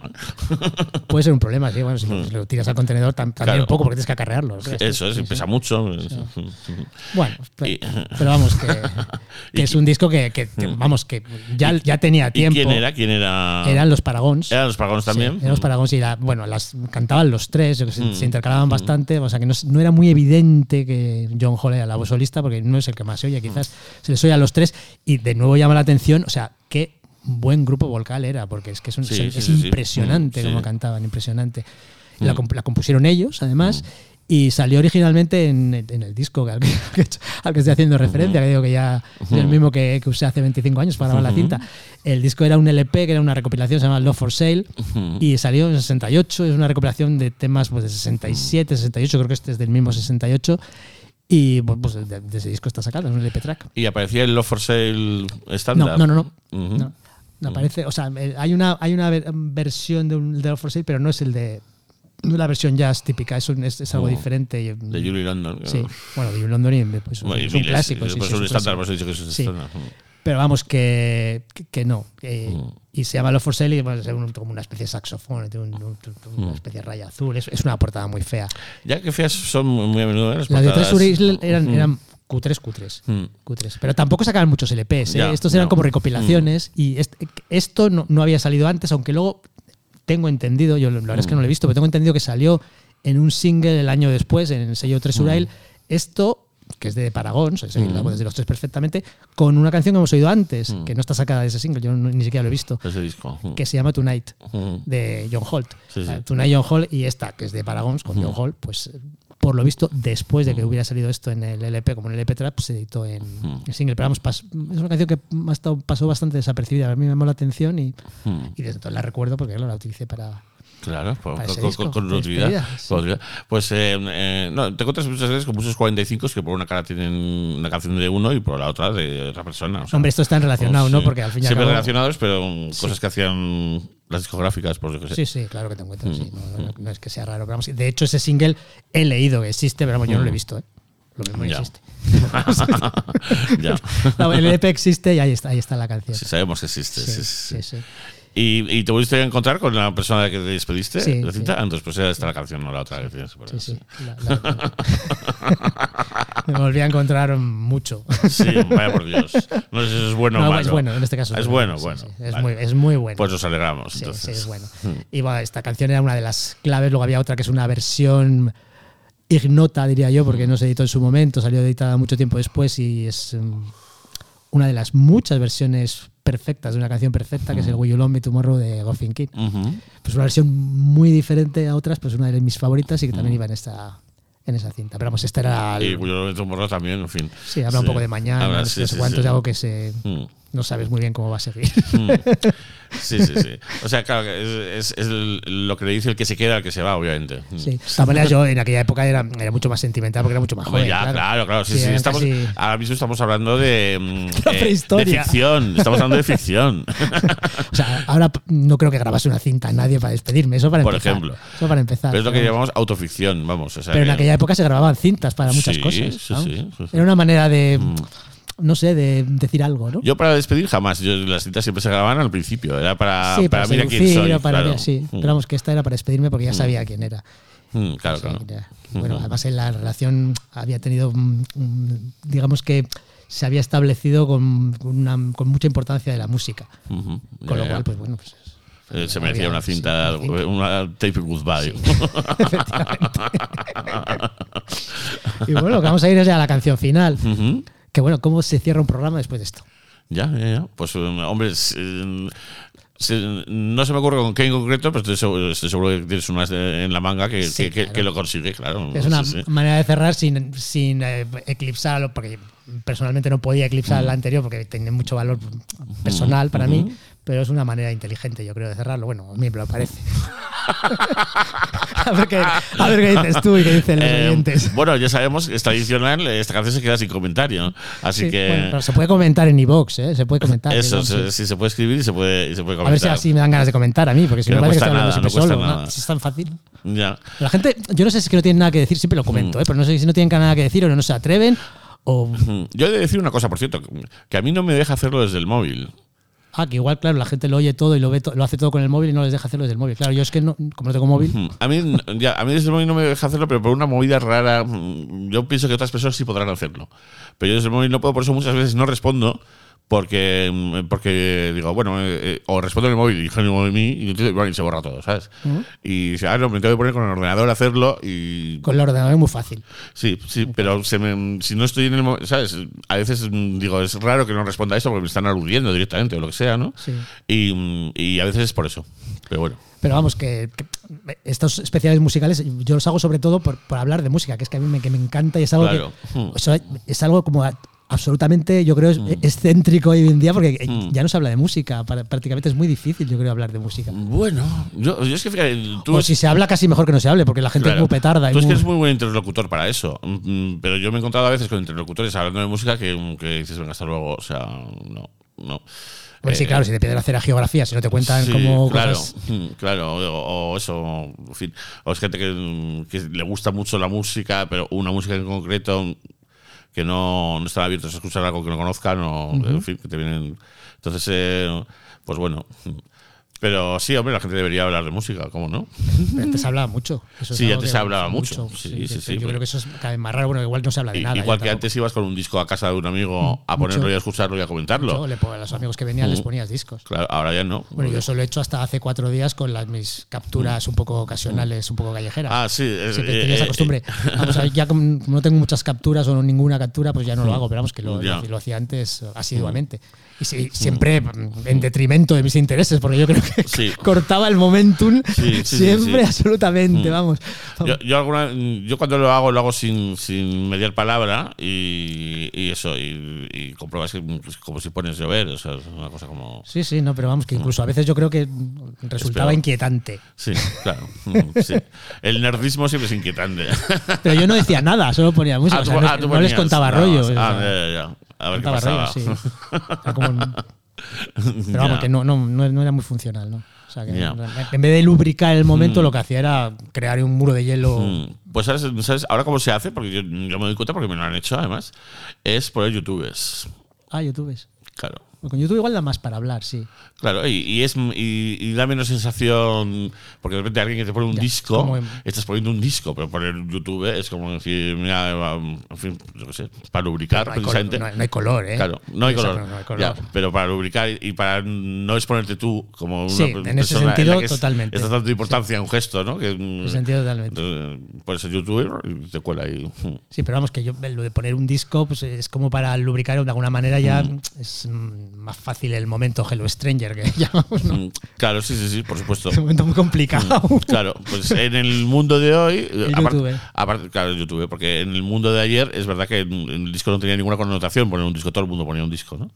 Pero YouTube es lo que hace todo el mundo. Y de hecho, en el mundo de ayer te, te preguntaban a veces, Mm, o, sí. bueno, era, era como agradable la sensación que se producía, pero yo, Mm. mm, vamos, hace ya años que no. Que es como, ya te digo, inquietantes, yo creo que es una buena palabra. También, Bueno. claro, en- tenemos los encuentros que nos merecemos y uno no puede tener de todo. es así. No, no me quejo, no me quejo. Claro, claro. No hay de- derecho ninguno a quejarse. También que lo comentes, pero derecho ninguno. Bueno, vamos Bueno, a ver pues, cómo eh, acaba la cosa. Ok, oye, JN, muchas gracias. Ha sido, ha sido un Nada, placer. ha sido muy Un- agradable. Un, programa encantador. Eh, vuelve cuando quieras, ya lo sabes. Y cuando. Claro, que me- para que vuelva yo me tienes que invitar, porque vamos, yo, Joder, ya siempre andamos así, ¿eh? Sí, Ya, ¿verdad? pero a mí me cuesta invitarte porque soy consciente del trabajo. Es como decirle. A ver, cuesta trabajo, pero tampoco es, es un trabajo eh, agradable, no sé, a mí me gusta, no es desagradable. Y, y si no pudiera, por la razón que sea, pues te digo, no puedo esta Es semana, la semana siguiente, efectivamente. O sea que. Vale, vale. o sea, Bueno, bueno. Año, año y medio pues me parece mucho tiempo, la verdad, porque es- Sí, es mucho tiempo, sí. Pero claro, quítale ocho meses que hemos estado. sí, eso también no podíamos ¿no? movernos. Claro. Venga, pues vamos allá. Eh, Bueno, han sido ah, 20 canciones, amigos. Eh, esta es el número 20 y, y vamos a ver cómo salimos de esta. Venga, a ver cómo acabamos.